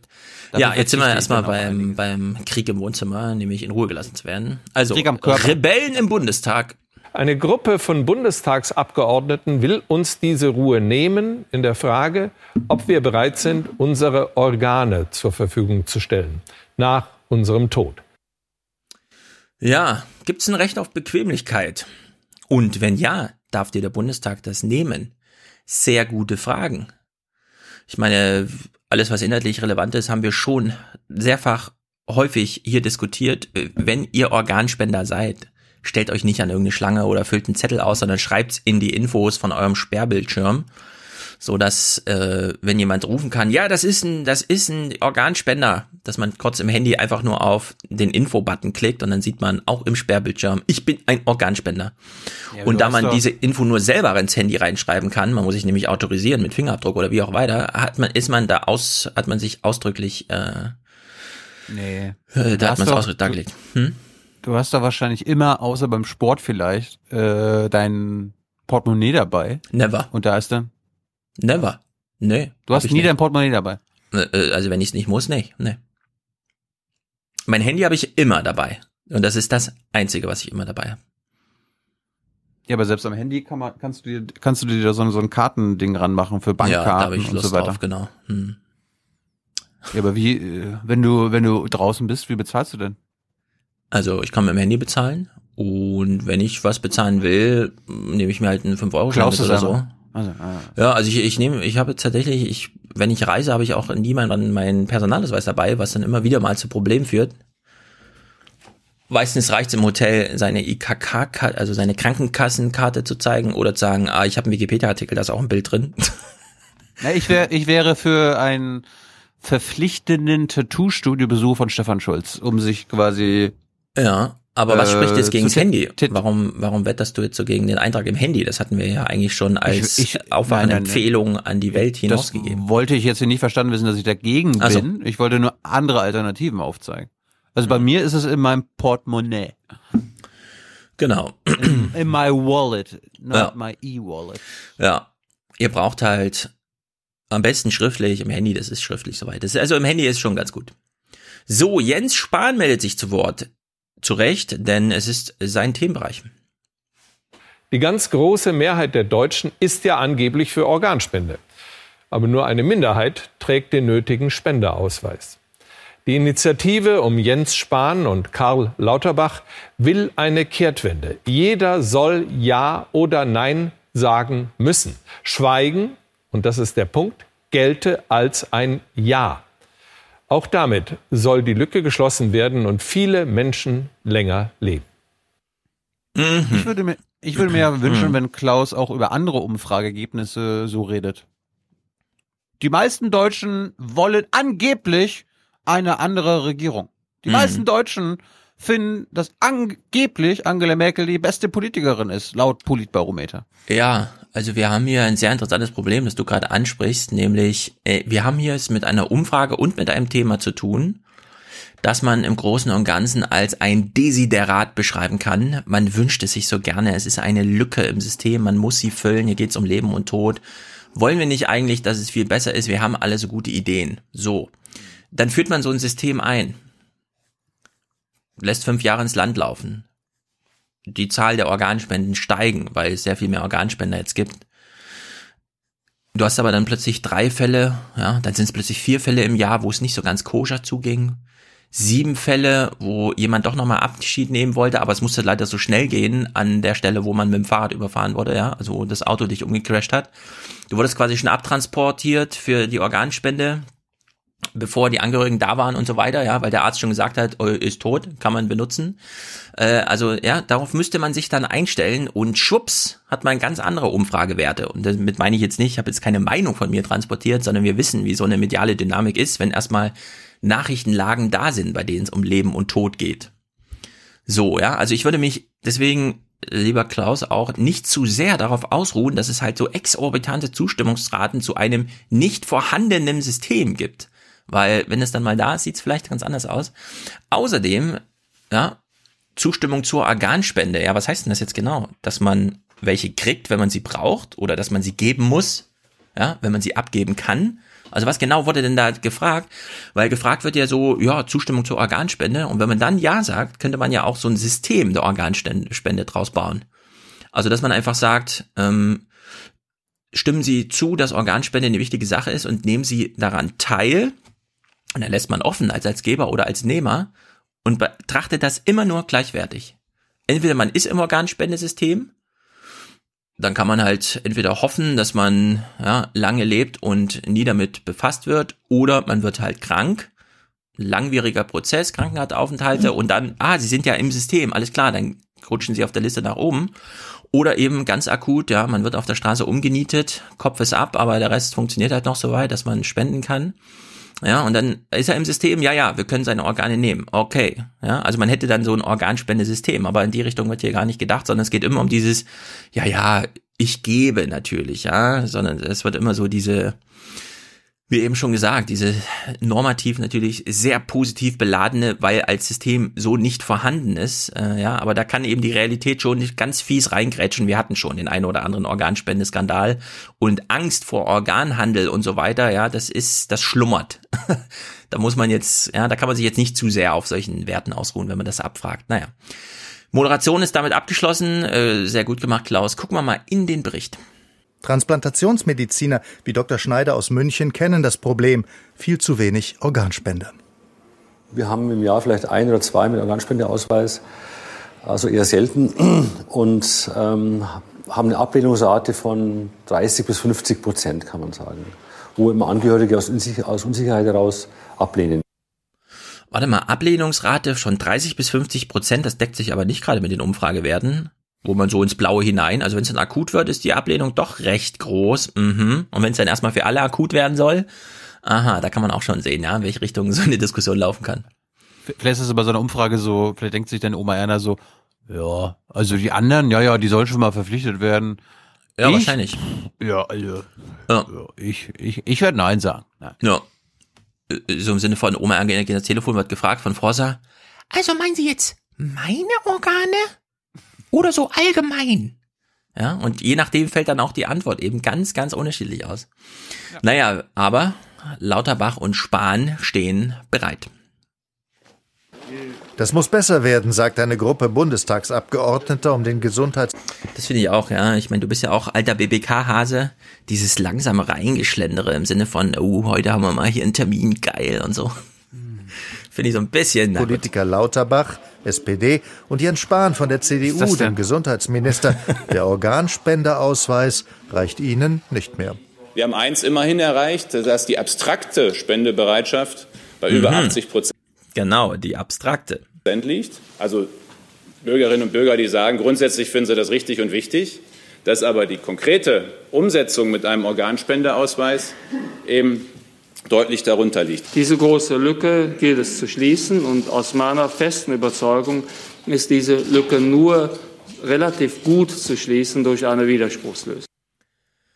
Ja, Lauterbach kann ich leider nicht mehr ernst nehmen, seit wir mit ihm gesprochen haben, weil ich in ihm immer nur diesen gelangweilten Typ, der null Bock auf gar nichts hat, aber hier nochmal ran muss und so. Ja.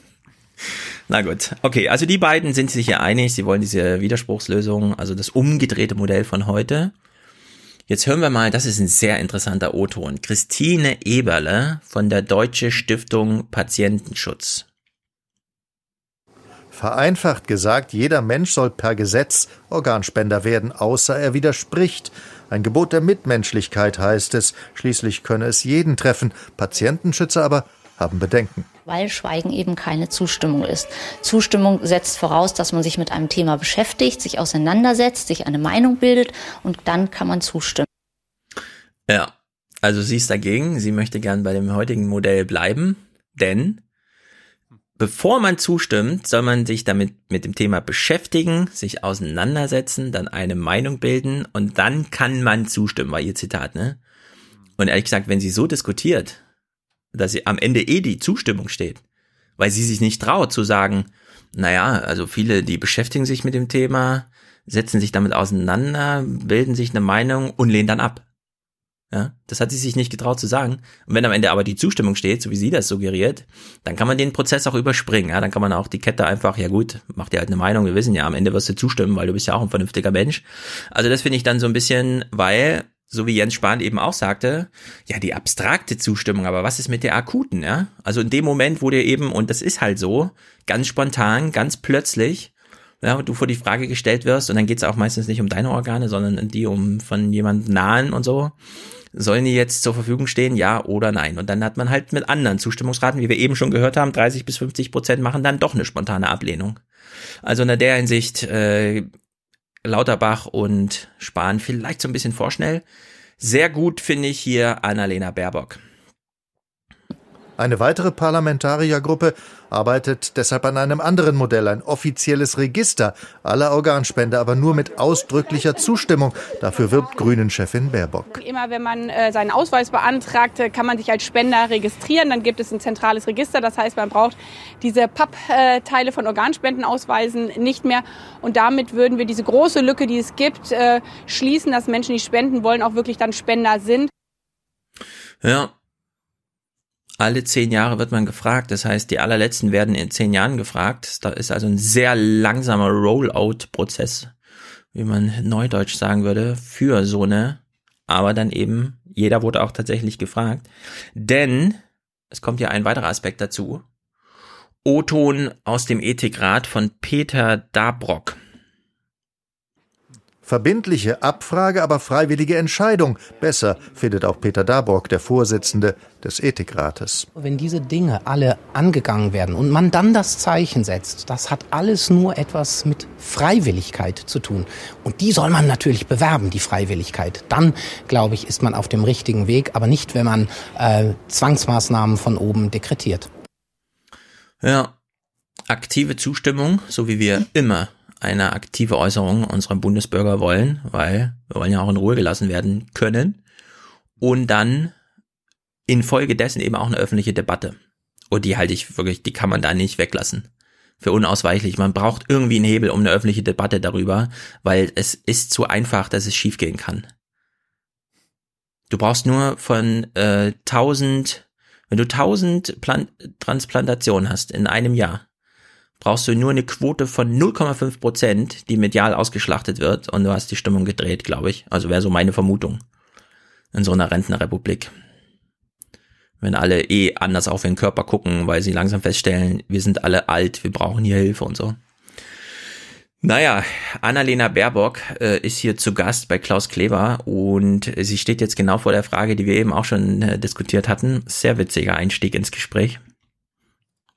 Guten Abend, Frau Baerbock. Schönen guten Abend. Sind Sie persönlich Organspenderin? Tragen Sie gerade einen Ausweis mit sich? Ja, ich bin Organspenderin. Den Ausweis habe ich jetzt nicht gerade in meiner Hosentasche, aber ähm, ja, ich bin als Spenderin registriert. Ja, sie hat sich nicht getraut zu sagen, äh, weil sie wahrscheinlich Angst hatte, dass er sagt, zeigen Sie mal. Hätte aber, glaube ich, nicht Glaub, gemacht. Glaube ich nicht. Glaube ich nicht. Na, also ganz witzig. Gut, wir überspringen mal diese Einführung, denn sie kommt ja auf, sie ist ja Juristin, wusste ich gar nicht, sie kommt ja auf Prinzipien zu sprechen. Völkerrecht, Völkerrechtlerin, ja. Ja, hat sie Spezialfach Völkerrecht? Na, nicht schlecht. Ja? Hast du, hast du jung, nee, Junge, nee, hast du nicht gesehen mit dir. Habe ich nicht? Muss ich Glaub ich nachholen, nicht, du, weil äh, ich bin Fan mittlerweile. Nö. Auf der anderen Seite haben wir aber auch in unserer Verfassung garantiert ein Selbstbestimmungsrecht äh, mit Blick auf den eigenen Körper. Das heißt, dass man am Ende seines Lebens selbstbestimmt darüber entscheidet, wie es auch zu Ende geht.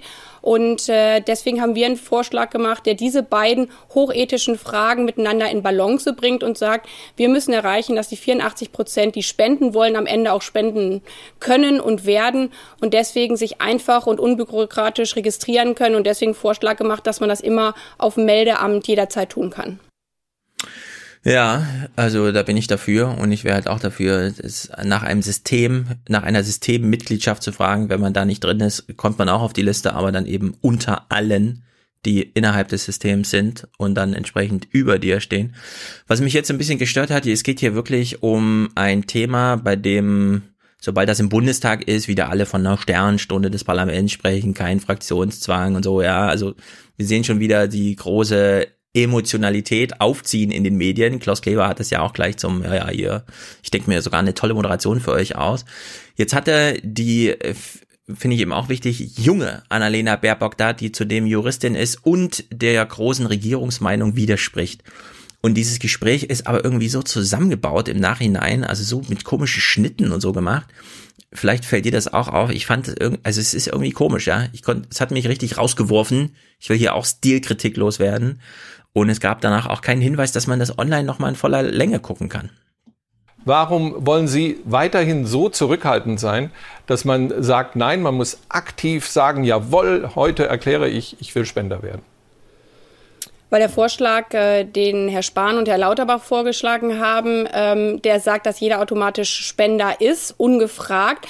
Und man muss dann aktiv Nein sagen. Und ich habe große Befürchtungen und auch nach den Gesprächen mit vielen Betroffenen, mit dem Ethikrat, auch die Debatten im Bundestag, dass durch diesen Zwang, den der Staat hier ausübt, eine ähm, Abwehrhaltung bei der hohen Beschwendebereitschaft äh, dann erfolgt. Es geht um 2000 Menschen, die jedes Jahr von dieser Liste sterben, die wahrscheinlich hätten le länger leben können. Steht dem denn entgegen so ein, ein Grundrecht auf in Ruhe gelassen werden oder ein Grundrecht auf Wurstigkeit, wenn äh, die Menschen einfach sich nicht dazu erklären? Ist es dann nicht doch angemessen, wenn der Staat sagt, bitte sagt ja oder nein, mehr verlangen wir gar nicht? Ja, also dem Moment, wo sie eine juristische Argumentation führt, und das ist per se eine bewusst sich der Moral gegenstellende, ja, die man so, ah ja, versteht sich doch von selbst, sie sind doch alle gute Menschen. Nee, sie hat da Einwände juristischer Natur. Ist irgendwie so ein Schnitt im Gespräch, damit Klausi nochmal die Moral reinbringen kann, aber da sterben noch ganz viele und dann schließt er nochmal an sein Recht auf Ruhe gelassen werden an. Und das ist, das ist, also das ist Rennrepubliksfernsehen. Mir fehlt da einfach substanziell was im Dings. Man muss es nicht zu kritisch sehen, aber in dem Moment, wo die äh, von mir mittlerweile geschätzte Annalena Baerbock hier Argumente, weil hier geht's ja auch darum, wer braucht mit höherer Wahrscheinlichkeit, also wer ist mit höherer Wahrscheinlichkeit auf der Nehmerseite und wer ist auf der Geberseite, wenn man dann Rentenrepubliksargument, also in Generationen unterscheidet, aufdröselt. Ja, aber du vergisst ja auch, dass Klaus keine Gespräche führt, um sich quasi von der anderen Seite vielleicht überzeugen zu lassen, sondern er spielt bewusst Na. den politischen Gegner. Richtig. Ja, aber von dem wir wissen, deswegen knüpft es in seine Anmoderation an, er, es ist seine Haltung in dem Moment. Also es ist sozusagen nicht so gespielt wie sonst, sondern in dem Falle fallen, fällt die Figur des Klaus Kleber, der Fragensteller, und Klaus Kleber des Oma Erne Abholers vom Sofa in eins als Figur. Ja, aber Und- das ist ja das ist interessant. Er kritisiert ja quasi die Baerbocksche Haltung. Mhm. Er kritisiert die, äh, was die Regierung jetzt plant, ne? also die Verpflichtung, beziehungsweise das aktive Nein sagen. Mhm. Also ist er dann quasi für das alte System, was überhaupt nicht funktioniert, Ja. das in Ruhe gelassen werden? Äh, Also ich glaube, er ist, er hängt so ein bisschen diesem, diesem Vorschlag äh, Spahn Lauterbach an. Und das ist natürlich für seine Generation und vor allem diese, also seine Zuschauer, also für die wird es ja auch dringend notwendig, ja, weil klar ist die Lebenserwartung 81 Jahre, aber das betrifft nicht alle Teile des menschlichen Körpers gleichermaßen, sondern da ist jetzt schon eine höhere Notwendigkeit da, auf Organe rückzugreifen, also rück, rückgreifen zu können. Das gehört halt auch zur Rentenrepublik dazu, ne? Naja, er rechnet jedenfalls noch so ein bisschen in diesem Gespräch. Nach wie vor ist die Spenderbereitschaft oder die Spendererklärung in Deutschland die niedrigste in Europa. 20 von 28 europäischen Ländern haben die Regelung, die im Prinzip Herr Lauterbach und Herr Spahn vorschlagen. Wenn Sie jetzt sagen, wir probieren es nochmal wieder sanfter und appellieren nur um ein Jahr, dann werden an dieser Entscheidung vermutlich Hunderte oder Tausende Menschen sterben, weil man der Staat sich nicht traut, den Leuten zuzumuten, Mhm. sich klar zu entscheiden. Hier werden alle sterben und dieses System haben Sie zwar nicht eingeführt, Frau Baerbock, aber Sie wollen es jetzt auch nicht so ändern, wie wir es ändern müssen und äh, damit sind Sie jetzt auf der falschen Seite. Ähm, was sagen Sie denn jetzt dazu? Ja, also ich finde es, äh, sie hat halt eine legitime Argumentation, sie ist ja auch eingeladen, muss man ja auch sagen, okay, der Sender hat sich dafür entschieden, sie einzuladen, aber dieses Und sie ist Gespräch- Opposition. Und, sie ist Opposition, genau. Aber ich finde, sie hat hier relevante Punkte, die nicht ganz so deutlich rüberkamen. Und vor allem dieser mediale Aspekt, der ist mir halt völlig ausgeblendet hier, ja.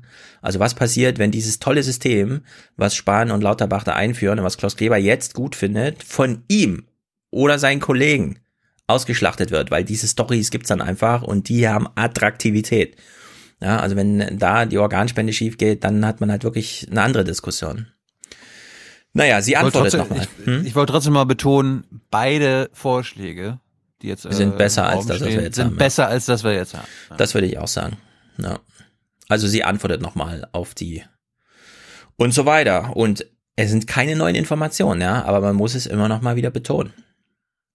Das Problem, was wir in Deutschland vor allen Dingen derzeit haben, ist, dass viele Menschen spenden wollen in den Kliniken, aber nicht die Voraussetzungen dafür geschaffen sind. Deswegen steht Deutschland äh, so schlecht da. Deswegen sterben auf tragische Art und Weise so viele Menschen äh, von den Wartelisten, weil Kliniken dann überhaupt nicht melden, dass sie einen Spender haben, weil Ärzte dafür nicht bereit freigestellt sind. Das wurde in anderen Ländern verbessert. Das wird jetzt auch hier in Deutschland verbessert. Und der nächste Schritt wäre jetzt so unser Vorschlag, dass alle, die spenden wollen, und das sind fast alle Menschen in der Bevölkerung, dass die dazu ganz einfach in die Lage versetzt werden. Wenn man sie aller- allerdings dazu zwingt, ähm, dann gibt es große verfassungsrechtliche Bedenken, dass der ganze Vorschlag bei uns scheitert, weil wir haben in unserem Grundgesetz in Artikel 1 und 2 die Würde des Menschen, das Selbstbestimmungsrecht, ja gerade auch aus historischen Verantwortung mit Blick auf unsere Geschichte sehr stark verankert. Und das unterscheidet uns auch ein bisschen von anderen europäischen Ländern. Ja, also ich, ich will da auch nochmal streng sein und die mediale Linie mit reinbringen. Wenn wir das Vorzeichen unseres derzeitigen Organspendesystems einfach umdrehen, wodurch plötzlich sehr viele Spender da sind und die treffen dann auf dieses nicht organisierte oder zu wenig organisierte, jedenfalls bisher wirklich sehr nachlässig organisierte Krankenhaussystem, in dem sehr viele Transplantationen nicht stattfinden, weil die Ärzte so, ah, wollen wir jetzt echt diese Megakette lostreten? Wir wissen nicht mal, wo der Hubschrauber landen soll und so. Ja, komm, wir erklären ihn für tot und gut ist. Ja, wir melden ja gar keine verfügbaren Organe und so weiter. Also wir haben jetzt sozusagen sehr viel Nicht-Organisationen, wo sie eigentlich notwendig wäre. Und wenn plötzlich zu viele Spender und die Forderung, dass man die auch nutzt, auf so ein unorganisiertes System treffen, also ganz in der Alltagspraxis ganz unorganisiert, dann äh, kann man sich schon, ja, also ich sehe schon die Panorama-Videos vor mir und Frontal 21 und wie sie alle heißen.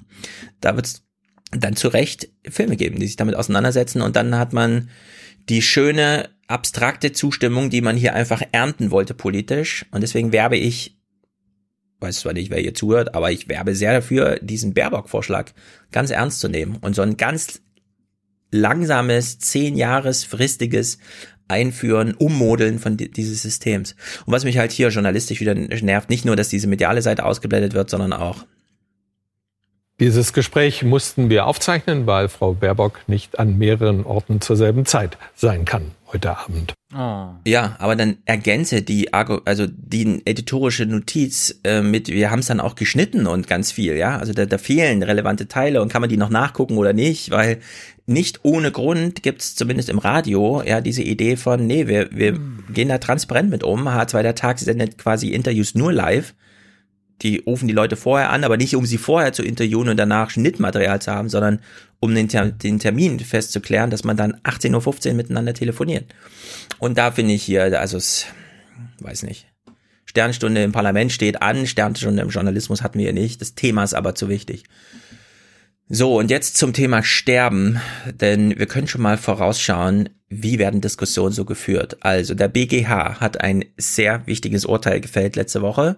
Für die Rentenrepublik super wichtig. Ich weiß nicht, wie weit sich's rumgesprochen hat, aber wer sein körperliches Leben von einem Arzt verlängert kriegt, obwohl der Kopf schon völlig äh, dahingeschieden ist und so weiter, hat dadurch keinen Schaden. Es steht also niemand Schadensersatz zu, obwohl wir es hier mit beträchtlichen Effekten eines medizinischen Eingriffs zu tun haben. Fünf Jahre lang hatte man den alten Mann künstlich ernährt durch eine Magensonde. Da war er schon lange dement. Seine rechtlichen Angelegenheiten regelte ein Anwalt, weil der Sohn in den USA lebte denke, in dem Sterbeprozess hat man halt dadurch mit der Magensonde unterbrochen und hat ein zusätzliches Leiden damit erzeugt. Das Problem, künstliche Ernährung ist ein ärztlicher Eingriff, dafür braucht man eigentlich die Zustimmung des Patienten. Ist er bewusstlos, muss der Arzt sich erkundigen, gibt es eine Patientenverfügung, was sagt die Familie. Ohne Hinweise darauf, dass der Patient es gewollt hätte, darf man in aussichtslosen Fällen nicht weiter behandeln dann wäre es so, dass ähm, wir die Ernährungstherapie als Sterbeverlängerung betrachten würden und würden in diesen Situationen ähm, das auch nicht fortführen wollen. Nach den Richtlinien der Bundesärztekammer ist künstliche Ernährung bei dementen Patienten nur für begrenzte Zeit sinnvoll. Bei schwerer Demenz könne sie generell nicht empfohlen werden.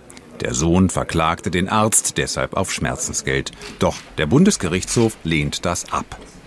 Ein Schadensersatzanspruch setzt voraus, dass das Weiterleben des Patienten verglichen mit dem Tod rechtlich als Schaden zu bewerten ist.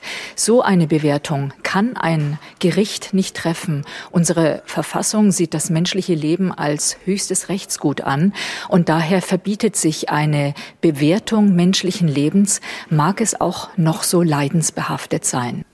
Seit 1997 litt der alte Mann an Demenz, 2006 kam die Magensonde, ab 2008 war er gelähmt, die Kommunikation gänzlich unmöglich. 2010 begann eine Serie schwerer Krankheiten, 2011 starb er. Ja, also eine echte Leidensgeschichte über ein Jahrzehnt. So, hier ging es jetzt um den Spezialfall Schadensersatz, ne?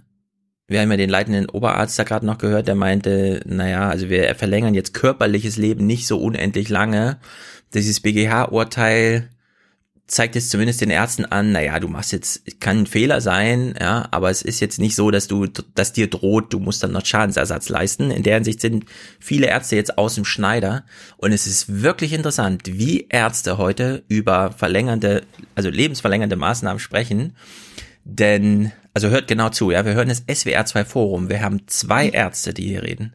Matthias Töns heißt der eine und Hans-Jürgen Eni heißt der andere. Das sind beide leitende Ärzte irgendwie mit großer Verantwortung und so weiter und so fort. Und achtet mal wirklich auf die Wortwahl, ja, weil das sind Zitate, die muss man sich jetzt mitschreiben, weil das die Rentenrepublik äh, früher oder uns alle im Grunde nochmal richtig beschäftigen wird. Aber was wir hier nicht aus dem Blick ver verlieren dürfen, ist ja, es wäre ja gerade gesagt worden, dieser Grundzug, dass wir als Ärzte im Zweifel für das Leben entscheiden. Der mag ja vor 30, 40 und 50 Jahren immer richtig gewesen sein, aber mittlerweile schafft es Medizintechnik, Zustände zu erreichen durch intensivmedizinische Maßnahmen, die nennen wir Ärzte, wir Intensivmediziner selber, das sind Zustände, die sind schlimmer als der Tod. Und ich glaube, dass dieser Grundsatzrechtsspruch nicht mehr uneingeschränkt gelten kann für diese Medizin. Herr Edi, was meinen Sie? Die moderne Apparatemedizin ist ja tatsächlich in der Lage, ein Leben immer länger zu verlängern. In der Welt war beispielsweise zu lesen, sollten die Richter den Anspruch des Sohnes nicht weiter anerkennen, dann, Zitat, obsiegt die Kunst der Maschinen über die Kunst des Sterbens. Sehen Sie diese Gefahr? Ja, natürlich, die ist da. Das sagte ich ja auch bereits, dass das Thema, um das es geht, würdevollen Sterben ist und natürlich auch, welcher Zustand am Lebensende zu welchem Preis über einen langen Zeitraum verlängert wird. Nun ist es so, dass in diesem Fall wohl keine medizinische Besserung mehr möglich war und dass es sogar Zweifel gab, ob diese Magensonde überhaupt lebensverlängernd wirkt. Das heißt also, es hätte eigentlich schon auch in der Medizin hier ein Konsens da sein können, auch bei den behandelnden Ärzten hier die Behandlung abzubrechen. Ja, also wenn man den Ärzten freie Hand gibt unter der Maßgabe, wie wir es eben von, von der BGH-Sprechern gehört haben, also nichts ist wichtiger als das Leben, dann leben wir alle unendlich, ja, weil wir haben diese Grütze gerade gesehen, die wir da ernährt bekommen. Also beatmen und ernähren, das kann man jetzt quasi Pulsschlag, wenn das die Voraussetzung ist, ja, also dann sind quasi Tor und Tür geöffnet und dass er sagt, ja, das sind Zustände, die sind schlimmer als der Tod, ja. Das ist die Einschätzung des Arztes gewesen. Da kann man doch jetzt, also es, äh, es gibt erste Bücher, richtig sterben und so, Abschied nehmen. Ja, die kommen jetzt alle. Und wir hatten vor zehn Jahren oder so, dass Georg Schramm mal so ein Stand-up-Joke gemacht hat zum Thema, ja, also mit 72 oder so will ich dann eigentlich sterben ich habe mein ganzes Leben darauf ausgelegt, mein Finanzmittel reichen genau bis dahin und mit 72 ist dann Schluss, egal wie es mir geht, da scheide ich aus dem Leben. Ja? Also dass man diese, es, es wird großes Bewusstsein geben zum Thema Sterben. Menschen werden äh, gerne freiwillig sterben und äh, dann auch entsprechend das Leben darum planen, wie man so stirbt. Sehe ich so ein bisschen als Notwendigkeit, zumindest als Debatte. Jetzt haben wir Organspende schon als Sterbethema da und äh, dieses BGH-Urteil, das hat doch auch einige aufgerüttelt. Da wird es auch noch mehr als nur Radiodiskussion geben. Da ist einiges los. Naja. So, du willst dieses Kriegsding gucken, ja? Ja. Komm. Das ist äh, eingebettet in, ich rede ja wenig über die AfD, aber jetzt müssen wir es halt dann machen. Das schließt sozusagen an einen AfD-Block an, den ich geplant hatte. Deswegen beginnen wir den jetzt einfach mal bei der polizeilichen Kriminalstatistik, weil wer äußert sich denn nicht gerne zur polizeilichen Kriminalstatistik? Ein ganz guter Einstieg in den Bericht hier. Es ist eine Debatte, in der Fakten und Emotionen miteinander ringen. Wie mhm. sicher ist Deutschland? Und wie gelingt es, das Sicherheitsgefühl zu heben? Wahlkampfschlager 2017. Zwei Worte aus vielen Mündern. Mehr Polizei. Mehr Polizei. Mehr Polizei. Mehr Polizei. Mehr Polizei. Mehr Polizei. Mehr Polizei. Wenn alle Mitbewerber längst mit mehr Polizei, mehr innere Sicherheit werben, braucht ein CSU-Innenminister dringend Erfolge. Ja, da kommt Mr. Security um die Ecke und er verspricht uns natürlich auch nochmal mehr Polizei. So, die eigentliche Kritik an der Kriminalstatistik, ne, dass sie wenig aussagt, außer halt so ein Strich oder eine Zahl, äh, haben wir durch. Ja, das ist aber die, die Statistik der Polizei, was sie so zu tun hat. Genau, jede Anzeige wird einmal aufaddiert und dann hat man so einen großen Haufen an Zahlen und die gibt man dann bekannt. Genau. Hat jetzt nichts mit den Ermittlungen zu tun, mit genau. den Anklagen, mit dem Erfolg mit der Ermittlungen oder was man sonst daraus lesen könnte, genau. So, weil der periodische Sicherheitsbericht, den die Grünen da fordern, haben wir alles gehört, letzte Mal, der fehlt interessanterweise, das letzte Mal haben wir ja über Kindesmissbrauch gesprochen, jetzt ist hier nochmal ein anderer interessanter Kriminalfall, der auch ganz merkwürdig behandelt wird, weil nämlich Bürger wie wir alle, du und ich, der Polizei in einem Punkt überhaupt gar keine Kompetenz zu sprechen. Cyber. Nicht jede Straftat wird auch angezeigt. Etwa Doch. beim Thema Cyberkriminalität, ah. zuletzt gestiegen, kaum gemeldet, ist das Dunkelfeld ja. groß. Die Polizei muss sich gerade in diesem digitalen Sektor Herr Minister Seehofer hat es angesprochen, auch modernisiert werden. Es kann nicht sein, dass Menschen keine Anzeige erstatten, weil sie glauben, dass die Polizei nichts machen könnte oder wollte. Eine repräsentative Befragung im Auftrag des Bundeskriminalamts zeigt, das Unsicherheitsgefühl hat zugenommen, ist überdurchschnittlich bei Frauen, Menschen mit Migrationshintergrund und im mhm. Osten Deutschlands. Jede Straftat ist natürlich eine zu viel. Aber objektiv ist dies der niedrigste Wert seit Jahrzehnten. Doch was heißt objektiv in Zeiten, in denen oft Emotionen politische Debatten treiben und die polizeiliche Kriminalitätsstatistik von einigen grundsätzlich disqualifiziert wird? So, kurze Pause an der Stelle, denn gleich hören wir die AfD im O-Ton.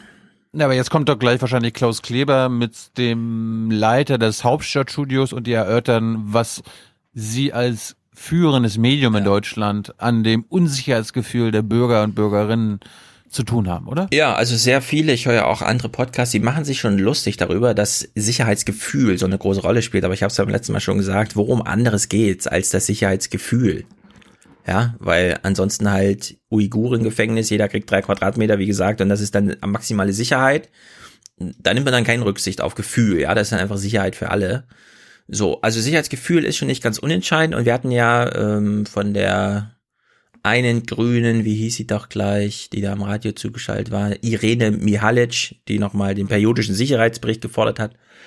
Und so, naja, aber was ich wirklich interessant finde, ist, dass beim Thema Cyber wirklich niemand an die Polizei denkt. So im Sinne von, ich habe hier eine E-Mail bekommen und. Hm? Wo ist der Cyber-Sound? Also. Cyber, Cyber, Cyber, richtig. Cyber, Cyber, Cyber, Cyber, Cyberangriff, Cyber, Cyber, Cyber, Cyber, Cybersicherheit. Ja, also ich habe äh, vor einem Monat ungefähr auch mal von der Kriminalpolizei Frankfurt einen Anruf bekommen wegen einem Cybervorfall, in dem ich als Opfer verwickelt war. Und ich war doch ehrlich überrascht darüber. Erstens, ach, Sie sind dafür zuständig. Es gibt eine Zuständigkeit dafür. Aha. Und Sie kennen sich ja sogar aus. Also ich kann Ihnen ja echt eine Frage stellen, auf die Sie mir eine Antwort geben. Und das fand ich ehrlich gesagt ein überraschendes Erlebnis. So im Was Sinne hast du denn für ein Opfer? Ich, nichts, nichts Schlimmes, nichts Schlimmes. Ich war wirklich nur ganz peripher, äh, aber so, dass die Polizei dachte, sie muss mich anrufen. Und im Nachhinein habe ich. Haben die Russen dein Passwort geklaut? Nee, also es ging jetzt, es ging nicht um die Sicherheit meiner informationstechnischen Systeme. Aber jetzt muss ich mal kurz die Tür zu machen. Passt ja. Ging nicht um die Sicherheit der Systeme, aber ich mach mal die Tür zu. Cyberangriff. Cyber, Cyber, Cyber. So, wo waren wir? Wo waren wir? Cyber, Cyber. Cyber, Cyber. Ja. Also äh, es ging nicht um die äh, Integrität meiner informationstechnischen Systeme, wie es so schön heißt, sondern wirklich nur um eine, wie ich dachte, Lappalie, die sich dann im Nachhinein na, nicht ganz so als Lappalie herausgestellt hat. Aber gut, die Polizei war mein Ansprechpartner, sie ist von sich aus auf mich zugekommen und konnte Fragen beantworten. Fand ich überraschend. Und äh, als ich das dann so gesehen habe hier, dass Cyber jetzt gar keine Rolle spielt, ja, also das, da muss die Polizei halt echt mal was machen, ne? So im Sinne von Einbruch in die Wohnung war ein lange unterschätztes Thema. Mittlerweile hat man immer gleich einen Psychologen im Schlepptau und so. Wenn man da als Polizei ausrückt und bei, ja, meine Fotos sind plötzlich alle im Internet, ist ja genauso ein Schocker. Und da müsste man jetzt genauso Kompetenz bei der Polizei aufbauen. Also einen Ansprechpartner schaffen, dem man da auch vertraut. Das, das Mindeste ist von der Polizei quasi per WhatsApp äh, eine Sprachnachricht zu bekommen. Wir kümmern uns. Genau, zum Beispiel. So, allerdings, wir haben es hier mit ZDF, heute Journal, Journalismus zu tun. In welche Richtung geht der eigentlich? Erklärt er uns irgendwas zum Thema gefühlte Sicherheit, Cyberkriminalität, was steckt dahinter? Kommt jetzt der periodische Sicherheitsbericht und Argumente, warum man den braucht? der PKS oder so? Ja, nee, wir sehen tatsächlich einfach einen AfD-O-Ton, ja. Die Bürger sind nicht doof und von daher ist die gefühlte Kriminalität, hat manchmal mehr mit der Realität zu tun, wie sie wirklich Ja. ist, was den Bürgern angetan wird, als das, was die Polizeistatistik als, als Datum auswirft. Ja, Fakten. Äh, Ja. Fakten, äh, nicht, wenn sie meinen Gefühlen widersprechen. Ja, Dann zählen meine also Gefühle. die Grüne Partei ist seit vielen Jahren dran, einen periodischen Sicherheitsbericht zu fordern. Mit Argumenten, bei denen ich sage, ja, das sind gute Linken auch. Argumente. Die Ja. Linken auch. Und was bekommen wir hier im Heute-Journal serviert? Eine Kritik der AfD am Sicherheitsbericht mit dem Wortlaut, die gefühlte Kriminalität hat manchmal mehr mit der Realität zu tun, wie sie wirklich ist, was den Bürgern angetan wird, als das, was die Polizeistatistik als Datum auswirft. Also spielt Qualität noch eine Rolle im Journalismus oder ist mittlerweile alles möglich? Hauptsache jemand ja, macht hier Stunk. Liebes Heute-Journal, seid ihr durchgeknallt oder was? Das geht doch so nicht. Naja, Finale in diesem Bericht zum Thema Fakten und Gefühle. Fakten und Gefühle im Kampf um die Deutungshoheit. Es geht um die innere Sicherheit und darum, woran wir sie eigentlich messen wollen. Ja, Fragen, Fragen, Fragen. Äh, ja, also Fragen, Fragen, Fragen. Fragen, Fragen, Fragen, Fragen. Was? Wann? Wie und warum? Ja, also manchmal, liebes Heute-Journal, finde ich, seid ihr nicht nur für die Fragen der verunsicherten Oma Erna zuständig, sondern ihr könnt auch Antworten geben. Und dann spielen die Grünen hier eine Rolle und das Cyberthema spielt als Rechercheobjekt eine Rolle und so weiter und so fort, ja. Aber einfach ein AfD-O-Ton, der so durchgeknallt ist zu senden. Naja, wie gesagt, jetzt wo wir einmal bei der AfD sind, mache ich einen Blog draus. Die AfD und das Geld. Also manchmal, und liebes heute wie rum ist das zu verstehen? Also wir hören eine Kurzmeldung zu Frauke Petri. Die frühere AfD-Chefin Frauke Petri ist vom Landgericht Dresden des fahrlässigen Falscheids schuldig gesprochen worden. Sie muss eine Geldstrafe von 6000 Euro zahlen. Ihre Mandate als fraktionslose Bundestags- und Landtagsabgeordnete kann Petri behalten. Na, warum auch nicht? Ursprünglich war sie wegen Meineids angeklagt. Ihr wurde vorgeworfen, im November 2015 vor einem Wahlprüfungsausschuss unter Eid falsch ausgesagt zu haben. Im Kern ging es um Darlehen an damalige AfD-Landtagskandidaten zur Finanzierung des Wahlkampfes. So, sie hat jetzt gesagt, im Kern ging Aber es um Darlehen an Landtagskandidaten. Ne? Mhm. So, so habe ich es verstanden. Mhm. Im Deutschlandfunk ist das irgendwie ein bisschen andersrum. Also ich verstehe das auch nicht. Die ehemalige AfD-Vorsitzende Frauke Petri ist vor dem Dresdner Landgericht wegen fahrlässigen Falscheids zu einer Geldstrafe von 6000 Euro verurteilt worden. Durch dieses Urteil behält Petri ihre Wählbarkeit und ihre Mandate. Die Kammer bleibt mit dem Urteil weit hinter dem ursprünglich angeklagten Delikt des Meineides zurück. Doch auch die Staatsanwaltschaft hatte nach acht Verhandlungstagen und 30 Zeugenvernehmungen den Vorwurf des vorsätzlichen Meineides nicht mehr aufrechterhalten und selbst auf fahrlässigen Falscheid plädiert. Allerdings hatte die Staatsanwaltschaft eine höhere Geldstrafe gefordert. Mhm. Die hochschwangere Frauke Petri wirkte bei der Urteilsverkündung getroffen. Ihre Verteidigung hatte einen Freispruch gefordert. Die Vorwürfe, um die es ging, liegen mittlerweile fast fünf Jahre zurück. Während des letzten Landtagswahlkampfes hatte die AfD mit Listenkandidaten Kredit Kreditverträge abgeschlossen. Ein AfD-Politiker hatte nach der Wahl geklagt, dass er von der Liste gestrichen worden war, weil er der Partei keinen Kredit gewährt hatte. Hm. Diese Klage hatte der Wahlprüfungsausschuss des Sächsischen Landtages behandelt.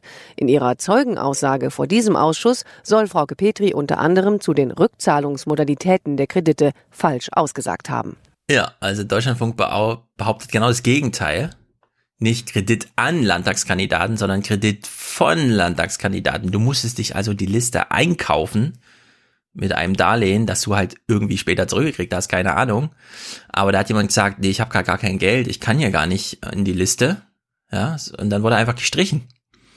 Also was ist denn das für ein demokratisches Prinzip, was ja hier noch so nebenbei offenbart wird, ja? ist doch irgendwie, also diese AfD, ich weiß nicht, wissen das so bei, wir wissen, Bundestagswahlkämpfe sind teuer, aber muss man sich da so persönlich rein investieren? Sind das hier so amerikanische Verhältnisse? Bei der AfD ist jedenfalls Voraussetzung, dass man Geld zahlt. Also, dass man ordentlich hier neben der Spur nochmal Geld zur Verfügung stellt, um auf die Liste zu kommen. Aber bevor wir das ZDF jetzt verurteilen, ich will das, das nochmal hören. Falsch ausgesagt zu haben. Im Kern ging es um Darlehen an damalige AfD-Landtagskandidaten zu. Darlehen an. Ja. Und beim Deutschlandfunk waren es Darlehen von. Also da musste man zahlungsbereit sein und nicht auf der Empfängerseite stehen. Als Kandidat, um hier auf die Liste zu kommen. Ja, ich glaube dem, dem Qualitätsmedium heute Journal. ja, ich fordere da eh Aufklärung. Falls ihr da mehr wisst, schickt uns eure Kommentare. Das ist ja unglaublich, dass man da irgendwie äh, zahlungsfähig sein muss und also im erheblichen Maße, um da irgendwie äh, überhaupt mal ein Listenkandidat. Ich dachte, das wird demokratisch und mit einer Wahl geklärt, aber da gibt's Voraussetzungen. Naja, AfD-Geld Nummer zwei, das ist auch nicht ohne. Theo. Man weiß jetzt so ein bisschen, ja, Theo ist ja jetzt angekommen in Berlin, er macht jetzt hier ordentlich Berichterstattung. Und wir hören mal, äh, das ist jetzt auch ganz witzig, äh, so journalistisch. Wir hören jetzt Theo Koll, wie er uns erzählt, wo das Geld so herkommt und so weiter. Und nee, umgedreht. Die Frau, dessen, deren Doppelname ich nicht weiß, wurde doch nicht gewählt als Bundestagsvizepräsidentin. Ja. So, man hat ihr in erheblichem Maße Stimmen verwehrt, obwohl doch in der Geschäftsordnung steht, aber nein, die Parlamentarier sind tatsächlich nur ihrem Gewissen verpflichtet. Wer hätte es geahnt, ja? Hader Kühnel meinst du? Ja, obwohl also alle Fraktionsvorsitzenden, also CDU und FDP, soweit ich das verstanden habe, auch dafür getrommelt haben, doch jetzt hier mal Frieden einziehen zu lassen. Nein, die Parlamentarier haben sich gedacht, pff, scheiß drauf. Nur weil das in der Hausordnung steht, halte ich mich nicht dran. So, das war natürlich mega Thema. Zudem war Klaus Kleber zugeschaltet, äh, äh, Theo Koll, und Theo Koll macht dann mal eine Anmerkung hinsichtlich leider wollte uns kein Gesprächspartner von der AfD eine Wortspende geben. Oh. Und danach kommt eine Kurzmeldung, die uns erklärt, warum. Dieser nunmehr sechste gescheiterte Anlauf wird in jedem Fall dazu führen, dass das Klima im Bundestag ruppiger wird, auch wenn der eben im Beitrag ja Klimawandel hörende AfD-Begriff von der Kriegserklärung natürlich eine eher parteivertraute Übertreibung ist. Dankeschön. Erste Einschätzung. Wir werden sehen, was passiert. Theo Koll nach Berlin. Wir hätten diesen Tag jetzt natürlich gerne mit der AfD-Spitze besprochen und haben nacheinander die gescheiterte Kandidatin, Frau Harder-Kühnel, Herrn Gauland und dann Frau Weidel eingeladen. Leider in allen drei Fällen ohne Erfolg. Die Nachrichten schließen sich direkt an. Im Fall der 130.000 Euro Spende an den Wahlkreis von AfD-Fraktionschefin Weidel führt die Spur nach Medienberichten zu einem aus Duisburg stammenden Immobilienmilliardär. Mhm. Nach Recherchen von WDR, NDR und Süddeutscher Zeitung lebt er heute in der Schweiz und in London. Die AfD hatte der Bundestagsverwaltung vor kurzem Namen von 14 angeblichen Spendern genannt. Ein Anwalt bestätigte jetzt, die Namen seien nicht die wahren Spender. Tatsächlich habe nur ein Einzelner gespendet. Die Reaktion der AfD dazu kein Kommentar. Ja, kein Kommentar. Und der Linie wollten sie natürlich treu bleiben, weshalb man natürlich nicht wegen der verlorenen Wahl zum Präsidium ins Heute-Journal geht, weil dann die Gefahr droht, dass man plötzlich auch noch über Duisburger Milliardäre irgendwas erzählen muss. also Alice Weidel sehr gut, die AfD uns so verbleibt zu halten als Gesprächspartner in den großen Nachrichtensendungen, in denen man nichts lieber macht, als uns AfD-O-Töne zu senden. Naja. Und wie gesagt, noch ein AfD-Thema. Wir nähern uns so langsam deinem, oh, Top-Thema. Oh, jetzt deinem äh, Clip. Also die AfD. Ich, ich kenne hm? ich kenn ja nur Matthias Musik dazu und habe mich schon köstlich amüsiert. Mhm. Weiß nicht, ob du das kennst. Darum bin ich jetzt gespannt. Ich habe ich hab Stefan, ich habe Stefan Sonntag geschrieben, so sag mal, guckst du das? Krieg, Kleber, ja. NATO, also, Russland, na, warte, warte, warte, warte, warte. Also wir sind hier schon beim Krieg, aber noch nicht bei dem Thema, das du meinst, sondern das oh, ah, kommt dann erst im Anschluss. Aber, ah. aber Klaus Kleber sagt dir, es ist, äh, wie du siehst, das Studio ist dunkel. Wir sind hier in der Anmoderation eines Aufmacherthemas. Topmeldung. Krieg, Krieg, Krieg, Krieg, Krieg. Das wichtigste Thema. Es ist das wichtigste Thema des Tages. Und jetzt das Heute-Journal. Mit Gundula Gause und Klaus Kleber. Guten Hallo, Abend. Wir müssen über Krieg reden. Es ist nämlich Krieg, man merkt es nur nicht. Ach so. Oh. Mm, was könnte denn das für ein Krieg sein? Doch, sind wir im Krieg oder was? Ja, Krieg ist das neue Wort für Wahlkampf. Moderne Kriege brauchen im Idealfall keine Panzer und Bomben mehr. Das ist gut, weil wir haben ja nur so wenig Panzer. Sie schaffen es, die Gesellschaft, die öffentliche Diskussion und die Entscheidungsprozesse einer anderen Macht so zu unterwandern, oh. dass die gefügig wird. Es gibt von der Brexit-Entscheidung über Wahlen in Europa bis zur US-Präsidentschaft deutliche Hinweise darauf, dass russische Operative dort mitgemischt haben. Putin! Russische Operative, What? weißt du? Das ist so ein neues Subjekt, die, die Operative. Deut die deutlichen Hinweise. Ja, ist das irgendwie Plural für äh, russische Operatoren oder was ist das irgendwie komisch? Also russische Operative sind hier verwickelt. Und jetzt belegen Recherchen des ZDF, des Spiegel, der BBC und anderer, wie Einflussversuche aus Moskau in Deutschland ansetzen. Konzentriert auf und angefacht vom Aufstieg der AfD. Ja, also ich will es nicht kleinreden, wir haben es ja mit einem relevanten Thema zu tun, das äh, allerdings finde ich noch nicht so zurecht als Aufmacherthema für eine große deutsche Nachrichtensendung. Allerdings, wir kennen ja die Nachrichtenlogiken, ne, hier Russland als Feindbild und so weiter und so fort. Trotzdem, wir hören ja mal rein, es ist irgendwie, wir kennen ja die Trump äh, die Causa Trump hinsichtlich Collusion und so. Es war ja am Ende dann doch eher so ein einseitiges Ding, beziehungsweise wie Hans dann ja zu Recht sagt, es wurde ja nicht nachgewiesen, dass und deswegen muss es als einseitig betrachtet werden. Naja, das ist, ist jedenfalls ganz interessant hier. Johannes Hano und Ulrich Stoll berichten. Moskau, 3. April 2017. Um 11.53 Uhr geht hier bei einem ranghohen außenpolitischen Berater der russischen Präsidialverwaltung eine E-Mail ein, die es in sich hat. Der Mail ist ein Strategiepapier angehängt zur außenpolitischen Tätigkeit.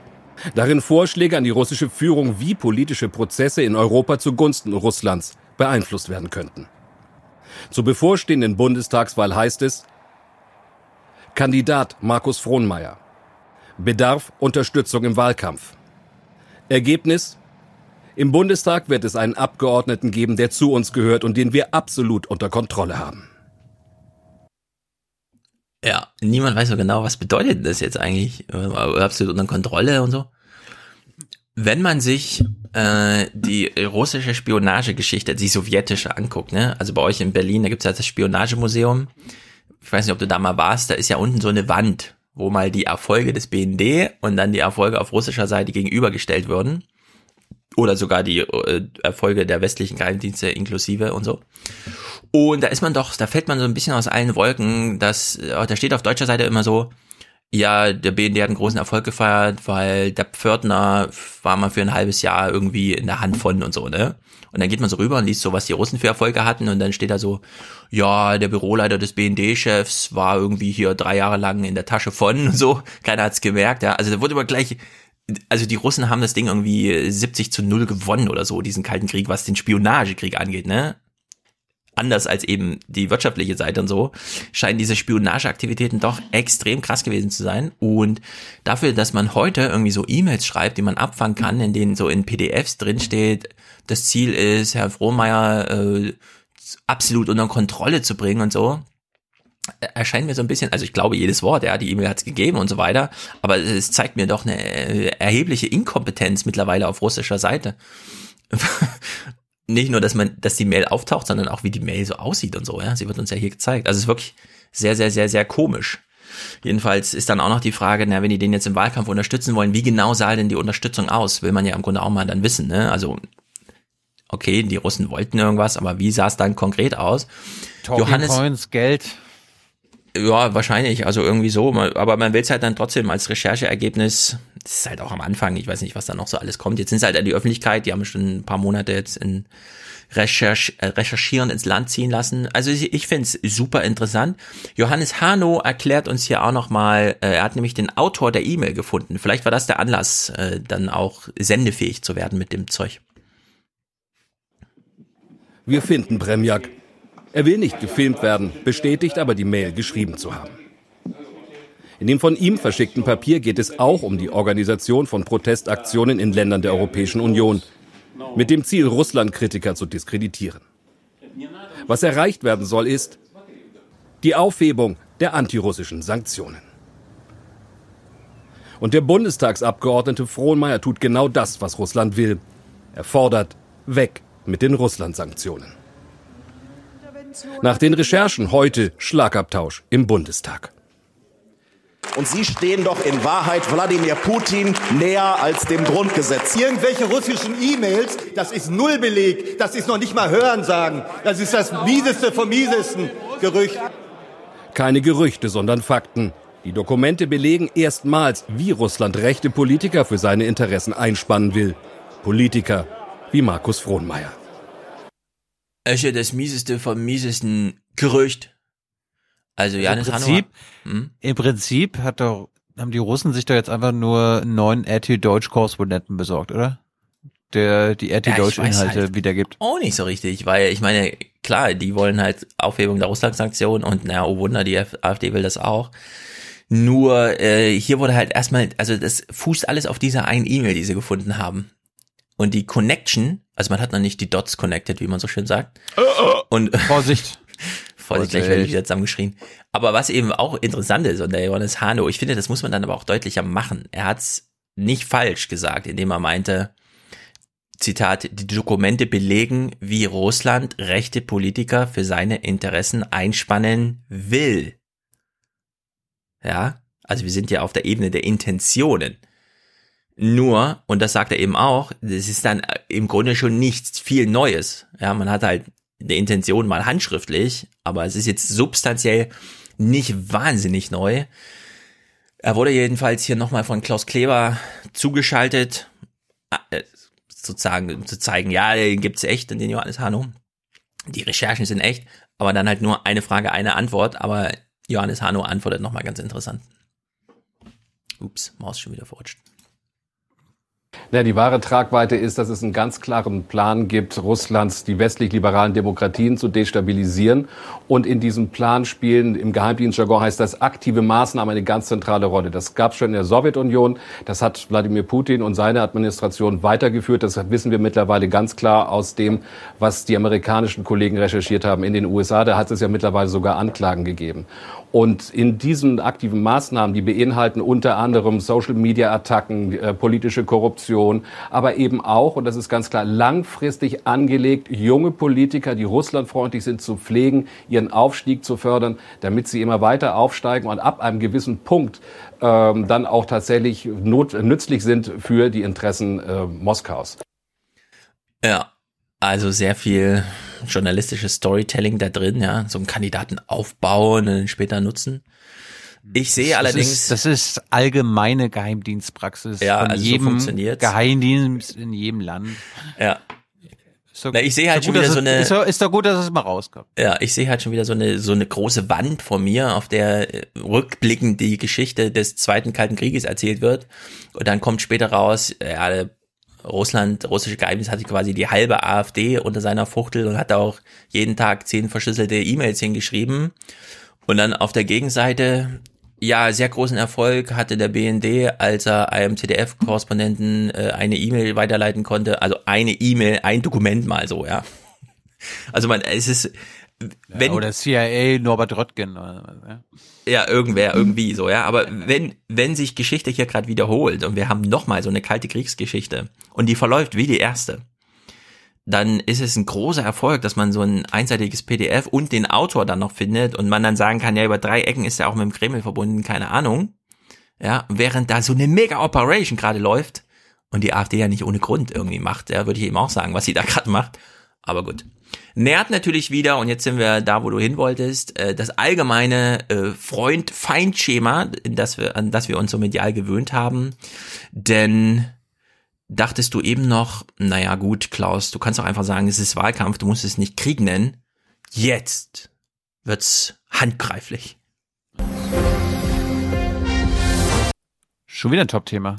Ja, Sendungseröffnung. War, war, war, da- war das äh, hint, hintereinander an verschiedenen das Tagen? eine war die Mittwoch, das andere Donnerstag oder so. Und jetzt das Heute-Journal. Mit Gundula Gause und Klaus Eigentlich müsstest du jetzt die Ziege bereithalten, die im richtigen Moment schreit. Kleber. Guten Abend. Zu Wasser und in der Luft sind heute Nacht amerikanische, deutsche und andere europäische Verbündete unterwegs nach Estland, um die russischen Verbände zurückzuschlagen, die sich dort ähnlich wie vor einigen Jahren auf der Krim festgesetzt haben. Keine Sorge, das ist nicht so. Das ist nur eine Vision, aber Es ist nur eine Vision, weißt du? Top-Thema, Top-Thema. Ja, ja, vor allem nicht mal, im- also er, er sagt es halt so, ne? Es gibt ja die Tradition im Radio, dass man halt solche Spiele mal macht. Aber dass er dann wenig, nicht mal sagt, es ist nur eine Überlegung, sondern es ist eine Vision. Ja, also Vision hat auch schon eine, so eine gewisse Konnotation, die ich hier völlig fehl am Platz finde, aber gut. Äh, äh, aber, aber ne, und Vision hat ja auch irgendwie was Hoffnungsvolles. Also man Ja, eben. hofft, dass die Ja. Russen Ja, attackieren. also so eine Vision war ja eigentlich, als, als Helmut Schmidt damals meinte, wer Vision hat, soll zum Arzt gehen, ja. Das war so dieses, also wer Hoffnung hat, hätte auch sagen können, ja. Aber gut, ist eine Vision von Klaus, dass wir hier in Estland Am äh, Amerika helfend Putin zurückschlagen. eine realistische. So realistisch. etwa Ah.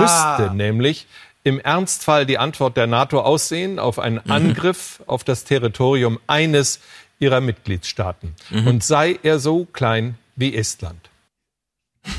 Ja. Ja, das ist das Prinzip von Artikel 5, ja. Also wenn einer angegriffen wird, werden alle angegriffen und selbst so kleine wie Estland. Da sagen wir dann nicht ciao ciao, sondern hm.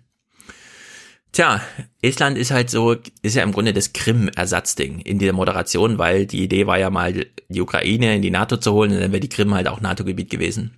Hat aber nicht geklappt und jetzt muss halt Estland herhalten.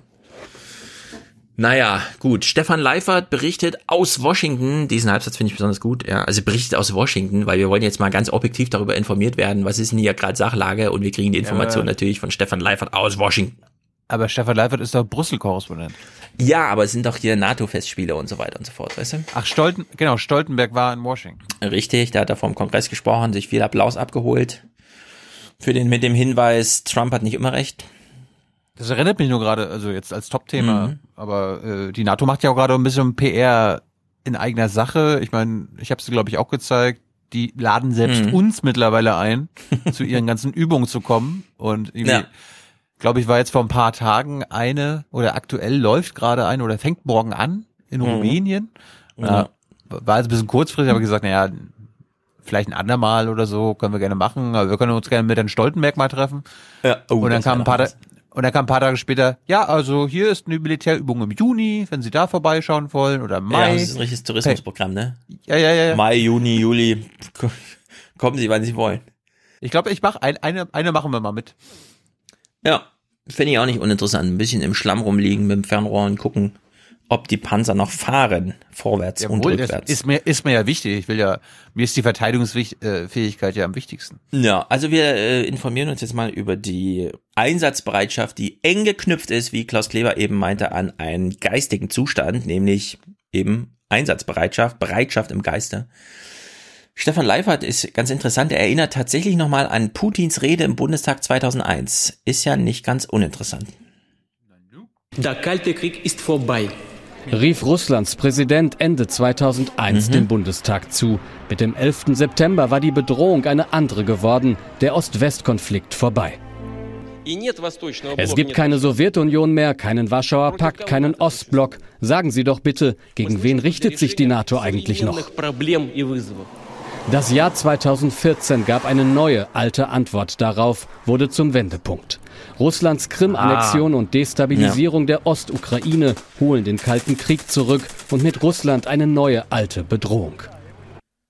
Also soweit kennen wir die Geschichte. Der Kalte Krieg ist vorbei, Fukuyama erzählt irgendwas von Ende der Geschichte, die NATO weiß nicht so richtig wohin mit sich. Und dann plötzlich 2014 die Zäsur. Die NATO hat wieder eine Aufgabe, oh Wunder, es ist die alte Aufgabe, Russland im Zaume halten. Ist ja natürlich lustig, dass sie den Jugoslawienkrieg jetzt völlig aussparen, wo es ja auch schon eine ja, Konfrontation... Ja, spielt bestimmt im Bericht auch kurz eine Rolle. Aber die Zäsur so. hier, ich habe mal diese Zäsur, ne? Also 2014 war das Jahr, in dem die NATO ihren Sinn des Lebens wieder entdeckt hat und so, weil da gibt's ja den Aggressor auf der anderen Seite. Interessanterweise, das war natürlich überall jetzt immer Thema, ne? HR zweiter Tag. Wir hören jetzt mal HR zweiter Tag, da redet man ja nicht mit aktiven Politikern. Ist ja auch eine interessante Maßnahme, die man sich selbst unterwirft, ne? Wir reden hier nicht mit Norbert Röttgen, sondern so, und als Gesprächspartner haben sie sich Johannes Grotzky ausgesucht. Der war mal Hörfunkdirektor beim BR. Also wir sind hier mitten in der öffentlich-rechtlichen Blase.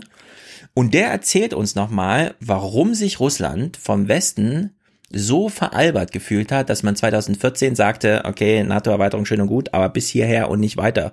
Wir destabilisieren jetzt die Ostukraine und die Krim gehört ab sofort wieder uns. Die Frage ist, wer hat wem was versprochen?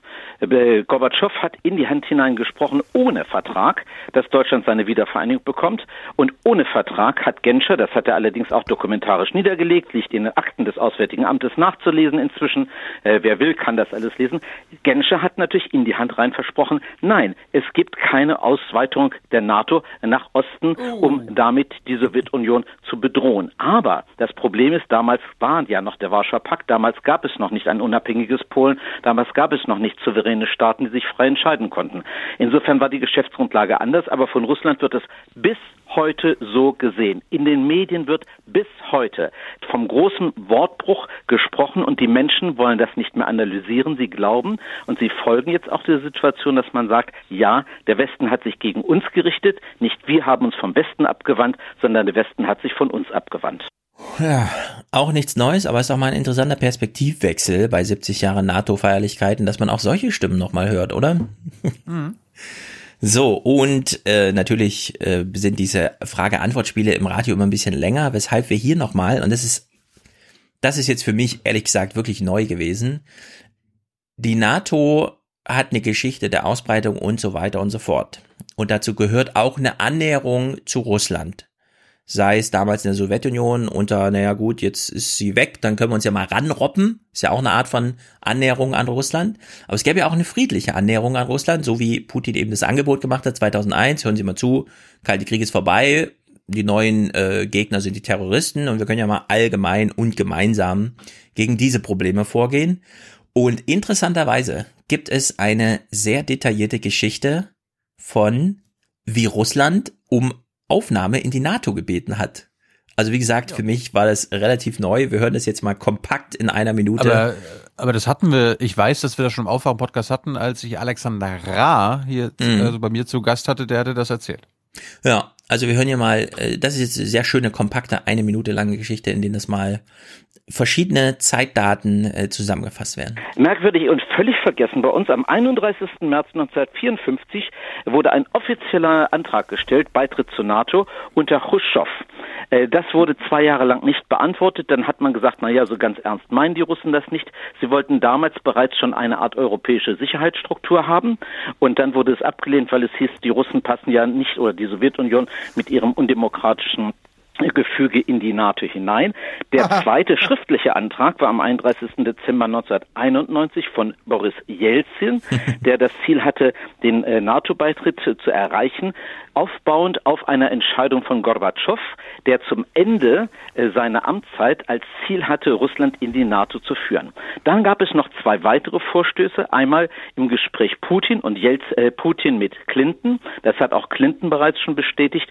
Putin hat es noch einmal im interessanten Interview äh, mit äh, Oliver Stone gesagt, dass er auch mal vorhatte, Richtung NATO zu gehen. Und unter Medvedev, der Zwischenpräsident, den wir schon vergessen haben, gab es sogar eine strategische Studie, die darin mündete, wie kann die dreistufige Entwicklung aussehen, dass Russland Mitglied der NATO wird. Ja, also dieser militärischen Annäherung von NATO und Russland steht hier auch so eine nicht ganz so militärische Annäherung Russlands an die NATO gegenüber. Ich habe das das erste Mal so gehört. Und ich weiß auch, die Europäer waren da sehr offen für, aber natürlich NATO-Chef USA. Ja. Das würde, das hat die Rüstungsindustrie natürlich nicht gefreut.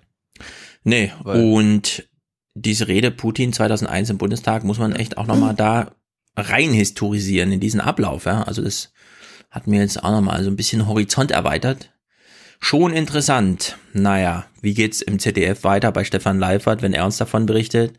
Da setzt man natürlich die historische Brille ab und zeigt uns, wie soll man sagen, ein historisches Bild im journalistischen Mikroskop der Aktualität. Beim Gipfel von Wales beschließt die NATO die Rückkehr zu Abschreckung und Verteidigung, rüstet an der Ostflanke hoch. Künftig sollen die Verteidigungsbudgets wieder wachsen. Auch Deutschland gibt das Versprechen ab, bis 2024 zwei Prozent der Wirtschaftsleistung ins Militär zu stecken. Es ist Donald Trump, der aus dieser Ver Falsch. Stefan Leifer, das ist falsch. Sie haben das Versprechen abzu äh, abgegeben, sich dem 2%-Ziel zu nähern. Also 2% Ausgaben sich zu nähern. Ja, ist das nicht so verbindlich? Ich dachte, die hätten das verbindlich gemacht irgendwie. The Ja. aim is uh, for 2% target. Hm. Also wir streben, wir streben es an, 2% auszugeben. Wir haben uns Mhm. nicht verpflichtet, bis 2025 2% auszugeben. Es ist ein Unterschied, lieber Stefan Leifer. Vereinbarung einen Fetisch gemacht hat. Sein Zorn vor allem auf Deutschland überschattet die NATO-Party zum 70. Deutschland zahlt nicht, was es zahlen sollte. Sie zahlen nicht viel mehr als ein Prozent ihrer Wirtschaftsleistung, aber es müssten zwei Prozent sein. Die USA hingegen zahlen 4,3 Prozent. Das ist sehr unfair. Und so sitzt Deutschland als Prügelknabe an der großen Geburtstagstafel. Das Problem der Bundesregierung, Trump hat nicht Unrecht. Der Außenminister Das kann ich mittlerweile auch nicht mehr hören, ne? dass jeder zweite Gesprächspartner, also Trump hat nicht Unrecht. Dass man diesen Satz immer so zelebriert. Hallo, wir, wir sind hier beim staatstragenden und damit Ja, beim. NATO-tragenden ZDF. Stimmt. plötzlich im Modus der Selbstverteidigung. Wir sind nicht die Einzigen, die das 2%-Ziel äh, nicht erreichen. Dass in Deutschland über Verteidigungsausgaben anders diskutiert wird als in anderen Ländern, hat mit unserer Geschichte zu tun. Und das ist auch gut und diese Debatte führen wir. Aber wir stellen uns äh, den Herausforderungen und wir fühlen uns an unsere Verpflichtungen gebunden und wir werden unser Wort auch einhalten. Ja, okay. Also soweit kennen wir das ja. Oh, Marcel.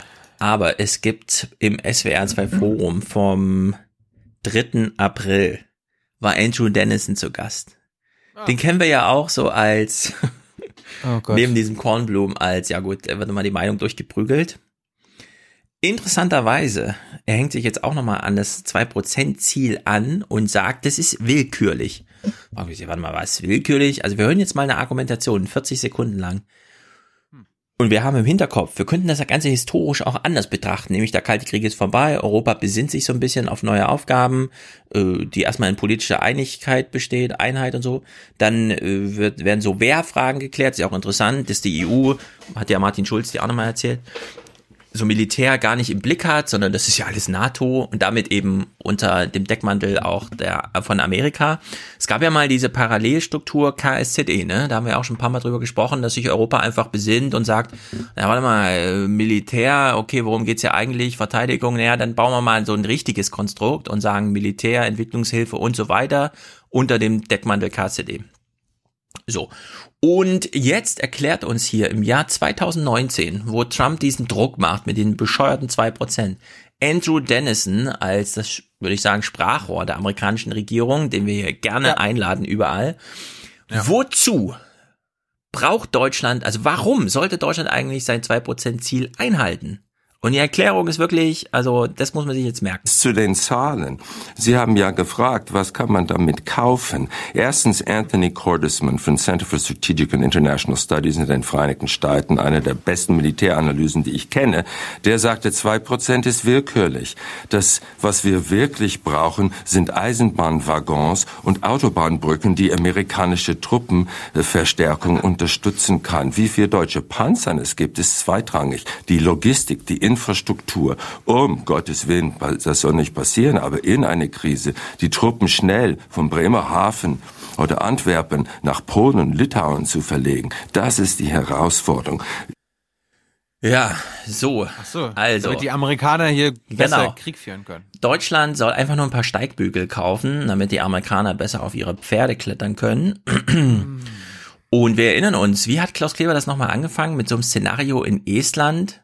Wo die Amerikaner halt hin müssen, um uns zu verteidigen und wir müssen die Eisenbahnschiene dahin bauen und ein Boot bereitstellen und so.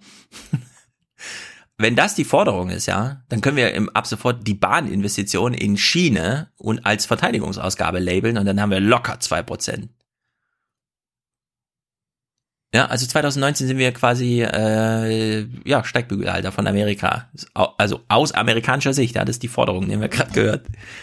Das ist wirklich Tja, da kratzt man sich so ein bisschen am Kopf, aber gut, so ist es. Das ist äh, aktuelle Realität. Ist doch uns egal, was in der Geschichte passiert ist. Naja, gut, haben wir das alles abgefrühstückt. Wollen wir, wollen wir langsam. Ja, müssen wir auch. Dem Ende uns neigen. Ich habe noch mal ein Wahlkampfgeschenk von Trump an Bibi. Mhm. US-Präsident Trump verschärft seinen Kurs gegenüber dem Iran. Er setzte die Revolutionsgarden auf die Liste der Terrororganisationen.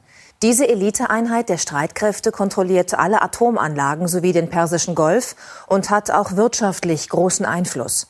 Es ist das erste Mal, dass die USA eine Militäreinheit eines anderen Staates als terroristisch einstufen. Der Schritt zielt darauf, die Finanzierung zu erschweren, etwa durch Kontensperrungen und durch das Verbot von Geschäften mit US-Unternehmen. Ja. Also Bibi, Bibi hat schon gestern Abend erklärt, dass äh, das auf Wunsch von ihm passiert ist. Trump hat ihm nochmal ein Geschenk gemacht. Und ich frage dich jetzt, wäre natürlich lustig, wenn die Iraner jetzt zum Beispiel die Nevada slash Rammstein Drohnenangriff-Einheit auch auf die Terrorliste setzen würden. Ja. warum nicht? Hat dann zwar keine Konsequenzen für irgendwen, aber warum nicht, ja? Es ist eh alles nur Symbolpolitik. Trump weiß ja gar nicht, was das bedeutet, wenn er sowas macht.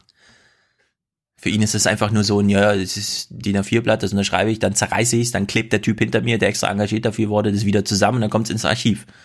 Ja. Und Bibi hat Andere einen tollen Mil Fernsehmoment. Andere Militärsachen. In Libyen kämpfen jetzt quasi unsere Verbündeten gegeneinander. Ja, der, der eine wird von Ägypten und Frankreich gestützt, der andere ist unser, also die anderen sind unsere Leute. Was ist denn da los in Libyen? Die Truppen der libyschen Übergangsregierung haben den internationalen Flughafen von Tripolis zurückerobert. Kämpfer Haftars hatten den strategisch wichtigen Ort zeitweise als eine Basis für den Angriff auf die Hauptstadt genutzt. Der Flughafen liegt nur 25 Kilometer südlich vom Stadtzentrum. Nun dient er als ein Stützpunkt der Truppen der international anerkannten Übergangsregierung. Mit dem durchgekreuzten Bild Haftars ziehen sie nun gegen seine Truppen von hier aus in den Krieg. Der Konflikt eskaliert weiter. Wir verkünden heute die Operation Vulkan des Zorns, um alle Städte von den Aggressoren zu reinigen, die jenseits der Legitimität stehen. Also wenn ich das ja, warum, beschreie, warum immer ich- so, ja, warum müssen die immer in die Mikro schreien?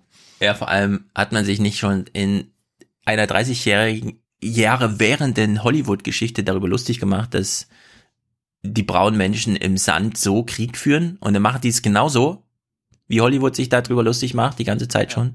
Das ist wirklich erstaunlich, was das. Na gut, so ist es halt. Was Hans und äh, Tyler gestern schon erkannt haben, es wird wieder ein neuer Bösewicht aufgebaut. Ne, Es wird jetzt nur noch Mhm. von Haftar, Haftar, Haftar gesprochen und seinen Truppen. Dabei ist das halt eine äh, relevante Fraktion im libyschen Bürgerkrieg, der immer noch Ja, also schwelt. mir ist das erstaunlicherweise alles neu soweit. Echt, ja, so, im Deutschlandfunk hat das jetzt nicht so die musst- mega Rolle musst mal-. Musst du mal Reckbecker hören. Was jetzt auch irgendwie bei der Tagesschau nicht erwähnt wird, dass Haftar äh, unter anderem von Frankreich in Libyen Krieg geführt hat. Hier wird leider nur ein Partner erwähnt von ihm. Haftar schafft mit seinen Truppen, die Richtung Hauptstadt marschieren, Fakten, indem er die UN torpediert, die mit den Konfliktparteien einen Fahrplan Hm, guck mal, schöne, schöne Militärgerätschaften, wo die wohl herkommen. für Wahlen festlegen wollten. Völlig unbeeindruckt von internationaler Kritik stellt Haftars Armee diese Propagandabilder ins Netz.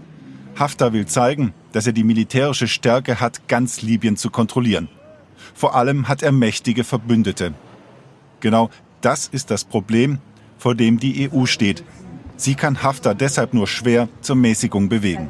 Die politische und militärische Unterstützung kommt vom Nachbarland Ägypten. Und Haftar hat halt das, was in Libyen grundsätzlich fehlt, nämlich eine offenbar hierarchisch funktionierende Streitkraft. Dutzende sind getötet worden. Laut UN sind in den vergangenen Tagen durch die Gefechte südlich von Tripolis schon tausende Menschen vertrieben worden. Hm. Warte mal, das sind, also, das sind genau die gleichen Fernsehbilder, die ich vor 25 Jahren, als ich meinen nachrichtlichen Augenaufschlag hatte, als Kind äh, auch schon gesehen habe. Palmen, blauer Himmel, rennen, Menschen rennen rum, fahren komischen Autos rum. das ist wirklich erstaunlich. Was soll ich dazu sagen? Nee, da gibt's nichts zu, zu sagen. Das ist äh, traurig. Scheiße gelaufen. Ja, was soll ich dir jetzt dazu sagen? Scheiße gelaufen. Ich hätte das äh, jetzt anders machen sollen. Ja. Okay, äh, lass uns mit einer positiven militärischen Ja, mach Geschichte mal. enden. Okay. Oh, ich, oh, warte, ich sehe hier gerade ein Bild. Kanzlerin Merkel und Premierministerin Theresa May sprechen im Kanzleramt über den Brexit und das Sondertreffen des EU-Councils morgen in Brüssel. Uiuiui, das ist aber ein schönes Bild. Das hat bestimmt, es ist, entweder ist gerade gutes Licht oder Cybert kann Instagram gut bedienen. Wir So gehen nach Stavern. alles. Wir gehen nach Stavern. Was hat uns in den letzten Ja. Monaten in Stavern bewegt? Stavern. Irgendwas mit dem Biber? Ist da die Penewerft? Ist da die Peniswerft? Äh, Wolf? Moor, da gibt's Moor. Moor. Ah, das Feuer Moor oder was? Ja. Und Uschi hat doch versprochen, nachdem Ah. wir alles wieder gelöscht haben, machen wir eine Party. Und das hat sie am Wochenende eingelöst. Sensationell. Um hier heute reinzukommen, brauchte man ein gelbes Bändchen, weil es waren wirklich nur geladene Menschen. Es sind Bürger aus Stavern, die hier heute mitfeiern durften. Und das, was wir jetzt im Hintergrund sehen, ist zufriedene, satte Staverner Bürger. Denn jetzt wurde gerade gegessen. Ab 20 Uhr beginnt das Abendprogramm mit Live-Musik. Aber offiziell angefangen hat es heute Nachmittag um 14 Uhr. Und die Gastgeberin und Schirmherrin Ursula von der Leyen hat selber die Oje. Ansprache gehalten, denn sie hatte ein Versprechen einzulösen. Ich habe Ihnen im September versprochen, als dass ich das hier alles gesehen habe, wenn wir durch das alles durch sind, dann machen wir ein schönes Dorffest. Toll, dass Sie da sind. Nun lasst uns ordentlich feiern. Vielen Dank. Jo! Das ist natürlich ein Versprechen, dem alle gerne nachgekommen sind. Warte mal, jetzt ist Filmriss. Also wir sind doch, habe ich von Klaus Deber gerade gelernt, im Krieg. Ja. Angenommen, der Putin lässt sich jetzt eine Morgenlage von seinen Generälen darlegen. Inklusive Tagesordnungspunkte Ursula von der Leyen als wichtige Verteidigungsministerin Europas. Wie fassen die das zusammen, was, was sie da macht? Ja, da gab es einen Moorbrand und schlechte Luft und seitdem sind alle ein bisschen aufgewühlt und jetzt gibt es ein Dorffest. Ja, aber den Moorbrand gab's ja nur wegen Putin. Stimmt. Ah ja, okay. Da kann er sich sogar nach, äh, im Sinne von, ach, die haben sich selbst bombardiert. Pff. Die mussten ja testen, ob die Raketen, Oh die gegen die Russen eingesetzt werden würden, wenn die Russen böses Zeug machen, äh, funktionieren. Unglaublich. Jetzt, jetzt, jetzt kannst du mal ähm, testen, ob die politische Maschine Urs- Ursula von der Leyen funktioniert. Mhm. Sie hat sich nämlich nicht mit den Journalisten beschäftigt, die sie da begleitet haben, sondern nur Mhm. mit den Menschen, okay, mit den Menschen. Beim offiziellen Teil war es so, dass die Medien nicht zu nahe kommen durften. Ursula von der Leyen hat auch keine Interviews gegeben, denn sie wollte wirklich nah bei den Stavanern sein und mit ihnen feiern und hat tatsächlich das besagte Bad in der Menge genossen und hat mit vielen Stavanern gesprochen. Also Sie ehrlich der gesagt. Hüpfburg. Sie war auf Ja. der Hüpfburg. Sie ist so wie du und ich. Jeder Politiker möchte gern mal König eines Dorffestes sein. Nur, es gibt wenig Anlässe, ein Dorffest zu veranstalten. Dass Ursula von der Leyen jetzt diese Ehre zuteil wurde, als Wiedergutmachung Ja, sie- eines Fehlers, Sie finde ich das wirklich. Dorf selbst geschmissen. Sie musste das Ja. Dorf selbst schmeißen. Ja, also wirklich. Um das Bad in der Menge genießen zu können. Also sie hat das Bad sich selbst gekauft. Ja, wie heißt dieser Typ, der sich selbst aus dem Moor gezogen hat? Äh, hier, weißt du, äh, Münchhausen? Der hat sich doch und so, ne? Äh, am Schopfe selbst aus, war es nicht Moor? Passt es nicht hier wunderbar? Ja, Dass man sich äh, irgendwie so, und dann platziert man sich so mitten in so einem Dorf fest und lässt sich feiern. Sensationell. Fehlt nur noch, dass die Opposition jetzt sagt, ey, das ist äh, illegale Wahlkampfhilfe oder sowas. In zwei Jahren ist Bundestagswahl, das vergessen die nie. Die, haben die keine jetzt an. gelben Bändchen bekommen. Die haben keine gelben Bändchen bekommen, sorry. Oh Gott, oh Gott, oh Gott, oh Gott, oh Gott. Aber wir, wir hören mal, was die Stavener, also die Bürger, die da, für die die Feier veranstaltet wurde, von Mhm. der Feier halten. Sind sie versöhnt? Wir nicht raus, was passiert mit unseren Häusern, was passiert mit uns. Also äh, versöhnt sein kann man da nicht mit, weil es ein Fehler passiert, der hätte nicht passieren dürfen. Es ist schon Ah, hier, hier, nimm noch ein Bier. Hier ist noch eins, komm, hier. so, dass, denke ich, viele Helfer hier in Stavan ähm, einfach nochmal gewürdigt wurden, denn viele haben angepackt, viele haben gegrillt, haben äh, Sachen zur Verfügung gestellt, ob das, äh, ja, ich sag mal, der Wohnraum war, die Toiletten, ähm, es musste ganz viel organisiert werden und ich denke, das ist zumindest ein Dankeschön an die vielen Helfer hier in Stavan. Ich meine, das Hm. ist ja jetzt eine Entschädigung eigentlich für die Stavner und von daher finde ich das eigentlich ganz nett. Ja. Hast du Frieden. Ja, das ist sehr, sehr gut. Mir kommt mir gerade noch eine andere Story unter. Also sobald du hier fertig bist, Ja, du musst, ich musst du kurz vor. mal aufpassen. Mhm. Irgendwie die Reporterin, die uns ja als schon immer bekannt ist, sie war ja, ist ja die Moorbrand-Expertin. Ist das die, Äh, die hat dann wieder noch- atmen kann? Ja, genau, das war die. Nee, die wurde ja damals gefragt, ob man da wieder atmen kann. Das wollen wir ja. nicht für, nicht für verschweigen. Aber sie hat dann noch ein Interview mit dem Bürgermeister geführt in diesem Bierzelt. Und irgendwie finde ich, es ist, es ist ein komisches Interview. Erstens musst du mal beschreiben, was im Hintergrund so abgeht bei dem Gespräch. Und zweitens, ich habe irgendwie das Gefühl, die hatten da sich vorher so sehr abgesprochen, dass der Bürgermeister, glaube ich, Mhm. zwei oder drei Antworten äh, gegeben hat zu Fragen, die sie noch gar nicht gestellt hat. Und dann war sie, glaube ich, am Ende noch ein bisschen verwirrt. Einer, der heute auch mitfeiert und auch alles im September mitbekommen hat, das ist Günther Wickpers. Sie sind äh, Bürgermeister der Samtgemeinde Sögel. Hintergrund, auf wie den ist Hintergrund. das Fest heute für Sie? Wie empfinden Sie das, dass Ursula von der Leyen nochmal eingeladen hat? Also wir ziehen heute einen Schlussstrich unter diese, dieses Brandereignis. Die Ministerin hat ihr Versprechen eingelöst. Sie und vor allen Dingen auch die Stavener Bevölkerung haben sich heute noch mal sehr eindrucksvoll auch bei den vielen Hilfskräften bedankt. Der Blick geht jetzt nach vorne. Ähm, die vielen Menschen hier aus der Region, die auch bei WTD arbeiten wollen, wie den Normalbetrieb aber das ähm, Ende auf jetzt. der WTD und wollen für die Soldatinnen und Soldaten ihre Arbeit machen. Dankeschön. Ihnen noch viel Spaß beim Feiern. Jetzt wird es gleich laut hier und es wird viel Musik geben. Äh, Dankeschön. Ja. Sehr gut. Ähm, äh, äh, daran anschließendes Thema. Unsere Flugbereitschaft hat doch auch. Das war, das war jetzt nicht Bundeswehr-TV, wollte ich nur sagen. Das war NDR. Ja. Ja, wir lesen mal kurz Spiegel Online. Tolle, tolle Stimmung, tolle Stimmung. Genau. Äh, Flugzeuge schießen manchmal äh, Moore in Brand oder sie fliegen nicht, wie das ja auch häufig der Bundesflugbereitschaft, die heißt nochmal Flugbereitschaft der Bundeswehr und so. Und jetzt kauft man neue Flugzeuge, A350 inklusive teurer VIP-Kabinen. Man hat sich also gedacht, Uh. warte mal, wir haben jetzt so lange gelitten. Politikergenerationen mussten hier, was weiß ich, im Moor irgendwo im Ausland abwarten, bis Triebwerke wieder funktionieren. Letztens ja erst ein Rad war kaputt und deswegen konnte Maas nicht aussteigen. In New York hat seinen Termin verpasst. Und dann nutzt man die Gelegenheit. Hinzu kommt teure Spezialausstattung der Maschinen. So kosten allein die sogenannten VIP-Kabinen für die reisenden Regierungsmitglieder 288 Millionen Euro. Hätte man die 288 Millionen nicht in VIP ausgegeben, sondern in ein Flugzeug, hätte man statt drei, vier Flugzeuge kaufen können. Das ist ganz witzig. Ich gönn's denen ja, die, diese fliegen so viel und so, die sollen mal schön ihre 1,2 Milliarden jetzt ausgeben für neue Flugzeuge, dafür allerdings auch immer pünktlich sein. Genau. Bin ich für. Gut, das war's jetzt. Sehr gut. Lange Folge, lange Folge. Ja. Freut euch auf Freitag.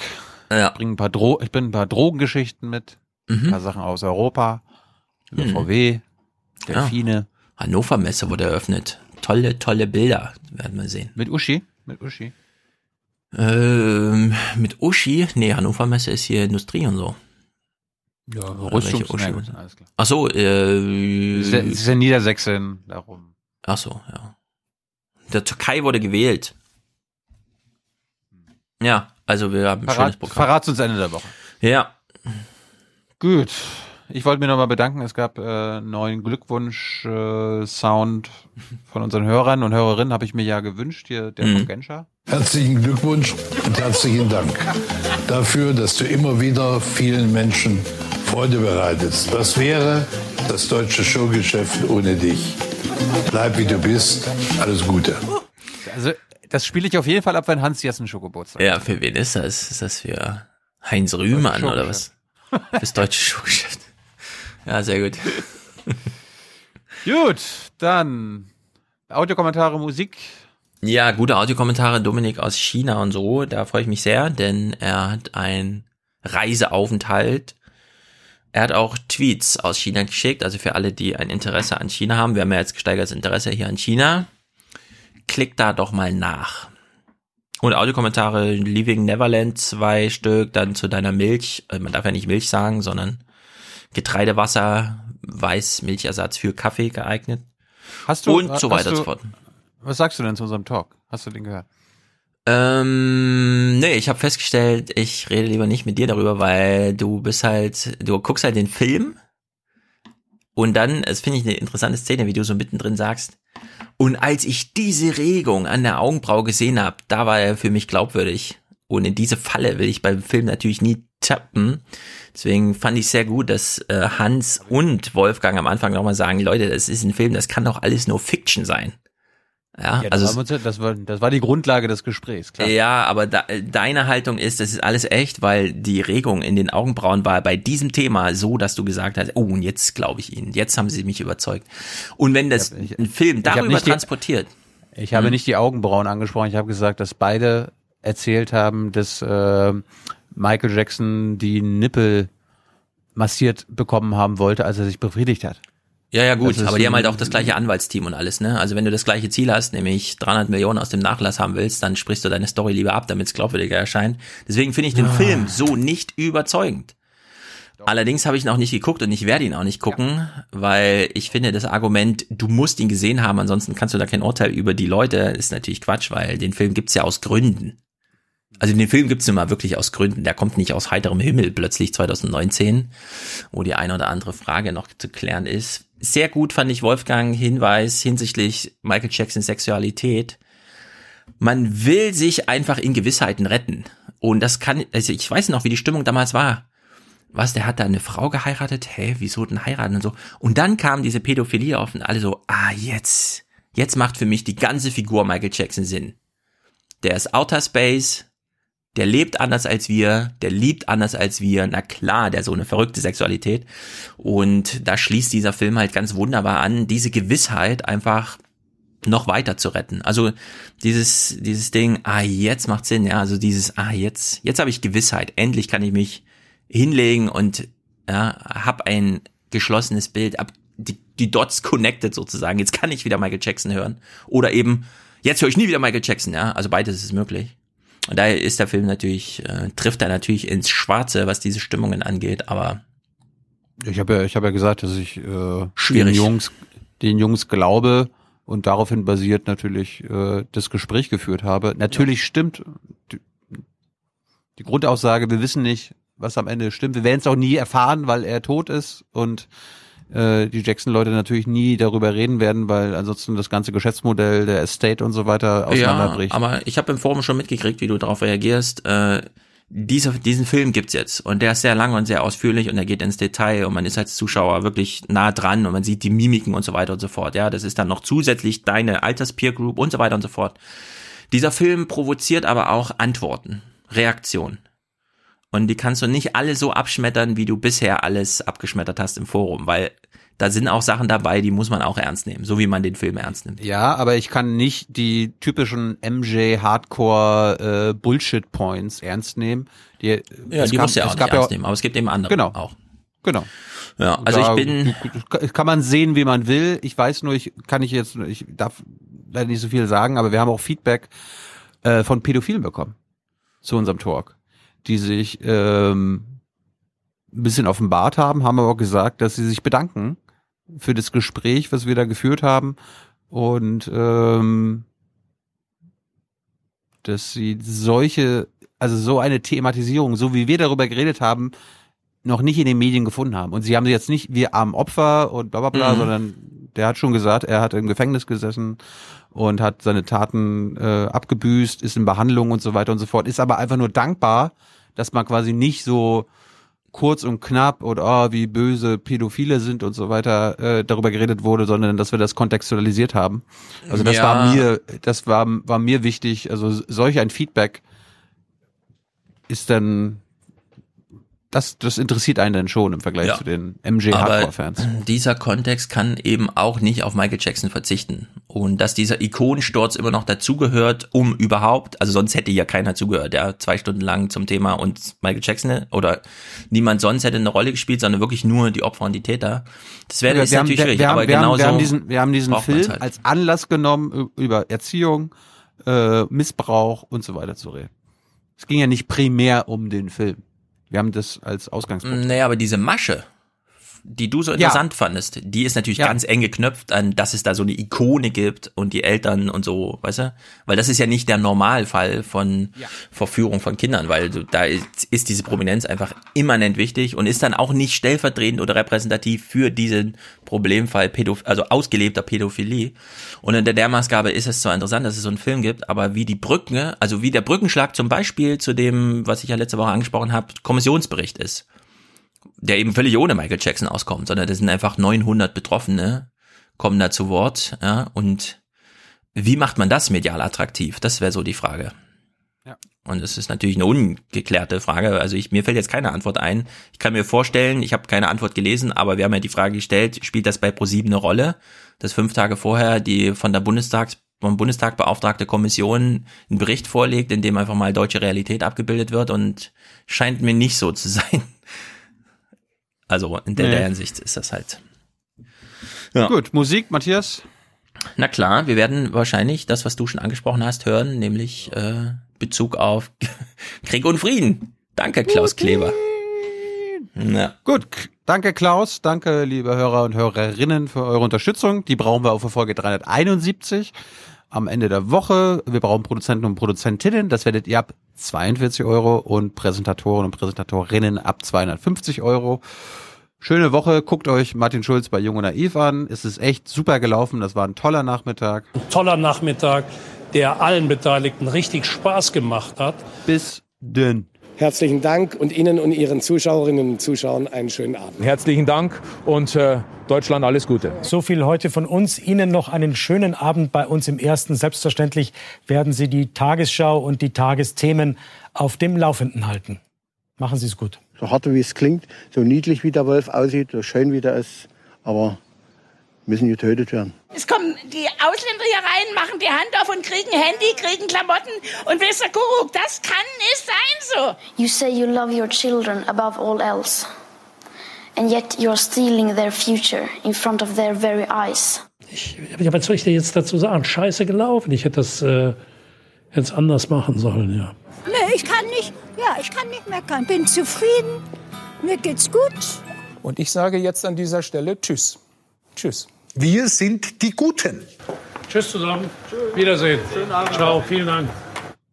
Guten Abend. Zu Wasser und in der Luft sind heute Nacht amerikanische, deutsche und andere europäische Verbündete keine Sorge unterwegs nach Estland, um die russischen Verbände zurückzuschlagen. Das ist eine Vision, die sich dort ähnlich wie vor einigen Jahren auf der Krim, aber festgesetzt hat. Eine realistische. Das ist nämlich Krieg, man merkt es nur nicht.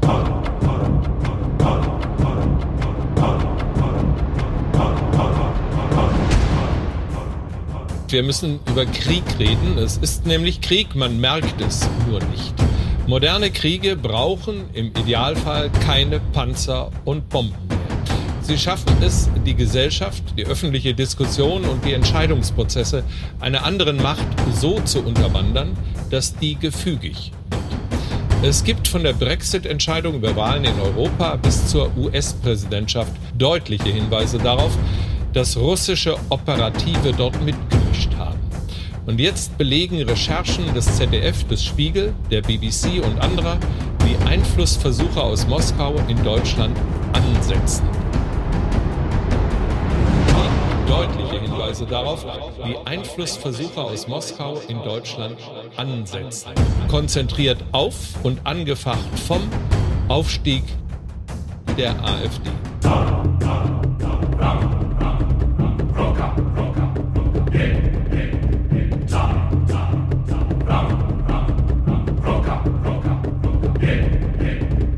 Moskau, 3. April 2017. Um 11.53 Uhr geht hier bei einem ranghohen außenpolitischen Berater der russischen Präsidialverwaltung eine E-Mail ein, die es in sich.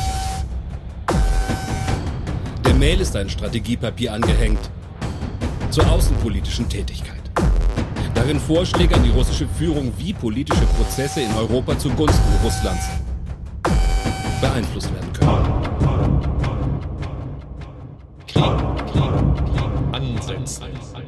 Zur bevorstehenden Bundestagswahl heißt es, Kandidat Markus Frohnmeier. Bedarf Unterstützung im Wahlkampf. Ergebnis, im Bundestag wird es einen Abgeordneten geben, der zu uns gehört und den wir absolut unter Kontrolle haben. Zielperson Markus Frohnmeier, inzwischen für die AfD im Bundestag. Er setzt sich für Putins Politik ein, verteidigt unter anderem die völkerrechtswidrige Annexion der ukrainischen Halbinsel Krim. Es ist nun mal so, dass die äh, Krim jetzt die russische Krim ist. Ähm, daran äh, werden auch ähm, die Leute, die das sehr kritisch begleiten, nichts mehr ändern können. Die Krim kommen nicht mehr zurück. Ein AfD-Politiker unter Kontrolle Moskaus? Wir konfrontieren Markus Frohnmeier mit den Vorwürfen, die auf Dokumenten beruhen, die ZDF, Spiegel, BBC und La Repubblica ausgewertet haben. Völlig verrückt. Kann ich mir nicht vorstellen, dass sowas geschrieben worden ist. Ich bin hier angetreten, um deutsche Interessen zu vertreten. Moskau. Die Vertreter russischer Interessen sitzen hier im russischen Parlament. Wir suchen den Mann, der das Strategiepapier über Frohnmeier an die Kreml-Administration geschickt hat. Piotr Premjak, einst ranghoher Geheimdienstoffizier, jetzt Mitarbeiter in der Duma. Wir finden Premjak. Er will nicht gefilmt werden, bestätigt aber die Mail geschrieben zu haben. In dem von ihm verschickten Papier geht es auch um die Organisation von Protestaktionen in Ländern der Europäischen Union, mit dem Ziel, Russland-Kritiker zu diskreditieren. Was erreicht werden soll, ist die Aufhebung der antirussischen Sanktionen. Und der Bundestagsabgeordnete Frohnmeier tut genau das, was Russland will. Er fordert weg mit den Russland-Sanktionen. Krieg, Krieg, Krieg, Krieg, Krieg, Krieg, Krieg, Krieg, Krieg, Krieg, Krieg, Krieg, Krieg, Krieg, Krieg, Krieg,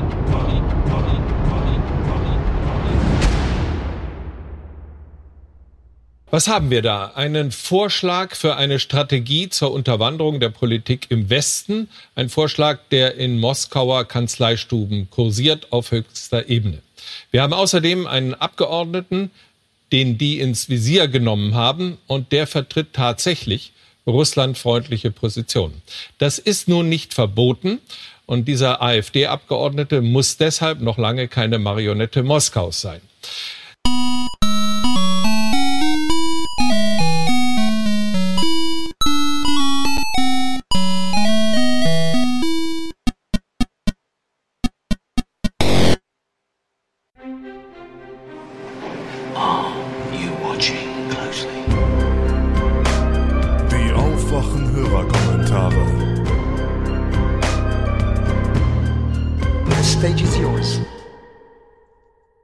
Hallo, lieber Aufwachen-Podcast. Hier ist der Cosmo aus Berlin, der sich jetzt auf die Folge 369, den Elternabend, bezieht. Ja, erstmal vielen Dank, dass ihr dieses Thema gesetzt habt. Ich bin mir jetzt nicht so ganz sicher, ob das bei allen so gut angekommen ist oder alle die Brisanz in gleicher Weise gesehen haben oder die Notwendigkeit, ähm, diesen Filmtalk zu machen. Ich finde es gut. Ähm, ich kann Thilo sehr gut verstehen, dass er ein Bedürfnis hatte, darüber zu sprechen.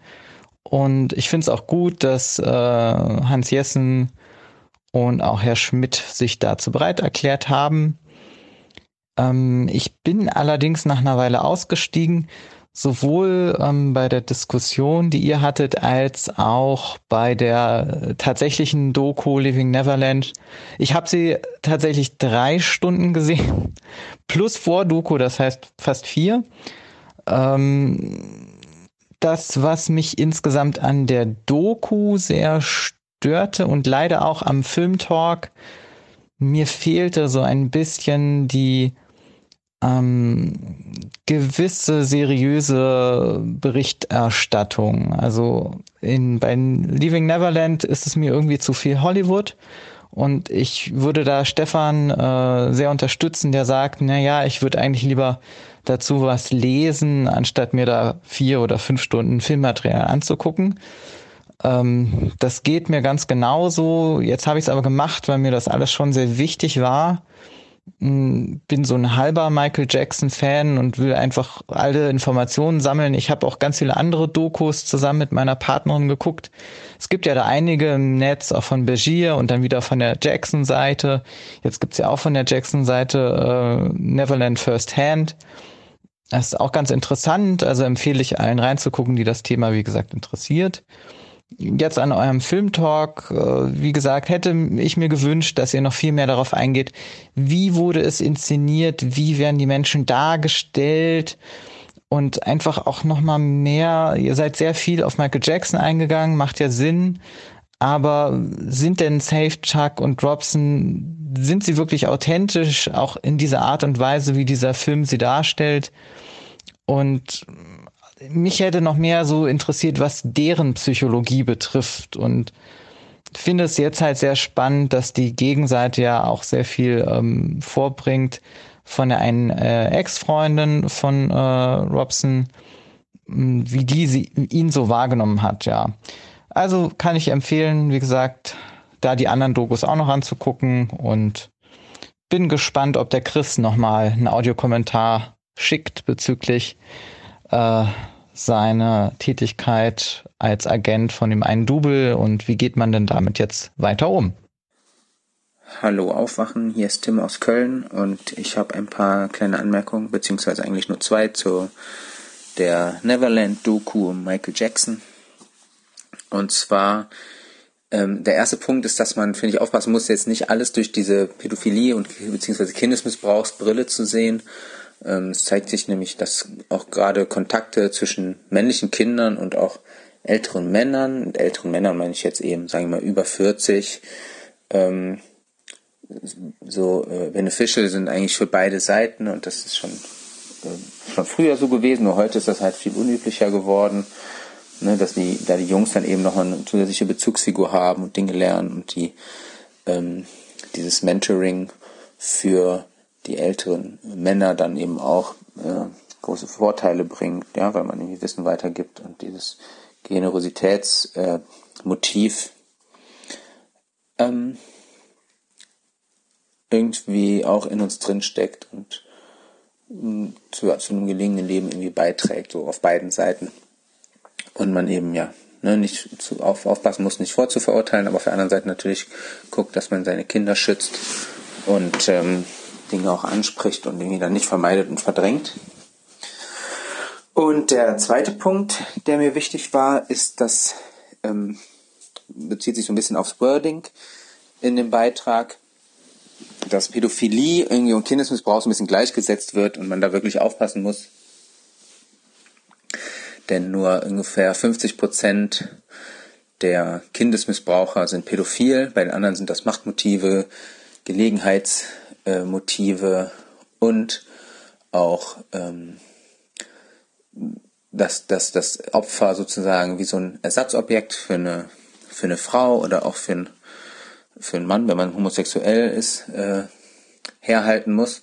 Und Kindesmissbrauch muss streng bestraft werden, da muss wirklich aufgepasst werden und ähm, es ist absolut zu verurteilen. Und Pädophilie ist eben eine Neigung, eine sexuelle, die nicht ausgelebt werden kann und auch nicht ausgelebt werden sollte, aber nur ein wirklich kleiner Bruchteil von Pädophilen wird wirklich zum Kindesmissbraucher und viele haben großen Leidensdruck, haben teilweise Probleme, Therapeuten und Therapeutinnen zu finden, die sich mit Thema, Thematik nicht annehmen wollen, weil es auch immer noch keine guten Konzepte gibt, äh, psychotherapeutische.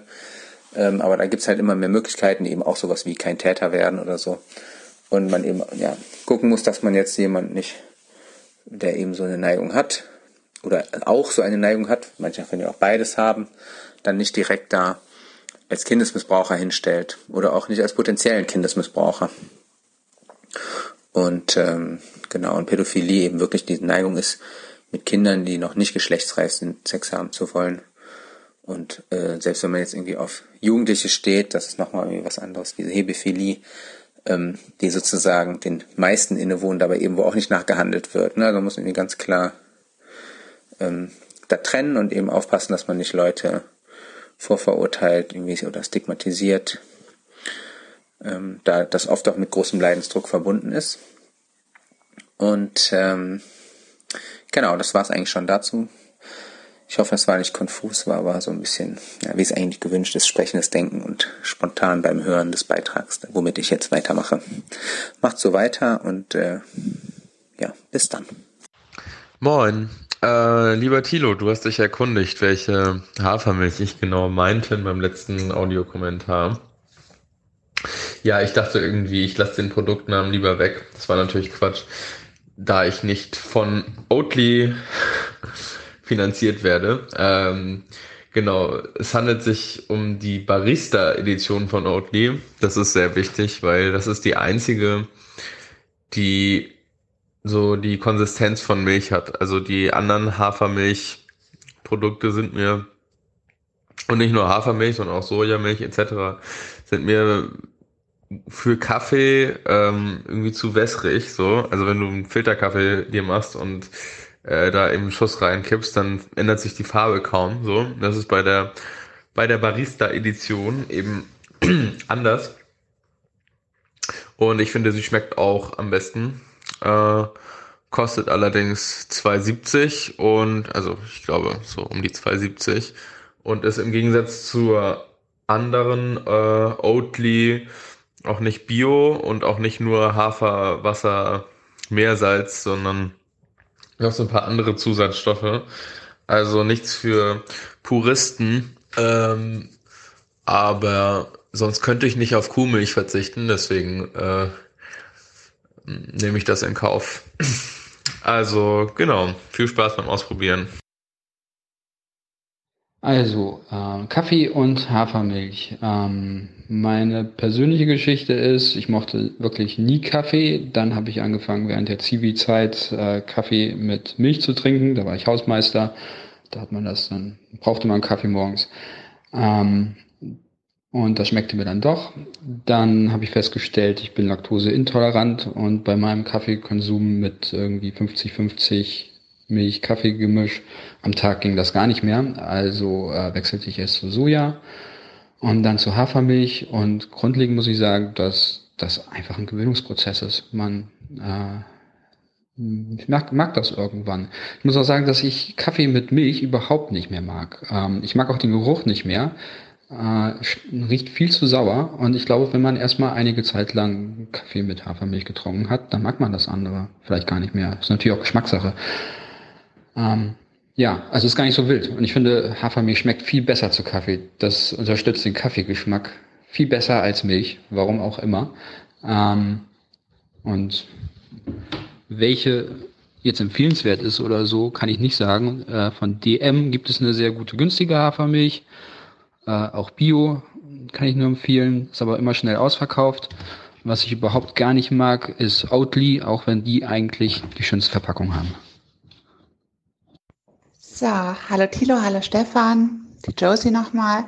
Zwar habe ich diesmal zwei ganz kurze Themen, auf die ich euch anstoßen möchte. Das eine wäre das Thema Helmpflicht und Verkehrsministerium. Und zwar hat es mich gewundert, dass da nicht viel stärker der Konflikt mit dem Familienministerium in Vordergrund gespielt wurde, weil das Familienministerium unterstützt eine Aktion, die nennt sich Not Heidi's Girl, also die sich gegen Germany's Next Top Model wendet. Ist in Zusammenarbeit mit dem Portal Pink Stinks, die sich sehr stark gegen Geschlechterstereotype und für Feminismus einsetzen und die es halt eben nicht cool finden, dass vor allem äh, Teenagerinnen im Fernsehen suggeriert wird, man muss spindeldürr sein und sich strikt an den Wünschen vom Kunden orientieren muss, um ja beliebt und gebucht zu sein. Und dann kommt das Familienministerium, das Verkehrsministerium und der Scheuer daher und macht eben genau dieses. Man zeigt ähm, Spindeldürre, viel zu wenig bekleidete äh, junge Frauen und macht halt wieder dieses Sex-Sales-Argument. Zeig dich so, wie dich der Kunde haben will, dann wirst du auch gebucht. Ja, und das heißt, wir haben einerseits Steuergeld, was vom Familienministerium gegen Germany's Next Top Model investiert wird und Geld, was vom äh, Verkehrsministerium für Germany's Next Top Model mm, investiert wird. Und das geht halt überhaupt nicht zusammen, dieser Gegensatz. Ähm, das zweite Thema ist ein Bericht, den ich beim MDR gesehen habe.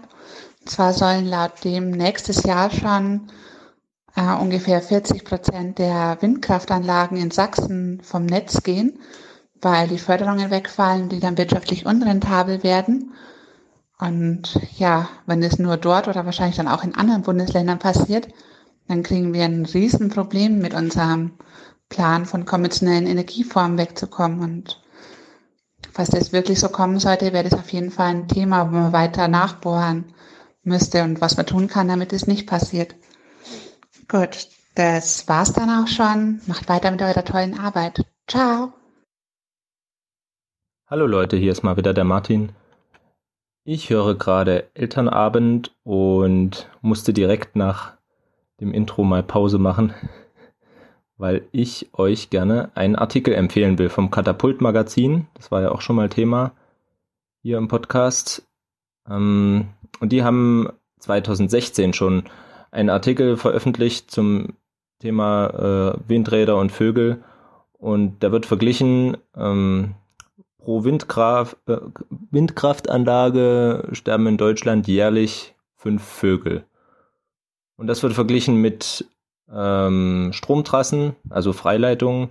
Und da sind es wohl etwa 700 Vögel pro Kilometer. Also das sind schon ziemlich verschobene Relationen. Das heißt, wenn man was für die Vögel tun will, dann sollte man vielleicht für Erdkabel sorgen und dann kann man auch ein paar Windkrä Windräder mehr aufstellen. Und allen ist geholfen. Dann äh, bis später. Ciao. Das Wichtigste habe ich natürlich vergessen. Der Artikel heißt Grün gegen Grün und ich schicke auch nochmal den Link mit. Lieber Thilo, lieber Stefan, lieber Aufwachen-Hörerschaft, hier ist wieder Paul. Ich melde mich diesmal aus Bogota, der kolumbianischen Hauptstadt. Es ist sehr schlechtes Wetter, man fühlt sich fast ein bisschen zu Hause. Das ist überraschend kalt. Bogota liegt nämlich ganz schön hoch, sind 2600 Meter, glaube ich. Und wenn man hier noch auf den höchsten Berg der Stadt klettert, dann ist man auf jeden Fall über, bei über 3000, das weiß ich noch. Bin das, glaube ich, das dritte Mal jetzt schon insgesamt hier in meinem, ähm, in meiner, ähm, in meinem Leben und äh, stelle mal wieder fest, dass ich die Stadt sehr gern mag, gerade weil sie mich auch sehr an meine Heimatstadt Berlin erinnert. Ähm, große, blühende Kunstszene und Künstlerszene, extrem viele Musiker, Straßenkünstler, äh, ganz viel Street Art. Die Stadt ist sehr bekannt für, für seine für seine Graffitis und ähm, äh, also ich glaube auch, es gibt auch Dinger von, oder gab auch ziemlich, auf jeden Fall dann auch mal Sachen von, von Banksy hier, aber wie es ja auch dann gerne in der Szene üblich ist, übermeint man dann auch das, das dann einfach nach ein paar Jahren, wenn halt einer sagt, so, ich habe jetzt hier auch mal eine geile Idee. Äh, sehr spannend, gerade weil auch viele politische Aspekte dann auch mal in Street Art behandelt werden und da gibt's auf jeden Fall eine Menge mal zu tun in Kolumbien, denn die Politik ist, äh, zeigt sich selten von, von einer vorbildlichen Seite, ist sehr anfällig für Korruption. Wir haben eine Geschichte heute bei Natur erfahren, die fand ich ziemlich krass, dass der Vorgänger von Santos, also der jetzt ja auch schon nicht mehr Präsident ist, aber der, der vielleicht noch am, ein, am ehesten Leuten vertraut sein könnte, ähm, da er den, den Friedensvertrag mit den FARC ausgehandelt und ähm, und durchgezogen hat. Sein Vorgänger hatte war, war wieder so ein eher so ein Ultrarechter, und äh, der hatte von, es gab, gab einen Deal mit den USA. Es gibt äh, 10 Millionen für Militärausrüstung, für Trainings und bla bla bla. Wenn man halt, äh, halt versucht, gegen, wirklich aktiv gegen die, gegen die ganzen Guerillas vorzugehen. Und äh, der Deal war relativ gut für die USA. Ich, ähm, also der, unser Tourguide meinte, 80 Prozent ist direkt wieder zurück in, in die USA geflossen, weil das gesamte Militärzeug natürlich dort gekauft wurde. Ähm, und wahrscheinlich auch Ausbildung dann auch alles kam, falls sowas überhaupt dann wirklich auch wirklich durchgezogen wurde. Denn äh, was, wofür das mal viel Geld auch verpulvert wurde, war halt eben für äh, Body Count. Also pro getöteten Urea gibt's 10.000 Dollar, was natürlich hier echt ein Vermögen ist. Und ähm, Meute der Kater rum. Und was natürlich dann sehr schnell passiert ist, dass Leute angefangen haben, andere Menschen als Guerillas zu bezeichnen und es gab ziemlich üble Massaker. Äh, er meinte, die Schätzungen gehen so auf 10 bis, äh, 10 bis 12.000 äh, tote Zivilisten, völlig unschuldige Menschen, die einfach als, ähm, als FARC-Mitglieder oder generell als Guerillas ähm, inszeniert worden sind und dann ähm, erschossen wurden. Also ähm, das erfährt man halt dann, wenn man, wenn man so eine Street Art Tour macht. Das finde ich, ähm, also kann ich halt immer nur da, nur empfehlen, sich gerade so mit Subkulturen in solchen Städten zu beschäftigen, weil man dort halt dann auch dann mal vielleicht, boah, der Kater nervt hier, weil man dann vielleicht auch mal noch, äh, noch mal Sachen erfährt, die gerade kulturgeschichtlich vielleicht relevant sind oder auch generell für die, ja, einfach für die, für die Geschichte und für die Gesellschaft von so einem Land. Was für mich eigentlich immer im Vordergrund steht, wenn ich, wenn ich mir solche Länder angucke, halt irgendwie mit oder mitzubekommen oder ähm, ein bisschen zu verstehen, wie Land und Gesellschaft auch funktionieren. Ähm, ich hatte eine Erfahrung jetzt die letzten drei Tage, nee, fünf Tage gemacht. Da war ich äh, hoch in den Bergen, San Gil, bisschen außerhalb, äh, ein bisschen Provinz. Ähm, da war ich in einem Hippie-Camp für fünf Tage. Ich glaube, so könnte man es am ehesten beschreiben. Also eine Gruppe von Menschen, die aus der westlichen West, aus dem westlichen gesellschaftlichen Leben ausgestiegen ist, gesagt hat, so nee, das möchten wir halt nicht für uns äh, leben dort äh, sehr einfach. Man lebt, man schläft in so einfachen Bambushütten, man hat so große Gemeinschaftszelte, aber ist doch alles sehr, also, also auf jeden Fall alles sehr, ein sehr einfaches Leben in der Natur. Versucht so möglichst, ähm, möglichst, ich sag mal, ja, schadensfrei zu leben oder, oder un unschädlich zu leben, wie es irgendwie geht. Man hat sich, man ernährt sich komplett vegan, man versucht seinen Müll extrem zu reduzieren und auch zu sammeln, irgendwie wieder zu verwerten, was wieder zu verwerten ist. Ähm, und äh, was halt aber doch dann eben im Vordergrund steht, oder was, was man auf jeden Fall dann doch irgendwann merkt, dass das ganze Ding natürlich auch einen gewissen Kult, äh, ein gewisser Kult ist, denn was halt vor allem auch dort zelebriert wird, ist Ayahuasca. Und äh, wer sich nicht, wer davon noch nicht gehört hat, Ayahuasca ist eine, ähm, äh, ist, letztendlich, ist letztendlich ein, ein, ein Saft, der von indigenen Völkern zusammengemixt wird aus verschiedenen Amazonaspflanzen, besonders einer Amazonaswurzel und äh, der halluzogene ähm, Trips auslöst, denn es enthält DMT oder zumindest einige der beigemischten Pflanzen enthalten DMT und ähm, äh, die Forschung ist äh, seit ein paar Jahren jetzt auch dran. Und da gibt es offensichtlich auch, also ist, man ganz schön erstaunt, weil man biochemisch doch zumindest sehr interessante oder zumindest noch nicht sonderlich bekannte Prozesse auch entdeckt hat. Und ähm, Ayahuasca wirkt sehr stark äh, sehr stark halizogen. Es wirkt äh, betäubend. Äh, die nach, nach der Einnahme muss man tatsächlich eigentlich fast als erstes meistens kotzen oder zumindest im Lauf des Trips auf jeden Fall. Was tatsächlich aber auch ähm, auch zum auch zum Ritual gehört. Es wird als Reinigung empfunden, dass man den Körper halt noch einmal komplett komplett grundreinigt und vor allem halt eben vor allem halt eben diese Zeit nutzt, um wirklich mal tiefe Sachen halt zu, zu hinterfragen. Also vielleicht äh, Sachen, die man selber, äh, Sach Probleme, mit denen man sich selber rumschleppt, was man, was man machen möchte, was man nicht machen möchte. Und äh, das ganze Leben auch in diesem Camp war sehr auf dieses Ayahuasca-Ritual ausgerichtet, in dem es zum Beispiel halt die Diät dann auch sehr klar vorgeschrieben hat. Also man ernährt sich komplett vegan. Man ähm, versucht, äh, also man, man, man, man trinkt nicht, man, man raucht nicht. Also es wird, wird so Zigarre gepafft, glaube ich, ab und zu mal so abends, aber so Zigarette rauchen, das wird, äh, das wird komplett abgelehnt. Also ich als Raucher musste, bin dann immer die, so die, die zehn Minuten aus dem Camp rausgelaufen, nochmal auf den nächsten Berg und habe dort geraucht. Das war dann für alle auch okay. Ähm, das fand, fand ich auch insgesamt an diesem Camp dann auch sehr angenehm, denn es war nicht, ähm, es war nicht dogmatisch durchgezogen. Also auch Teil der Ayahuasca, dass der Ayahuasca-Diät ist zum Beispiel, dass man komplett auf Salz verzichtet oder auf generell auf starke, auf starke Gewürze, äh, auch komplett auf Zucker. Und ähm, das, also es wird halt dann auch immer, immer ohne Salz gekocht, aber wer möchte, kann natürlich nachsalzen, weil man auch nicht, ähm, nicht vorschreiben möchte, wie man zu leben hat, aber das halt eben als, sozusagen als Empfehlung halt geben und äh, der, der sozusagen der harte Kern dieser, dieser Community, der lebt dann auch wirklich dort. Also auch viele, die, äh, die davor, also es, ein paar Amerikaner zum Beispiel, die wirklich ähm, für sich entschieden haben, dass sie, dass sie das Leben besonders in den USA so überhaupt nicht führen möchten und halt eben auch wissen, dass dieser, dass dieser Lebensstil natürlich in der in, weiten Teilen der Gesellschaft, glaube auf jedem, jedem Land der Welt vermutlich nicht sonderlich akzeptiert wird. In Kolumbien sind bloß halt, ähm, ist natürlich erstens generell, glaube ich, dann auch die Toleranz für sowas eher gegeben, weil man ja auch selber dann Nachfahre dieser indigenen Urbevölkerung ist, zumindest in gewissen Teilen. Es gibt da bestimmt auch genug Leute, die das komplett konservativ ablehnen, aber ähm, man kann dort noch eher auf Verständnis halt eben treffen, gerade wenn Leute halt sagen, wir möchten uns dieser Ayahuasca, ähm, ja, ich würde fast, würde fast sagen, Teilreligion nennen. Also der, der Schamanismus dort, der ist, ich weiß nicht, das fand ich, fand ich auch beim Nachdenken ganz spannend, weil, das, weil sich der sich nicht wirklich irgendwo also ich könnte jetzt halt eben nicht sagen, welche, welche, welche Religiosität das ist. Also ob dort bestimmt, also ob dort Gott oder Götter tatsächlich im Vordergrund stehen oder nicht eigentlich eher das generelle, ähm, also die generelle Umgebung, die uns, äh, die, mit der wir tagtäglich konfrontiert werden.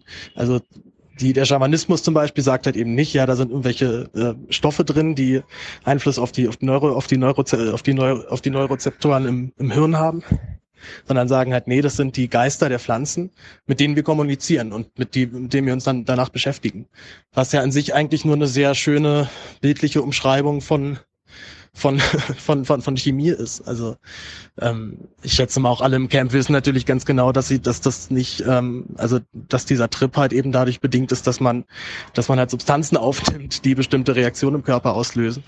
Ich glaube, das würde, das würde auch dort bestimmt, das würde keiner, da würde keiner widersprechen. Aber man zieht den also das Ritual dann eben auch sehr ernst durch oder auch den ganzen Lebensstil dort. Und man ist halt auch noch eben, das, das finde ich das Schöne, sehr offen für Gäste. Also jeder ist dort herzlich willkommen. Ähm, ist man, also man, man, man zahlt als Gast einen gewissen, gewissen Teil, aber das ist, das ist verschwindend gering dafür, dass man dort ja dann komplett halt äh, wohnt und äh, Essen bekommt, richtig gutes Essen halt vor allem auch bekommt. Und ähm, ja, und können halt dadurch ihr Leben halt so leben, wie sie es leben möchten. Und teilen halt, finde ich, auf einer, auf einer sehr angenehmen und halt nicht so dogmatischen und bevormundenden Art und Weise irgendwie ihren Glauben. Also allein schon, dass ich jetzt um diesen, also bei euren Audiokommentaren zumindest in dem Podcast zu hören bin, ich werde auf jeden Fall auch noch mal einen, äh, soweit ich zurück bin, in Berlin einen längeren Podcast darüber machen. Sorgt er auf jeden Fall schon dafür, dass diese Idee oder dieses, die Art zu leben, da auch die ja dahinter steht, ähm, irgendwie unter die Leute kommt und besprochen wird.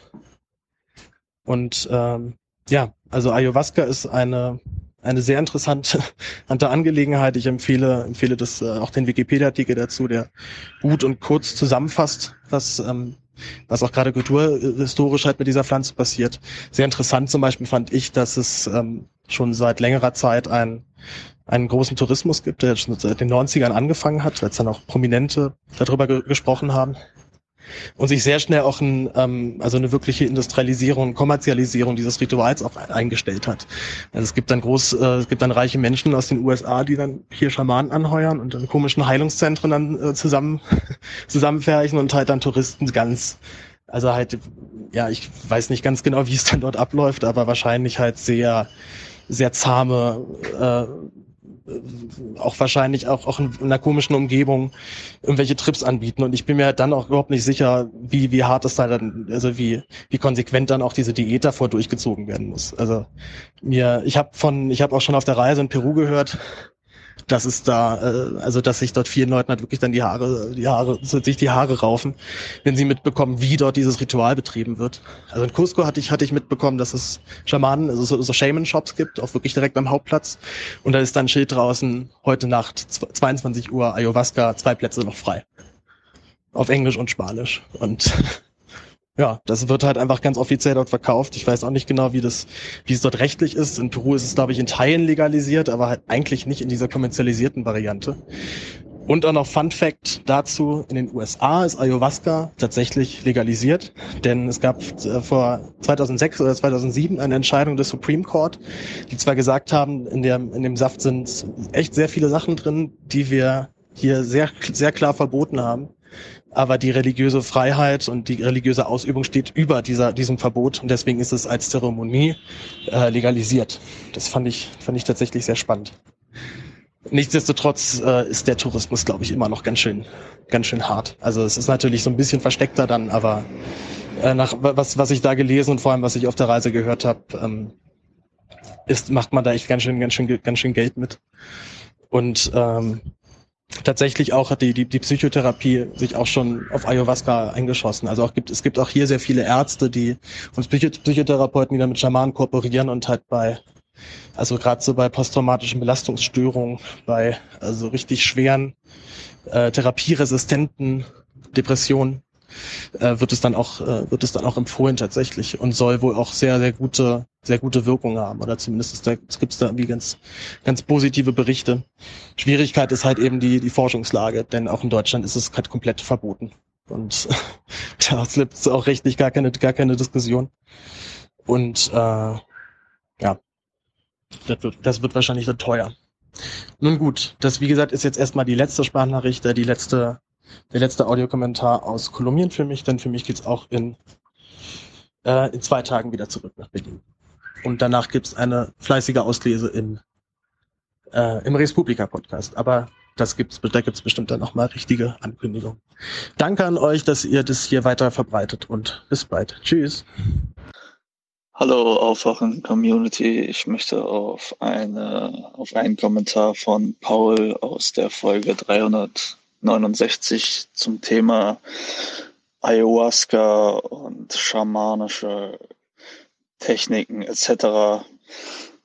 antworten beziehungsweise anknüpfen und zwar mit äh, dem in der sage ich mal psychedelischen Szene recht bekannten äh, im Jahr 2000 verstorbenen Terence McKenna, der sich mit dem mit, den, mit dem Erlernen von schamanischen Techniken befasst hat und in dessen äh, Mittelpunkt eben auch diese Verbindung, diese kosmische Verbindung alles, allen Lebewesen, aller Lebewesen stattfindet und ebenso die, Pflanzen, die psychedelischen Pflanzen und Pilze spielen also spielen auch eine extrem große, spielen eine extrem große Rolle in seiner, wie soll ich sagen, in seinem Denk, in seinem Denkbild, da sie so eine extreme Möglichkeit haben, ähm, wie er sagt, äh, Boundaries zu dissolven, also Grenzen aufzulösen. Sprich im Deutschen wird man das, glaube ich, mit Entgrenzung äh,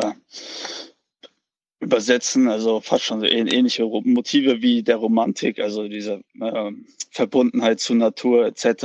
und Entgrenzung von jeglichen, sage ich mal, Werten, Ideologien oder Glauben, Glaubensrichtungen, also abwerten natürlich äh, gibt es, sage ich mal so, sollte man sich auf so gewisse universelle Werte einigen, schon so Menschenrechte natürlich, aber grundsätzlich eben diese, wie soll ich sagen, diese übergeordnete Zusammengehörigkeit. Und ja, das, das war, wollte ich nur sagen, dass das eigentlich einer seiner, seiner großen Themen ist. Boundary Dissolving und also Entgrenzung und dafür Verwachsung, Verwachsung mit der Natur. Ja. Terence McKenna kann ich nur allen ans Herz legen. Gibt es sehr viele Ausschnitte von Lektüren auf YouTube oder die gehen dann meistens so zehn Minuten mit irgendeinem spezifischen Thema oder so. Oder auch, wenn man sich dann länger mal reinhört, dann auch die höheren, kalibrigeren Lektüren, die dann auch dann so ein, eine Stunde oder so gehen. Also kann ich nur empfehlen. Terence McKenna verbreitet die Botschaft.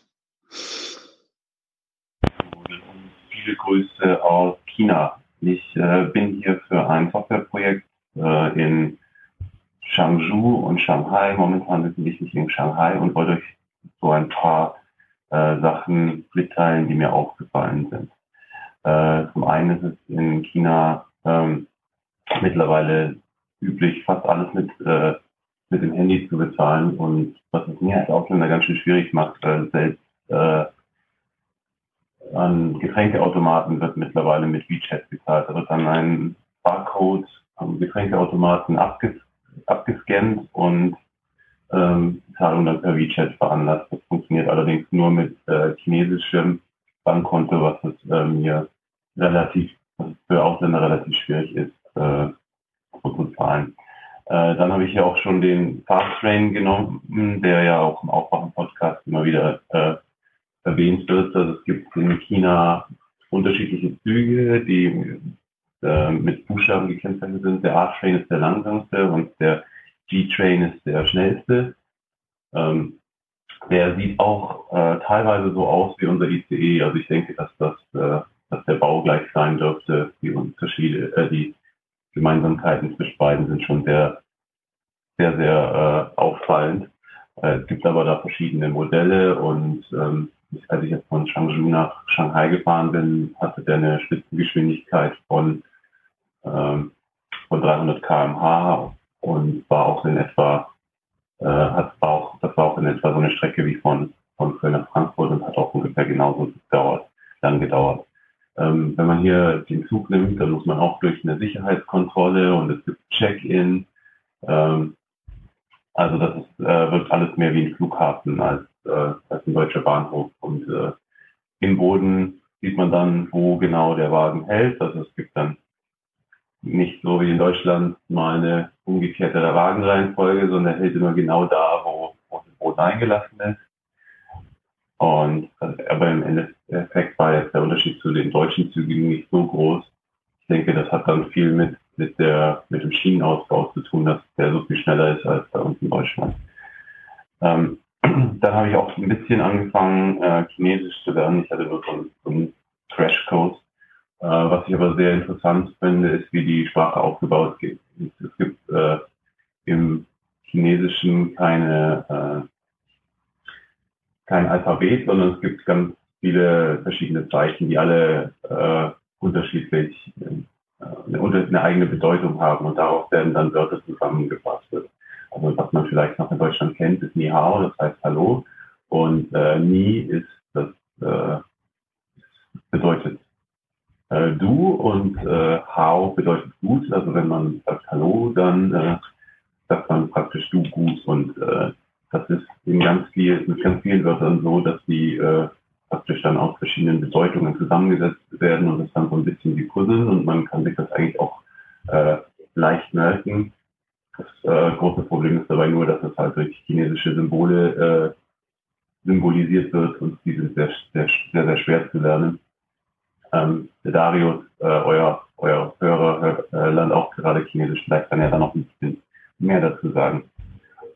Und dann gibt es ja auch äh, Simplified Chinese und Traditional Chinese. Ähm, mir wurde hier gesagt, dass in den 90ern äh, angefangen wurde, nur noch äh, Simplified Chinese hier in den Schulen zu, le zu lernen und nur die Jüngeren sprechen deswegen auch nur noch Simplified Chinese und Traditional Chinese wird nur noch in Hongkong zum Teil und in Taiwan äh, gesprochen und auch da wird das immer mehr abgelöst.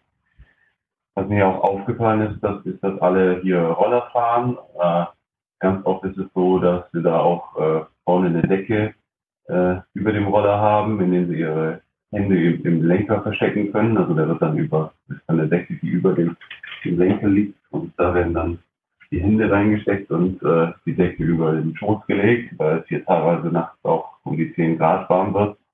Äh, das sieht ja schon ziemlich lustig aus, wenn wir dann mit ihren Decken auf den Rollern fahren. Ähm, was, was mich hier am, am meisten belastet, ist allerdings der, der Smog. Also die ersten drei Tage, die ich hier war, habe ich den Himmel gar nicht gesehen. Es war nur grau und man schmeckt auch auf der Zunge, dass es, äh, dass es, äh, dass überall Smog gibt. Äh, genau, das waren so, so ein paar Eindrücke von mir. Vielleicht, äh, bin jetzt hier insgesamt zwei Wochen, zwei Wochen sind schon um. Wenn mir noch genug auffällt, dann mache ich noch mal einen Kommentar. Hallo liebe Aufwachengemeinde, hallo lieber David. Ich bin gerade noch bei Folge 368 stehen geblieben und habe deinen Hörerkommentar äh, gehört. Und auch wenn du deine Frage an Thilo und Stefan gerichtet hast, möchte ich dir dennoch auf die Frage nach der Verknüpfung von umweltbewusstem Konsumieren und Neoliberalismus äh, antworten, beziehungsweise eine alternative Antwort liefern. Um erstmal mich einzuordnen, ich kritisiere aus der Position der Ideologiekritik la Slavoj Žižek heraus. Um zur Kritik zu kommen, müssen wir erstmal die Voraussetzungen erkunden, sowohl die ökologischen Handelns als auch die des Systems, in dem dieses Handeln stattfindet. Ökologisches Handeln hat ja in den letzten 30 Jahren an Auftrieb gewonnen. Als wichtigsten Anstoß für diese Bewegung würde ich, neben den Grünen selbst natürlich, Francis Fukuyama nennen wollen, der nach dem Fall der Sowjetunion das Ende der Geschichte ausrief, was er übrigens mittlerweile bereut. Damit sagt er wohl, dass sich der demokratische Kapitalismus als das am wenigsten schlechte System durchringen konnte und Politik nur noch darin bestehe, diesen Zustand zu verwalten. Doch die wiederkehrenden Symptome wie Terrorismus und Krieg, Finanzkrisen, extremer werdende Ungleichheit, Umweltkatastrophen und so weiter verwiesen auf diese auch von Regierungen und Medien verdrängten Elemente des Kapitalismus, denn die Krise ist ihm ja innewohnend. Als postmodernes Subjekt fragt man sich also, okay, systemrelevante Banken, Kriege, die nur der Verteidigung dienen und so weiter, sind alles sehr große, komplexe Themen und jede Meinung äh, zu diesen Themen scheint in mir zu extreme Tendenzen zu gehen. Kann ich also nichts machen? Bin ich in der Politik machtlos, obwohl die Demokratie mir das Gegenteil sagt? Das postmoderne Subjekt sieht sich also politisch machtlos und flüchtet ins Ökonomische. Denn die in den Wirtschaftswissenschaften dominante Theorie der Neoklassik schreibt jedem Marktteilnehmer und jeder Marktteilnehmerin eine zentrale Macht zu, nämlich die des Konsums. Der Homo economicus ist zugegebenermaßen keine schöne Vorstellung vom Menschsein, aber die Macht, seine Konsumpräferenzen ordnen und umordnen zu können, ist nach der Neoklassik im wahrsten Sinne weltbewegend. Dummerweise ist diese Konsummacht aber auch seine einzige. Dem Politischen wird in der Neoklassik nämlich vollkommen entsagt. Was uns also die Grünen, Liberalen und auch Linksliberalen in den letzten Jahren immer wieder gesagt haben, wir könnten die Weltpolitik ändern, eine soziale oder ökologische Katastrophe verhindern und so weiter, indem wir uns selbst änderten, ist so gesehen nichts anderes als die Implementierung neoklassisch, neoklassischer Homo economicus Logik ins alltägliche Subjekt. Demnach entsagen also auch die Grünen dem Politischen, indem sie politische Handlungsmöglichkeiten auf ökonomische reduzieren. Hierin zeigt sich der Erfolg der Neoklassik bzw. des Neoliberalismus. Er hat es geschafft, kapitalistisches Handeln als nachhaltig zu verkaufen, obwohl ewiges Wachstum nie grün sein wird. Damit geht auch noch ein anderer Gedanke einher, es gibt ja mindestens ein objektives Ende des Kapitalismus, nämlich das Ende seiner materiellen Grundlage. Sobald bestimmte Algen dank Kubikkilometer großer Todeszonen im Meer aussterben, die die absolute Grundlage globaler Ökosysteme darstellen, werden Kapitalismus, aber natürlich auch alle sonstigen Organisationsformen nicht mehr möglich sein. Führt also ökologisch, ökologisches Handeln nicht dazu, dass der Kapitalismus, indem ich weniger Ressourcen verbrauche, länger andauern kann, weil ich ja dazu beitrage, dass die materielle Grundlage länger hält? Verstehe mich nicht falsch, ich bin kein Akzelerationist, ganz im Gegenteil sogar Vegetarier, aber hier tun sich Widersprüche auf. Radikale Ökologie impliziert nun mal antikapitalistische bzw. Postwachstumsgesellschaften. Hier widerspreche ich übrigens Nico Pech und sollte nicht zum glatteren Funktionieren des zu bekämpfenden Systems beitragen.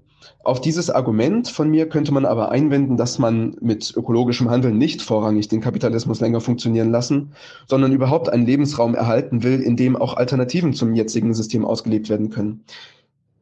Da setze ich aber wieder entgegen, dass das voraussetzen würde, dass wir uns auch theoretisch damit auseinandersetzen müssten, wie eine wirkliche Alternative aussehen könnte. Denn als zumindest ich, also als mein naives 18-jähriges Ich, sich damals in einer linken antiimperialistischen Organisation engagierte, tat ich das heimlich, vor allem deswegen, weil mir die Theorie fehlte und ich sah viele in meinem Umfeld, die auf Kritik damit antworteten, dass sie ja vegan lebten und demonstrieren gingen.